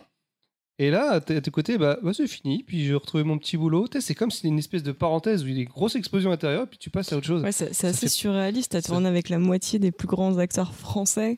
T'as posté une vidéo euh, sur internet et un an plus tard, t'as as tourné avec la, la moitié des, plus grands acteurs français. euh, ça passe sur Canal, ça passe avant Star Wars 8 euh, dans, dans les cinémas, c'est Et incroyable. le pire, c'est que tu restes humble. Moi, je me le raconterais, je serais en train Non, de courir tout nu. lui, en serait déjà- crier, mais, je serais, mais je serais un ouf. Moi, je serais- c'est pour ça que ça Je t'arrive me pas, la en fait, raconterais de c'est- ouf. Mais même s'il a fait une voix, mais ça fait un bruit dans, dans ta série. Donc, euh, ouais, c'est la manière dont, dont t'en parles. Tu restes avec euh, ta- ton humilité. Au final, j'ai- t'as l'impression que t'as créé un truc de. Enfin, je sais pas, c'est. Non? Enfin, je, je me rends pas compte, moi. Mais je pense que. Enfin, après, c'est. Je suis plus content, plus content que toi, j'ai l'impression. non, mais il y a un truc aussi, c'est que euh, nous, ça fait un an qu'on travaille là-dessus. Et euh, moi, je, je- je vais te dire un truc. là, en, en décembre, quand on était sur la fin et qu'on finalisait les trucs, j'en avais ras-le-bol. hein. J'en avais ras-le-bol d'entendre les trucs en boucle, de les écouter en boucle, de, de réécouter. enfin, les- je sais- les- le- là, la série, depuis qu'elle est sortie, je je, je l'ai pas écoutée. Quoi. Et je suis obligé de me taper mes morceaux là. Encore. non mais c'est insupportable. hein. Ils se Non, mais- détestent, en fait. non mais en fait, on, on- euh, enfin, on se rend pas compte, mais c'est, enfin c'est c'est chiant. Tu veux passer à autre chose. C'est Tu veux- c'est- voilà, c'est T'as envie de voir c'est autre chose. vraiment chiant quoi. Et euh, je comprends les gens. je voyais souvent des making of de réalisateurs qui disaient, moi de toute façon mon film quand, quand je l'ai fini, euh, ensuite je vais pas le voir au cinéma. Je dis mais mec, ton film tu as fini, va le voir au cinéma, c'est trop la classe quoi.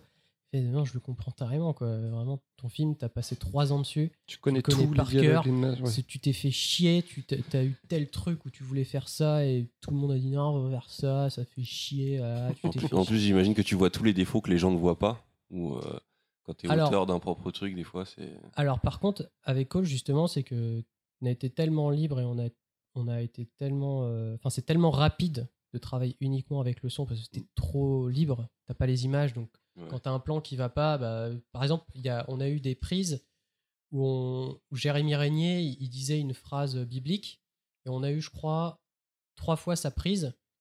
Et euh, sur les trois prises, il n'y en avait qu'une où l'intention était bonne. Mais genre, il faisait une faute, genre, il se trompait de mots carrément. Et ça n'avait aucun sens. Genre, il disait pas euh, euh, les armes, il disait les larmes.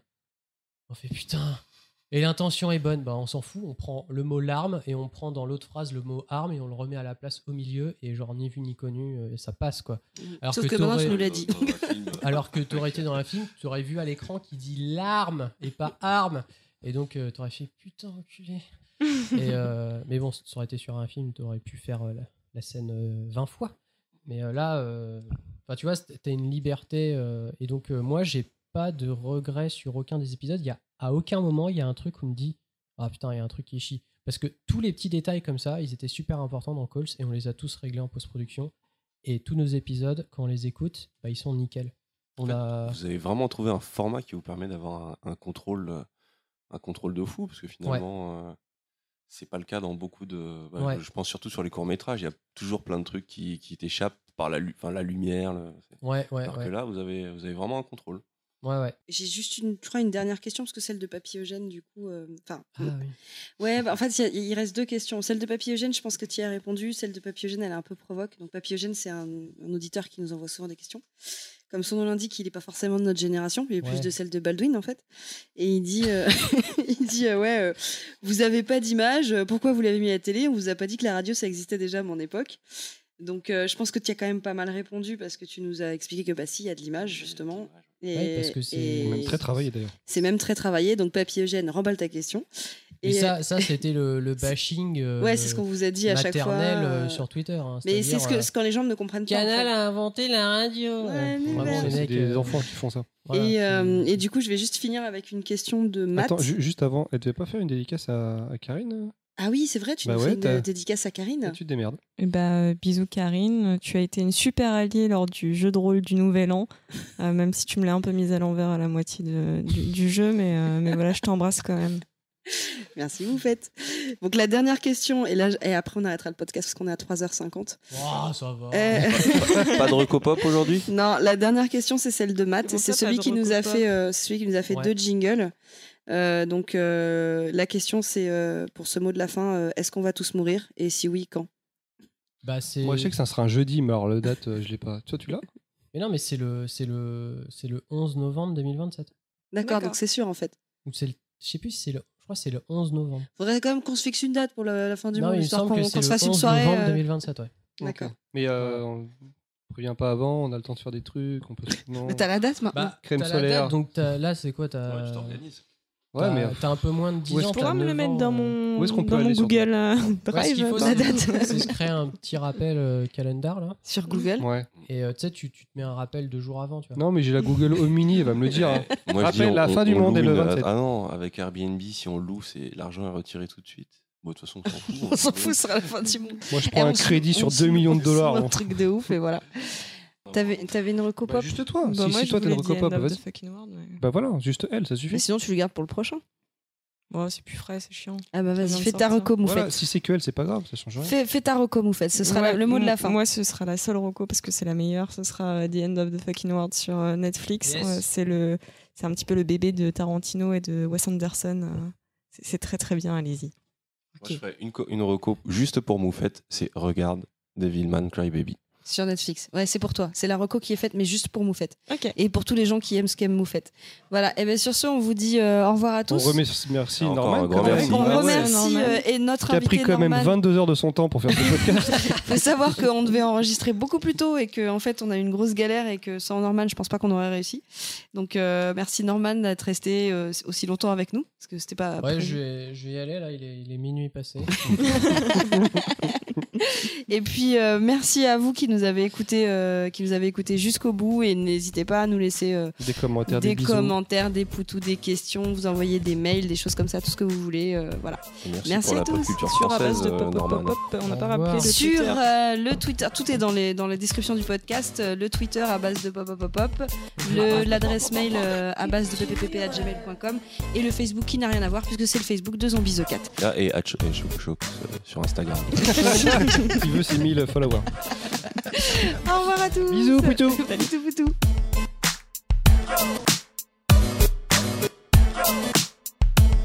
À base de pop, pop, pop, pop. Culture. euh,